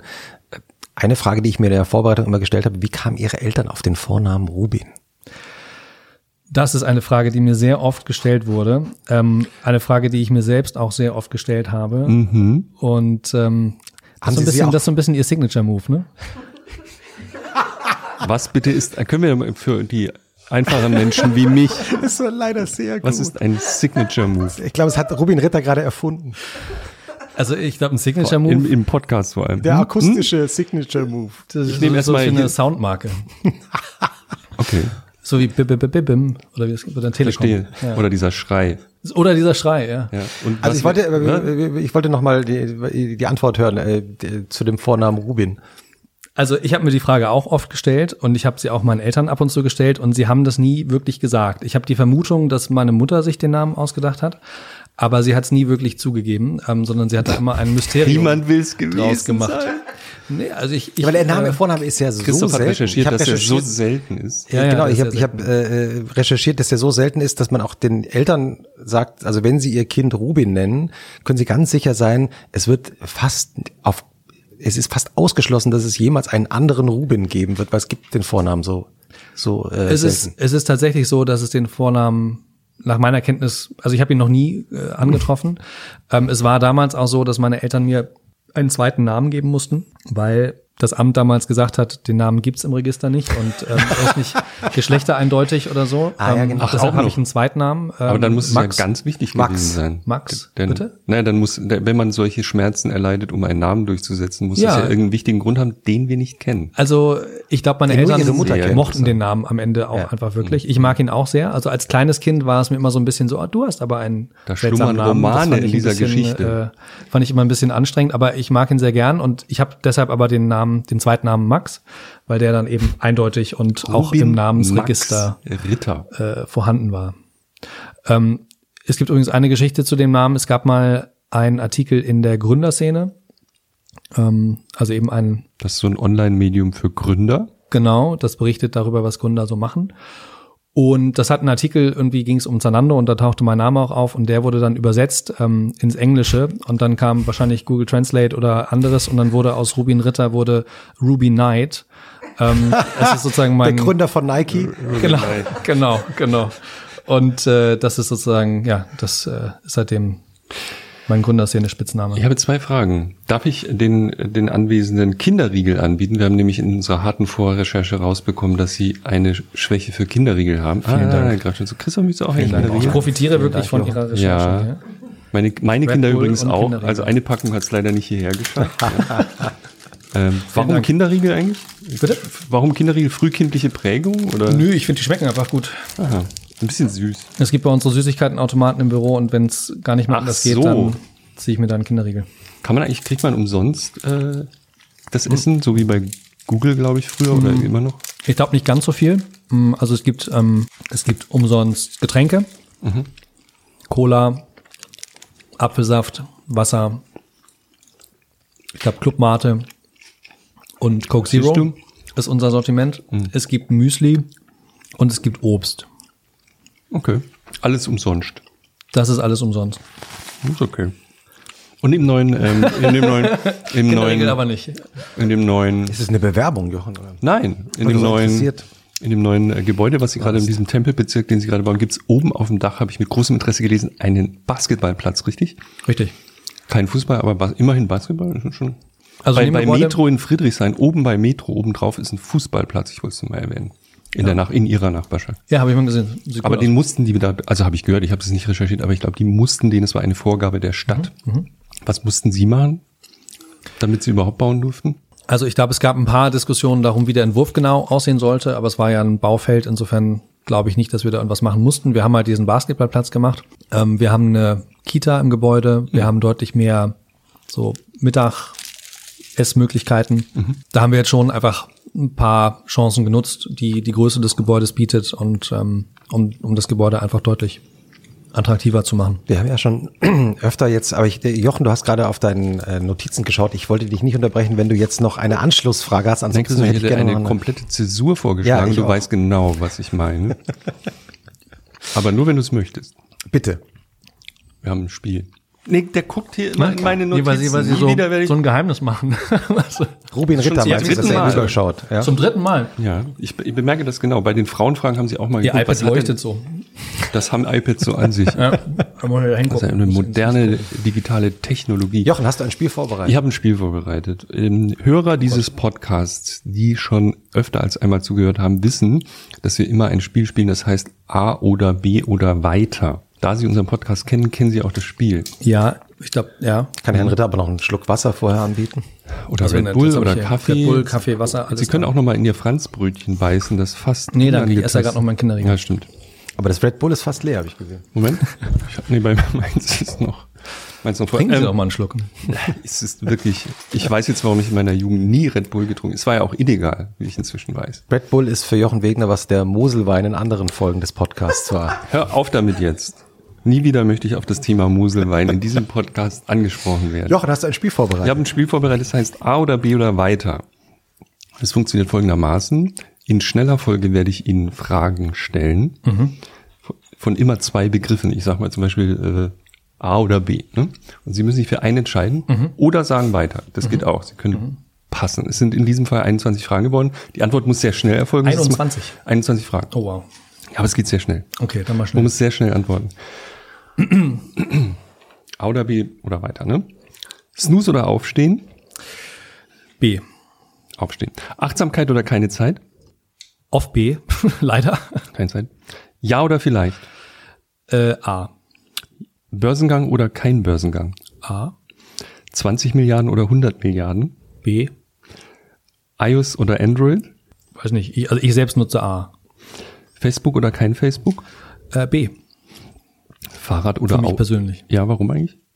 Habe ich gemerkt. Es gibt einen Rubin Ritter, das sind Sie aber, glaube ich, nicht auf Facebook. Oder Sie haben Ah, sich so komplett einen. ver... Ja, es gibt einen. Es hat es jemand gibt einen, es Rubin hat Ritter. jemand sich äh, zumindest so angemeldet. Der ist auch komplett äh, verborgen, da gibt, sieht man nichts. Das könnten Sie sein. Aber Sie sind gar nicht auf, in sozialen auf Facebook, Medien, oder? Warum sind Sie nicht auf Facebook? Also, Also- zumindest nicht unter Ihrem Namen. Ja, ich nutze, ähm, ich nutze ja wahnsinnig viele digitale Angebote. Ähm, Facebook ist aber tatsächlich eins, das ich äh, privat nicht nutze.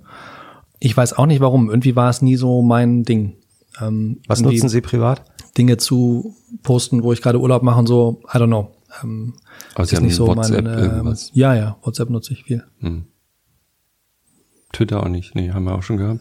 Twitter, ich lese ab und zu da Sachen, aber ich, aber ich tweete selbst nicht. Sie sind, treten auch nicht als Influencer auf Instagram auf. Das Nur unter einem Decknamen. Übrigens, Instagram. ohne Deckname. Ich hab mir schon gedacht, Sie Sie sind müssen sicher- auf Instagram sein. Sicher unter dem Decknamen bei Instagram, oder? Ja, den verrate ich aber nicht. Ja. Da gibt's richtig gute Trends. Wie heißt der Deckname? Ähm, ich habe ihn akustisch nicht verstanden. Ich auch nicht. Ja, ich habe ihn gerade vergessen. Ah, Aber okay. Sind, da gucken Sie schon, weil ich meine, das ist Sie haben ja gesagt, der schnelle, Ort. schnelle Abfolge. Entschuldigung, ja, wir sind, wir sind kurz abgeschwiffen. Ja. Okay, jetzt geht's weiter. Ganz schnell bitte. Fahrrad oder Auto? Ähm, gerne A. Puma oder Adidas? U. Passe, muss ich neutral bleiben. Essex oder Nike? Beide Marken haben sehr gute Produkte. Also geht es aber so weiter. Passe. Boss oder Calvin Klein? Passe. Buzz Rixons? Aber ich habe ja ein Bosshemd an, insofern habe ich mich da ja schon. Es geht jetzt ewig so weiter. Buzz Rixons oder Alpha Industries? Geht es jetzt wirklich 20 Fragen so weiter?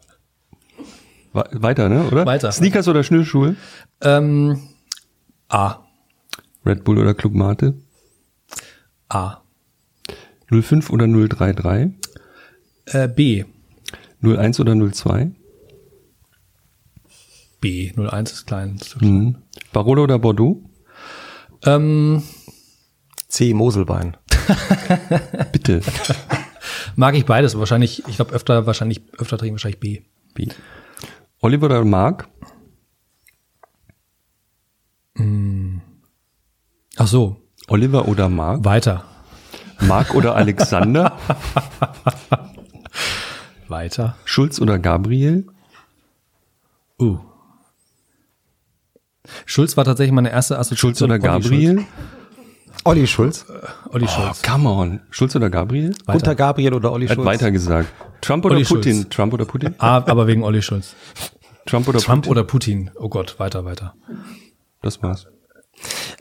Also wunderbar. Ich habe äh, mir äh, schon die ganze Zeit überlegt, ähm, und Sie haben es ja auch schon mehrfach angesprochen, äh, wie Sie zu dritt eigentlich arbeiten. Mhm. Ich meine, mhm. die Dreierkonstellation hat ja den großen Vorteil, es gibt immer eine Mehrheitsentscheidung. Richtig. Äh, das, äh, ich ich, ich habe Sie jetzt schon so als jemanden kennengelernt in diesen Minuten, die wir jetzt miteinander reden, dass Sie auch sehr strategisch und sehr klar auch denken. Das heißt, Ihnen war schon auch klar, als Sie da eingetreten sind in diese Konstellation, es wird immer eine Mehrheit geben, weil zu dritt werden wir immer eine Entscheidung treffen. Ähm, jetzt gab es ja in der, sagen wir mal, in der deutschen Politik auch öfter mal in den letzten Jahren äh, so Dreierkonstellationen und die haben dann in der Öffentlichkeit immer gesagt, zwischen uns passt kein Blatt Papier.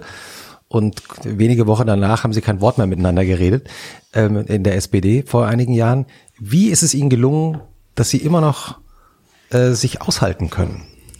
Ja, wie ist das gelungen? Also ich glaube, das ist wirklich ein, also wie ein Geschenk, dass diese Konstellation wirklich so lange so gut funktioniert hat und auch immer noch so gut funktioniert. Ähm, also wirklich eine Sache, für die ich persönlich äh, extrem dankbar bin. Ähm, Sie haben ganz am Anfang, als Sie mich vorgestellt haben, irgendwie sowas gesagt wie der heimliche Chef und haben gesagt, ich kann das ja dementieren, was ich auch hiermit tun möchte. Also wir haben tatsächlich zwischen uns dreien nie eine Hierarchie gehabt.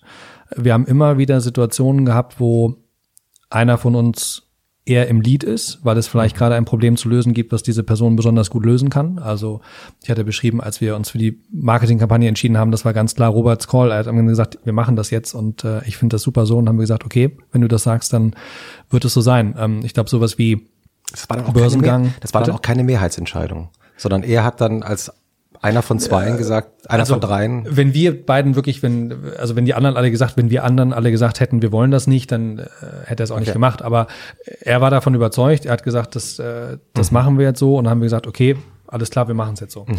Ähm, Börsengang war vielleicht eine Situation, wo, ähm, wo ich mehr im Lied war, wo ich mich mehr drum gekümmert habe. Und so haben wir immer wieder Zeiten gehabt, wo vielleicht einer ein bisschen mehr macht oder, oder äh, bestimmte Themen, die vielleicht herausstechen machen. Ähm, zum Beispiel, als wir sehr stark auf Tech gesetzt haben, das war wieder sehr stark Roberts Thema. Und ähm, so haben wir, glaube ich, über Zeit es immer wieder geschafft, unsere Konstellation so zu adaptieren, dass sie auf das, was gerade wichtig war, am besten passte. Ich glaube, ein Geheimnis ist tatsächlich, dass wir zu dritt sind. Ähm, wie Sie sagten, dann gibt's immer eine Mehrheit. Ähm, ein weiteres Geheimnis ist, dass wir uns lange gut kennen, dass wir uns auch privat gut kennen, ähm, dass wir auch alle drei sagen würden, wir sind, wir sind befreundet, dass wir trotzdem aber auch eine professionelle Ebene haben ähm, und diese auch manchmal sehr kontroversen Diskussionen, die wir haben, wir, wir streiten uns auch oft über Themen, ähm, dass das möglich ist, ohne dass die andere Ebene darunter irgendwo leidet. Und irgendwie so funktioniert das. Aber wie, was, wie was ist hin? der innere Grund, dass Sie das unbedingt zu dritt machen wollten? Weil ich, ich habe in einem äh, äh Manager-Magazin-Interview haben Sie, glaube ich, mal gesagt, vor dem Börsengang haben uns die Banken gesagt, dass kein Investor eine Konstellation dieser ja. Art akzeptieren würde. Ne? Also es war ja. sozusagen eigentlich schädlich. Ja. Warum musste das unbedingt sein? Weil weil das unsere Konstellation ist, also weil das das Setting ist, wo wir glauben, da sind wir am erfolgreichsten. Ich bin mir hundertprozentig sicher. Niemand macht das. Ja, aber ich meine, es geht um uns, ne? Also und und ähm, äh, ich würde jetzt auch nicht sagen, das ist das Modell der Zukunft. Alle Unternehmen müssen das machen. Mhm. Es ist ganz speziell für uns die Konstellation, die funktioniert. Ich bin mir zum Beispiel hundertprozentig sicher, ähm, wenn ich das alles alleine machen würde, das Unternehmen wäre schwächer. Und genauso gilt das für die anderen beiden auch. Also wir sind, glaube ich, tatsächlich zu dritt stärker als alleine. Ähm, wir haben das im IPO, haben wir da sehr drauf bestanden, ähm, dass das durch den IPO uns nicht irgendwie aufgezwungen wird, dass wir jetzt eine Hierarchie zwischen uns haben müssen, weil das halt der Kapitalmarkt so will. Im Übrigen hat es der Kapitalmarkt dann auch sehr akzeptiert, denn am Ende ist für Investoren ja nur wichtig, funktioniert oder funktioniert es nicht. Wenn es nicht funktioniert mhm. hätte, wäre es ein Problem geworden. Hätten sie gesagt, jetzt muss mal hier irgendwie was anderes sein. Wenn es funktioniert, dann ist es in Ordnung. Ich finde das tatsächlich ich bin da stolz drauf. Also, dass, dass ein Unternehmen unserer Größe sagen kann, das wird von einem Team geführt und das Team ist auch größer als wir drei. Also auch mit, mit unseren anderen Kollegen arbeiten wir auf einer sehr teambasierten Ebene zusammen. Und Sie hatten ja eben Politik gesagt. Also ich finde das zum Teil, wenn man sich anguckt, wie das so in Koalitionen manchmal ist und mhm. dann irgendwie mit Seehofer und Merkel und diese, diese, diese Streitigkeiten, man kann sich ja immer in der Sache streiten, aber wie das dann so, so ein, so ein ja, so ein Machtding wird und wie das dann auch so öffentlich ausgetragen wird. Ich stelle mir das einfach unglaublich anstrengend vor und ich glaube, ich könnte das auch nicht lange machen. Ähm, und ich denke, ich habe immer gut geschlafen in meiner Zeit bei Zalando, ähm, weil sozusagen ich kenne Selbstzweifel, aber ich kenne nicht so sehr Zweifel in unser Team. Ähm, weil ich da glaube sagen kann, wir sind wirklich ein, ein super Team und ähm, wie gesagt nicht nur wir drei, sondern auch noch viel viel mehr und äh, so macht es einfach viel mehr Spaß. So und wenn das und bei, bei, bei bei wichtigen, also sagen wir mal größeren Diskussionen, die Sie haben, ja. ähm, geben Sie mal einen Tipp. Wie löst man das dann äh, so, dass man sich danach auch noch in die Augen schauen kann, selbst wenn man richtig miteinander streitet? Also ich weiß nicht, ob ich da jetzt der große Ratgeber sein will, aber was ich glaube, was bei uns mh, am Ende immer funktioniert, ist, dass wir alle drei von den jeweils anderen wissen, ähm, am Ende geht es uns um die Sache. Wir haben zwar auch natürlich, also jeder hat natürlich ein Ego und jeder möchte irgendwie bestimmte Dinge für sich selbst und jedem sind bestimmte Dinge wichtig oder solche Sachen, aber ich glaube, wir wissen, dass wir alle drei am Ende akzeptieren, dass die Firma größer ist als jeder einzelne von uns. Und ich glaube, da drin steckt so ein bisschen der Schlüssel, weil man dann natürlich das ist sozusagen ein Wert, an den man immer appellieren kann. Und äh, ich glaube, das, das macht die Konstellation ähm, erfolgreich. Und gehen Sie manchmal noch zusammen Skifahren, wenn Sie merken, jetzt gibt's was Größeres zu besprechen? Ja. Also Skifahren waren wir jetzt länger nicht mehr, aber wir machen viel zusammen. Ähm, was denn? Skifahren, äh, irgendwo an Strand fahren. Ähm, das heißt zu dritt, Sie sagen dann zu dritt, wir fahren jetzt ja los. Entsetzlich. Ich meine, stell dir mal vor, Christoph, wir sehen es ja echt schon Stunden ja. immer bei diesem Podcast und jetzt müssten wir auch noch zusammen in Urlaub fahren. Ja, deshalb soll man ich sagen, für viele das funktioniert ja das nicht. Ein Albtraum. Ähm, also so, so liebe ich dich habe, aber Dank, manchmal dich nicht zu sehen, ist auch gut. Ja, ja. Ja, also wir machen das jetzt auch nicht jedes Wochenende, ne? Also ich, also, äh, aber es, wir machen das schon und äh, wir nutzen das dann als Möglichkeit einfach. Ähm, ja, ich meine, bei uns ist dann, wir reden dann wenn wir privat reden, geht es am Ende doch auch immer wieder um die Firma. Ne? Bloß dann vielleicht aus einem anderen Blickwinkel. Also vielleicht können Sie ja ein Beispiel mal geben, damit man das nachvollziehen kann. Also kann ja auch ein bisschen zurückliegen, damit das jetzt nicht irgendwie so eine aktuelle Diskussion hat. Aber Sie sitzen zu dritt im Ihrem gemeinsamen Büro. Ja. Sie sitzen an einem großen ja. Dings, Inselchen oder Genau, das ist ein ist, ne? Tisch. Also der ist im Prinzip so, wie wir jetzt hier sitzen. Ähm, mhm. Bloß, dass das drei Tische sind, die so mhm. zusammengeschoben sind. Mhm. Ähm, auf und unter diesen Tischen herrscht oft ein ziemliches Chaos. Ähm, also es sieht tatsächlich auch so aus, so ein bisschen wie hier. Das, das Problem so bei Shared Desk Modellen immer, dass die anderen nicht aufräumen. Mich nervt das auch. Ich habe das nämlich auch. Das ist furchtbar. Fürchterlich. fürchterlich. Ja, hier was immer am schlimmsten ist, ist wenn Schuhe, ich weiß gar nicht. Ja, bei uns, sorry, bei Robert unter dem Tisch stehen auch viele Schuhe. Ja. Hier. Was mich immer, was mich immer anfängt zu stören, irgendwann ist dann, wenn dann so von Robert zum Beispiel sein sein Zeug so auf meinen Tisch anfängt rüber ich kenn zu das, genau, genau. Wir haben gerade ja, ja, ja, dann muss Hand das immer so diese, diese Bewegung immer so wieder ja, ja, Wir haben bei Zeit Online eine Chefredaktionsinsel ja. ähm, und es ist meistens sehr schön. Ja. Aber Sebastian, der jetzt hoffentlich nicht zuhört, der lässt immer seine Sachen stehen. Der arme Sebastian kann sich nicht wehren. Ja, ich werde recherchieren, werde mit Sebastian reden und werde im nächsten Podcast oh Gott, die Wahrheit rausschneiden. Okay. Aber das heißt, also Sie sitzen zu dritt in, in dieser Konstellation. Ja. Sie schieben manchmal die Sachen zurück, die Ihnen so entgegengeschoben werden. Richtig. Und dann kommt ein Thema auf, zum Beispiel, was ist mal aufgekommen als Thema, wo Sie gemerkt haben, oh, jetzt liegt Zündstoff in der Luft, wir können uns nicht einigen. Also wir haben, äh, ich werde tatsächlich jetzt kein Beispiel nennen, wo wir uns wirklich nicht einigen konnten, weil wir eine Regel, die wir haben, ähm, ist, dass wir über sozusagen wir, wir reden nicht darüber, wer wann wofür gestimmt hat. Ähm, wir, wir überlegen uns die Dinge, wir streiten uns manchmal darüber, diskutieren das, wie auch immer. Und am Ende ist es aber unsere Entscheidung. Und ähm, ich, äh, insofern will ich das nicht beantworten. Es gab natürlich viel Diskussion zum Beispiel von dem Börsengang, wann ist der richtige Zeitpunkt, Macht es die Firma stärker? Macht es die Firma schwächer? Wie sollte das aussehen? Es gab natürlich Überlegungen nach dem Börsengang, ne? also weil das natürlich schon was war, wo die Firma sich sehr darauf fokussiert hat. Wie schaffen wir es danach wieder, den Fokus auf strategische Themen zu legen? Wie schaffen wir es wirklich zur Plattform zu werden? Wie schaffen wir es wirklich kundenzentriert zu sein? Wie schaffen wir es ein Technologieunternehmen zu werden? Das waren natürlich große Entscheidungen, die wir lange und äh, hin und her auch diskutiert haben. Und ähm, ja, also als Beispiel nach dem IPO sind wir ein äh, Wochenende nach was ich, das war Spanien äh, mhm. gefahren und haben dazu uns beraten und danach auch noch viele Gespräche gehabt. Es gibt aber auch Kleinigkeiten, ne? Dann sitzt Robert da und sagt, Mensch, Ruben, hast du schon mal darüber nachgedacht? Und dann sage ich, äh, nee, finde ich aber auch irgendwie doofe Idee. Und dann sagt das am nächsten Tag nochmal und dann sage ich, ja, stimmt, hast recht, äh, ich denke mal drüber nach. Und es mhm. sind oft solche, äh, solche, äh, solche Momente.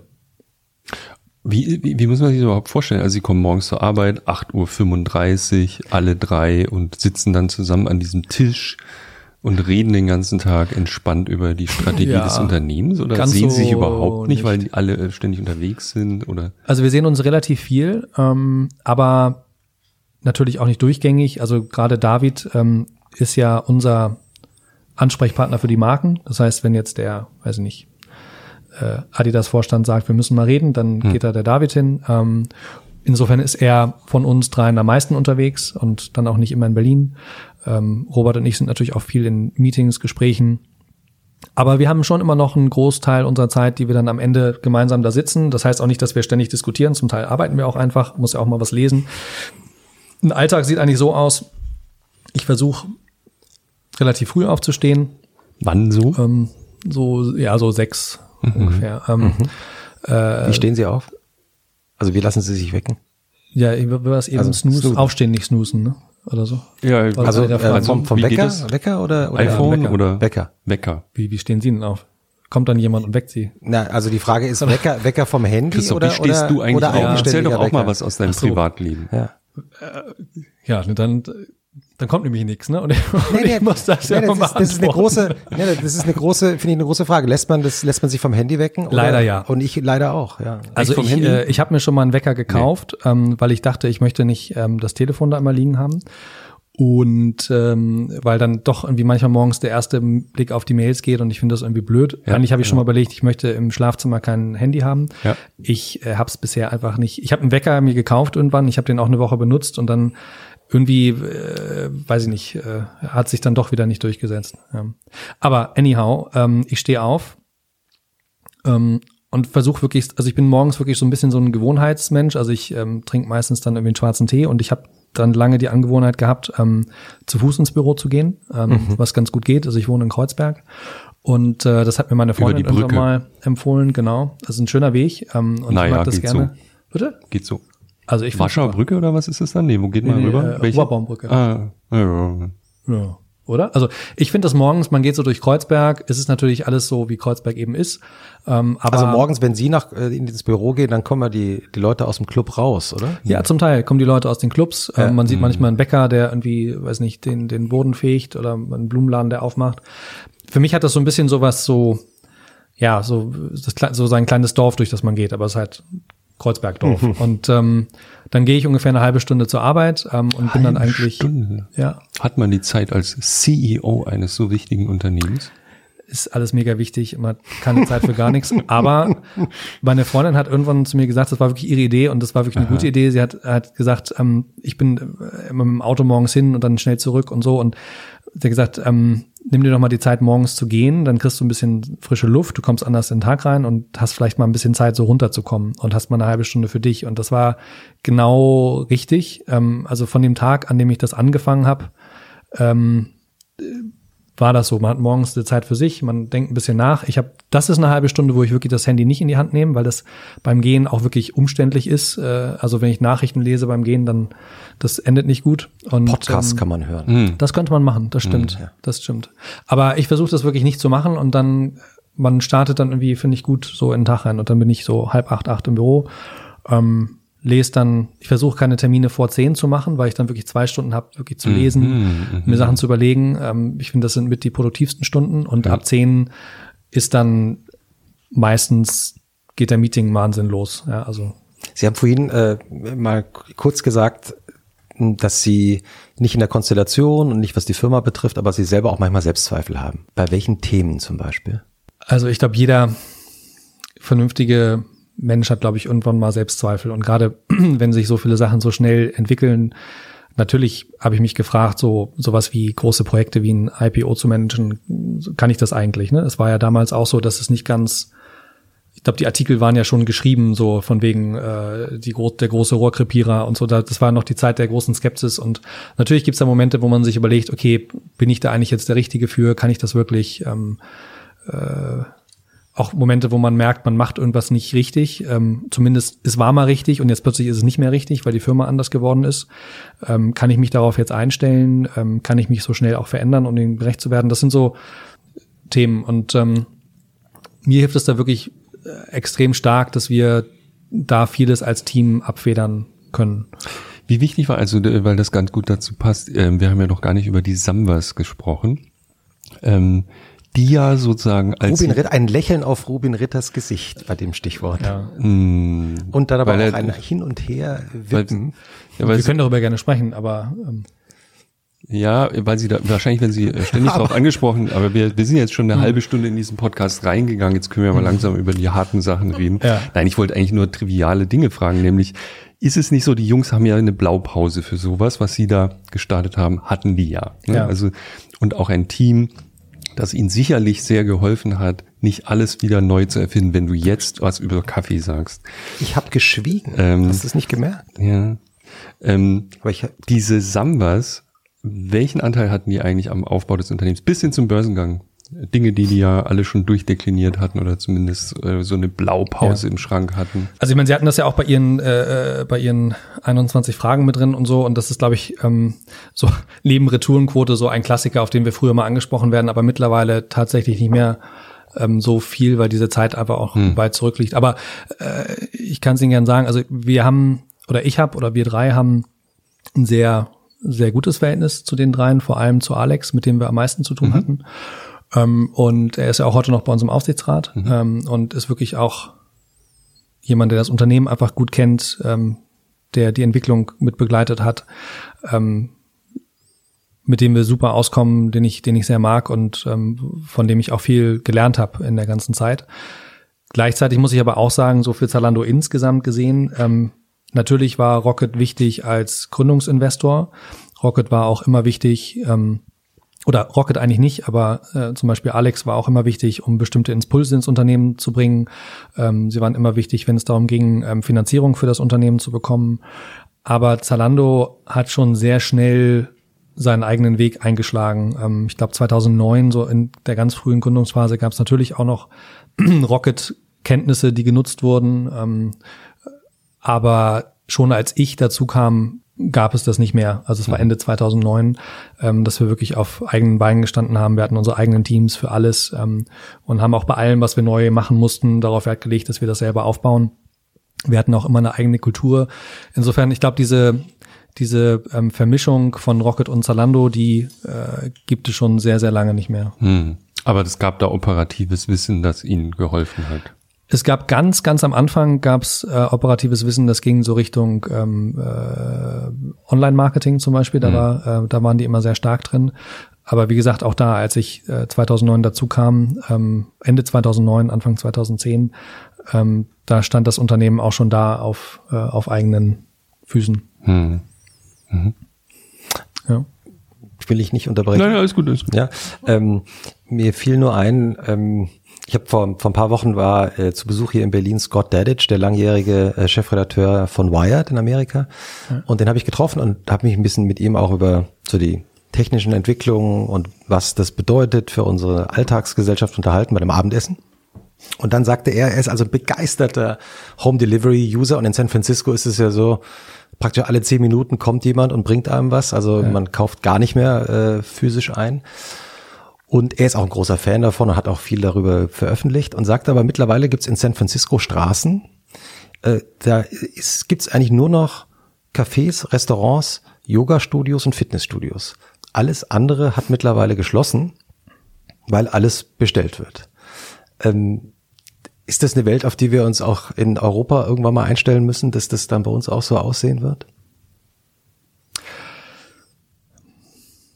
Das weiß ich nicht. Also ich glaube schon, dass es ähm, natürlich so ist, dass durch E-Commerce und durch immer neue Wege ähm, äh, natürlich auch ähm, teilweise Frequenz aus dem stationären Handel weggegangen ist. Das lässt sich ja gar nicht abstreiten, genauso wie auch Frequenz vom Versandhandel, vom klassischen Versandhandel weggegangen ist. Ähm, und ich glaube schon, dass der stationäre Handel sich auch immer wieder überlegen muss, was sind eigentlich Wege, wie wir uns auch erneuern können und wie wir relevant bleiben können für Kunden, weil ich glaube schon, viele Kunden haben auch ein Interesse daran, irgendwo einen Einkaufsbummel zu machen und sich da Sachen anzuschauen, aber vielleicht haben sie nicht mehr die gleiche Art von Interesse daran wie vor zehn Jahren. Vielleicht wollen die jetzt gerne was anderes sehen. Ähm, ich glaube auch, dass, ähm, dass es in der Zukunft vielleicht wieder dazu kommen würden, dass so die Grenzen zwischen Online und Offline ein bisschen mehr verschwimmen. Ähm, wir haben ja schon angefangen, lokale Ladengeschäfte in unser System einzubinden. Wir haben ungefähr 200 Läden, die wir eingebunden haben, die an Kundenware verschicken oder die in der Zukunft vielleicht auch wirklich Kunden empfangen werden oder wo mhm. wir Kunden hinschicken werden, um zu sagen, wenn du das Produkt haben möchtest, holst du einfach da, ähm, mhm. dann kannst du es direkt mitnehmen. Warum machen Sie das? Weil wir am Anfang ja gesagt hatten, wir wollen Technologie nutzen, um wirklich die Modebranche zu verändern und sie einfacher und besser zu machen. Und ich glaube, wenn man sich dann nur darauf beschränkt, wie kann ich aus einem Logistikzentrum Ware an den Kunden verschicken, ähm, dann äh, springt man langfristig gesehen ein bisschen zu kurz. Viel mhm. Ware liegt halt in stationären Geschäften und am Ende löst man das Problem der Kunden vielleicht manchmal auch am besten darin, äh, wenn man es einfach aus dem Laden zustellt oder den Kunden sagt, da drüben ist der Laden, wo du es am besten kaufen kannst. Und ähm, insofern wird es da, glaube ich, viele Käufe geben, wo man sich am Ende dann fragen kann und streiten kann, ist das jetzt ein digitaler Kauf, ist das jetzt ein mhm. E-Commerce-Kauf oder ist es mhm. eigentlich ein Ladenkauf?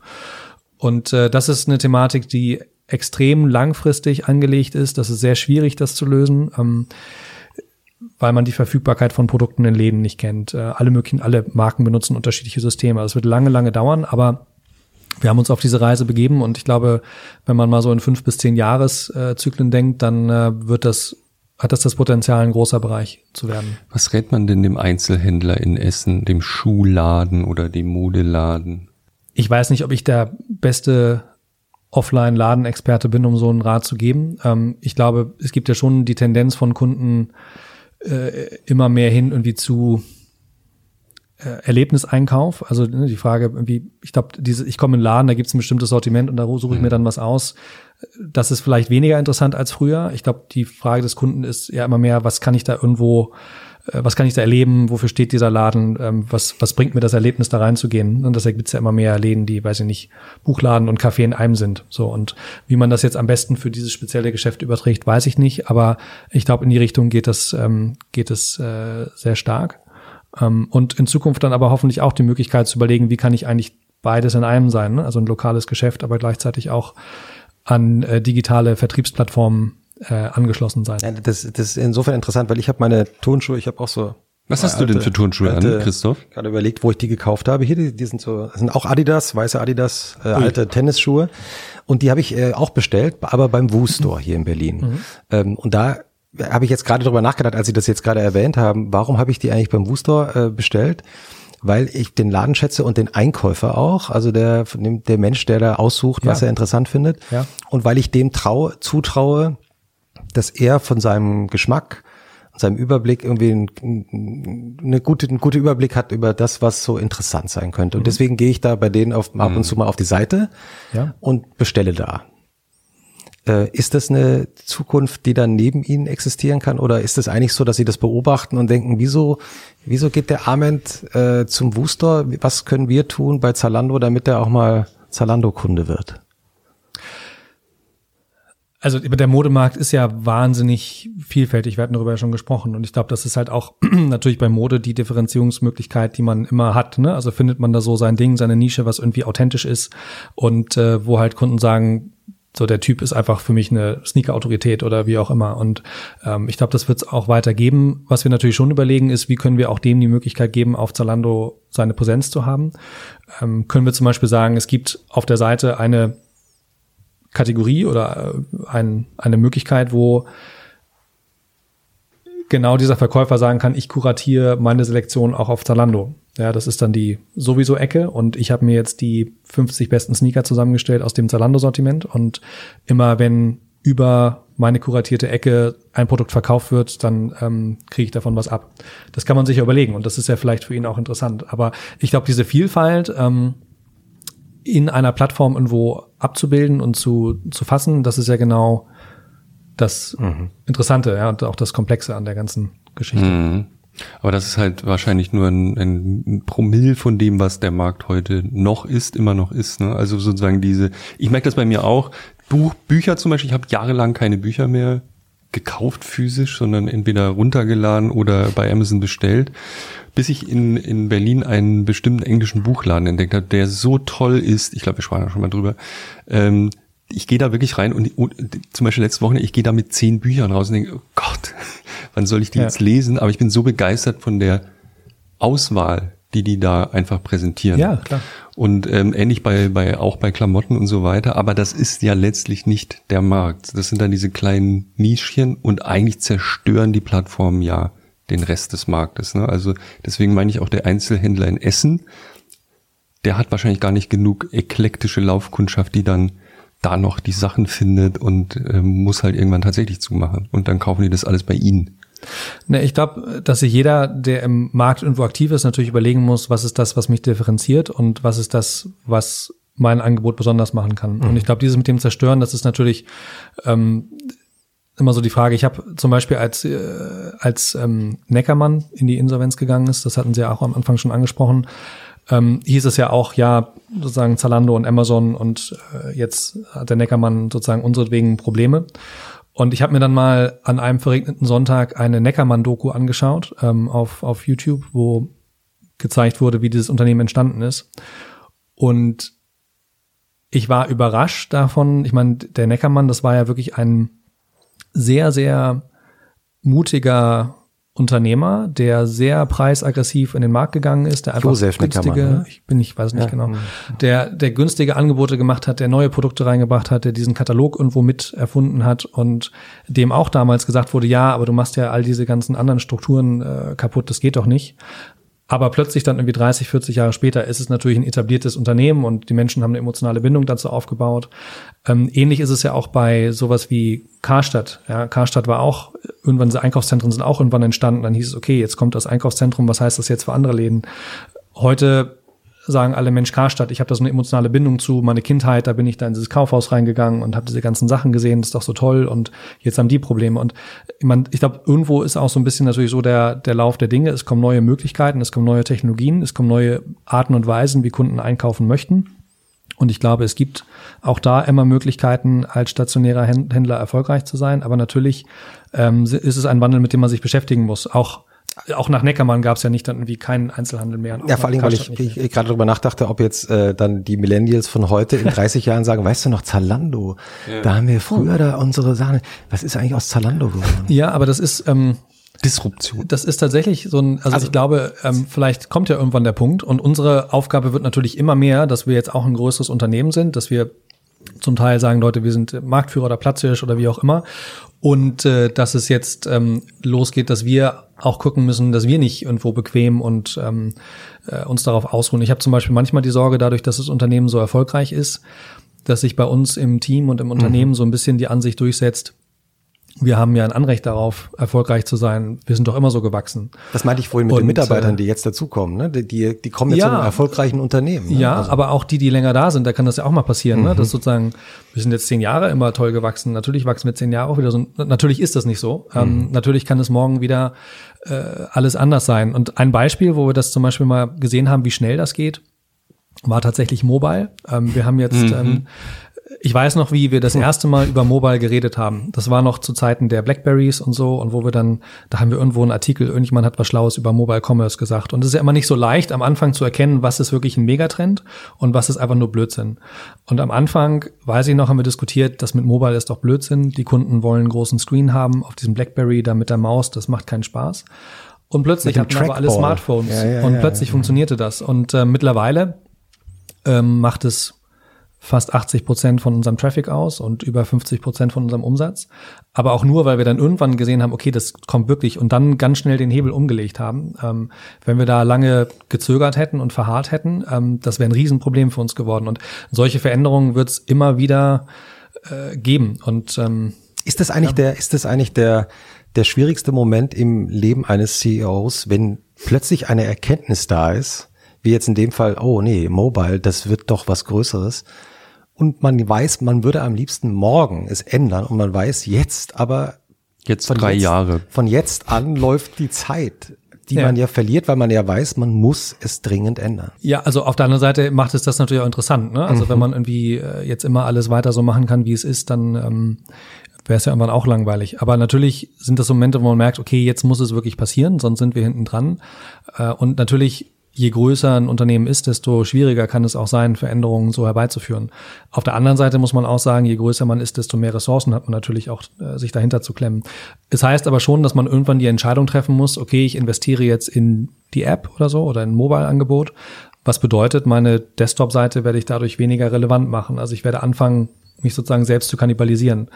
Und äh, das ist ja einer so der Standardfehler, den etablierte Unternehmen machen, dass sie sagen, ich kann jetzt leider nicht in mein Online-Angebot investieren, weil dann mache ich ja mein stationäres mm. Angebot schwächer. Und schon ist man in der Zwickmühle. Und da versuchen wir einfach immer sehr konsequent zu sein. Ähm, da auf die nächsten Dinge zu setzen. Aber ja. ja, vor allem ist ja wahrscheinlich so, dass der Mobilumsatz pro Kunde äh, kleiner ist, weil man natürlich auf dem Handy jetzt nicht 18 Sachen in den Warenkorb legt, nehme ich mal an. Und äh, der Desktop ist irgendwie dann wahrscheinlich profitabler pro Session und das sind ja dann auch noch kannibalische Effekte. Pro, pro Session stimmt das zum Teil, dass der sozusagen der Warenkorb ist geringer auf Mobile tendenziell, mhm. wobei auf der App auch nicht unbedingt. Mhm. Ähm, aber der Umsatz pro Kunde kann natürlich auch steigen, weil ich mit Mobile viel öfter die also, Möglichkeit also, habe, einzukaufen. Also ich habe mhm. die, die Kunden sind viel öfter bei uns auf der Seite, weil sie eben dann in der U-Bahn sitzen und einfach mal ein bisschen stöbern und dann vielleicht auf Dinge kommen, auf die sie sonst nicht gekommen wären. Ich habe gelesen, ähm, dass ihre Kunden jünger geworden sind und deshalb pro Einkauf weniger Geld ausgeben. Ist das wahr? Wir haben tatsächlich mehr in den letzten Jahren mehr junge Kunden dazu gewonnen was uns auch wichtig war, weil wir sagen, sagen die jungen Kunden, das ist das, wo die Veränderung ist, da müssen wir, da müssen wir präsent sein. Und ähm, tatsächlich geben junge Kunden beispielsweise als Studenten weniger aus oder kaufen günstigere Artikel als jemand, der schon im Berufsleben ist. Aber wir gucken ja nicht auf den Kunden sozusagen und sagen jetzt, äh, was haben wir jetzt mit den Kunden in der einzelnen Transaktion äh, als an Umsatz gemacht, sondern wir gucken wirklich auf den Lifetime, ja, wie man sagt, also auf, auf äh, sozusagen einen ein, ein langes Kundenleben und überlegen eher, was ist in den nächsten 10 bis 20 Jahren das Umsatzpotenzial und das ist natürlich dann deutlich, ähm, deutlich höher. Aber es ist interessant, weil eigentlich ist ja für alle Unternehmen immer, wenn man die mehr junge Kunden hat, äh, desto besser ist die Zukunft. Ja. Und Sie mussten, glaube ich, vor kurzem, habe ich das zumindest gelesen, in dem äh, Analystencall dann erklären, die, die Zahlen sind deshalb jetzt so, äh, nicht ganz so berauschend, wie wir gehofft hatten, ja. weil es auch damit zu tun hat, dass die Kunden so jung geworden sind und weniger Geld ausgeben. Ja. Aber das ist genau äh, so mal eine Falle, in die wir versuchen nicht zu tappen. Ähm, denn wenn man sagt, man macht Mobile nicht, weil da ist der Basket kleiner und man macht junge Kunden nicht, weil die mhm. geben weniger Geld aus, äh, weil sonst das nächste Quartal nicht so gut wird, dann ähm, wird es natürlich schwierig. Ähm, das heißt, es gibt immer kurzfristige Schwankungen, aber wenn man langfristig auf die Dinge guckt, dann müssen wir Mobile machen, wir müssen junge Kunden ansprechen und äh, insofern ist der Weg dann auch genau richtig mhm. und man kann die Dinge ja auch erklären. Ja. Ich fand das ganz interessant, also weil du es gerade Analystencall erwähnt hast, im ersten Quartal sind sie ja mal kurz in die roten Zahlen gerutscht, ne? so, ja. so hupala. Soll ja eigentlich nicht sein, ne? wenn man jetzt zehn Jahre auf dem Markt ist und so ein wichtiges deutsches Unternehmen, dann möchte man doch nicht in einem Quartal plötzlich nicht mehr profitabel sein. Ja, aber genau das sehe ich anders. Ich glaube, manchmal sollten sich auch die etabliertesten Unternehmen vielleicht trauen, auch mal ähm, wenn sie von irgendeiner Sache überzeugt sind, auch mal wieder mehr ja. ins Investieren zu kommen. Und dann ist man halt mal ein Quartal unprofitabel. Kann ja sein. Ich meine, bei uns ist das erste Quartal auch noch das, wo der Winterschlussverkauf ist. Das heißt, erstes Quartal, drittes Quartal sind immer schwieriger. Aber ich finde, das ist so eine, ich finde, das ist so eine, das ist keine gute Heuristik zu sagen, ein Unternehmen, das zehn Jahre alt ist, muss immer in jedem Quartal profitabel sein. Nee, aber ich war, also ich als, als ich als Kleinanleger, ja, war kurz schockiert, also im Moment ja. mal, das ist doch, im Grunde sind die doch unterwegs in den DAX und jetzt plötzlich ähm, sind die wieder rot, was ist denn da los? Und dann ja. sieht man halt, wie dünn das Eis ist, auf dem man wandelt. In dem Fall, also eine Begründung, die ich auch gelesen habe, die ich interessant fand, war, ähm, der Winter war nicht so hart. Und dann mussten wir plötzlich rabattieren, weil diese Winterklamotten nicht so, also so habe ich das jetzt ja. äh, verstanden, nicht so gut weggingen. Da mussten wir halt Rabatte machen, damit das rausgeht und so. Und plötzlich waren wir fünf Millionen, nee, wie viel? Fünf Millionen rot? Im ersten Quartal, hm. das war ein bisschen mehr. Ich glaube 20. Kann das sein? Ich weiß nicht, Sie sind doch der Finanz. Ja. Also es war on, nee. Sagen wir, sagen wir 20? Sagen wir fünf. Fünf bis 20. Fünf bis 20 rot. Morgen einen Faktencheck. ja, so. aber das sind so Zahlen, so, ich meine, langfristig, uh, what difference does it make? Ne? Also ich meine, natürlich ist es so, wenn ein Unternehmen profitabel ist, dann ist es leichter, Vertrauen in das Geschäftsmodell zu haben. Ähm, wir sind ja erst 2014 profitabel geworden, also nach äh, was sechs, sieben Jahre nach gefunden. Gründung. 15 Millionen, Sie haben völlig recht. Ja, guck. Und äh, davor so halbwegs kenne ich meine Zahlen fünf, doch. äh, ich nicht. Äh, fünf plus hatten Sie im Vor Vorjahresquartal das ja, das kann sein. Ja, ja, das kann sein. Und lag's am Winter? Es lag auch äh, am, am Winter. Es war einfach kein, äh, kein, kein optimales Quartal. Weil ich habe ich hab nur jetzt gerade gelesen, dass es am Sommer auch lag. Ähm, es liegt an der akt jeweils also aktuellen also, Je nachdem, welche Jahreszeit es ist, daran liegt kann man, muss halt irgendwas. Weil der Sommer so heiß war, äh, haben die Leute weniger ausgegeben oder so? Kann man ja, auch ein bisschen. Ist, es ist tatsächlich so, dass wir eine große ähm, auch Wetterabhängigkeit im Geschäft haben. Trotzdem, bei solchen Sachen hilft es ja manchmal, den Blick vom Quartal zu lösen mhm. ähm, und auf die längerfristigen Trends zu schauen. Und da ist es eben so, dass wir seit dem IPO sehr konsistent jedes Jahr ungefähr 25 Prozent gewachsen sind. Und dann ist man Quartal so und dann ist man Sommer so und dann hat man mal dieses und jenes Problem. Aber das ist sozusagen der Fehler, den wir versuchen nicht zu machen, dann zu überlegen, warum, natürlich gucken wir, wenn die Zahlen nicht gut sind, woran hat es gelegen, was können wir besser machen, aber diesen Blick sozusagen für die langfristige Wachstumsdynamik nicht zu verlieren, das finden wir wichtig und wir werben ja auch immer dafür zu sagen, natürlich müssen Unternehmen auch profitabel arbeiten, aber überleg doch mal, was wir da für eine Chance vor uns haben ähm, mhm. und warum sollten wir da nicht rein investieren. Und wenn dann mal ein Quartal nicht profitabel ist, dann, dann ist das eben so, ähm, wenn es da uns dabei hilft, unsere langfristigen Ziele zu erreichen. Ich glaube, da darf man nicht so sagen, wer im MDAX ist, der darf das nicht, sondern muss man eher sagen, auch im MDAX ist das möglich, man muss es halt dann erklären. Mhm. Und die Leute müssen es verstehen. Ich habe mich was ganz anderes gefragt, weil wir relativ, also unsere Leser interessieren sich im Moment wahnsinnig für alle Wetter- und Klimathemen aus Gründen. Wir haben sehr viel darüber nochmal berichtet und ich dachte, mal kurz, guck mal, vielleicht sind das auch Klimaeffekte, über die man gar nicht nachdenkt. Was macht das eigentlich mit ganzen Industrien, wenn sich das Kaufverhalten, wenn das Kaufverhalten relativ kurzfristig jetzt driftet aufgrund von Wetterextremen, ja. die zunehmen? Was macht das eigentlich mit so einem Laden wie ihrem? Ne? Ja. Ich bin, natürlich hat Wetter einen Einfluss auf unser Geschäft, aber ich bin halt auch wirklich kein Wetterexperte. Insofern ist es, glaube ich, so eine Frage, äh, die muss ich so ein bisschen abbügeln. Ähm, insofern vielleicht, Bügeln Susanne, kannst du mir kurz das Bügeleisen.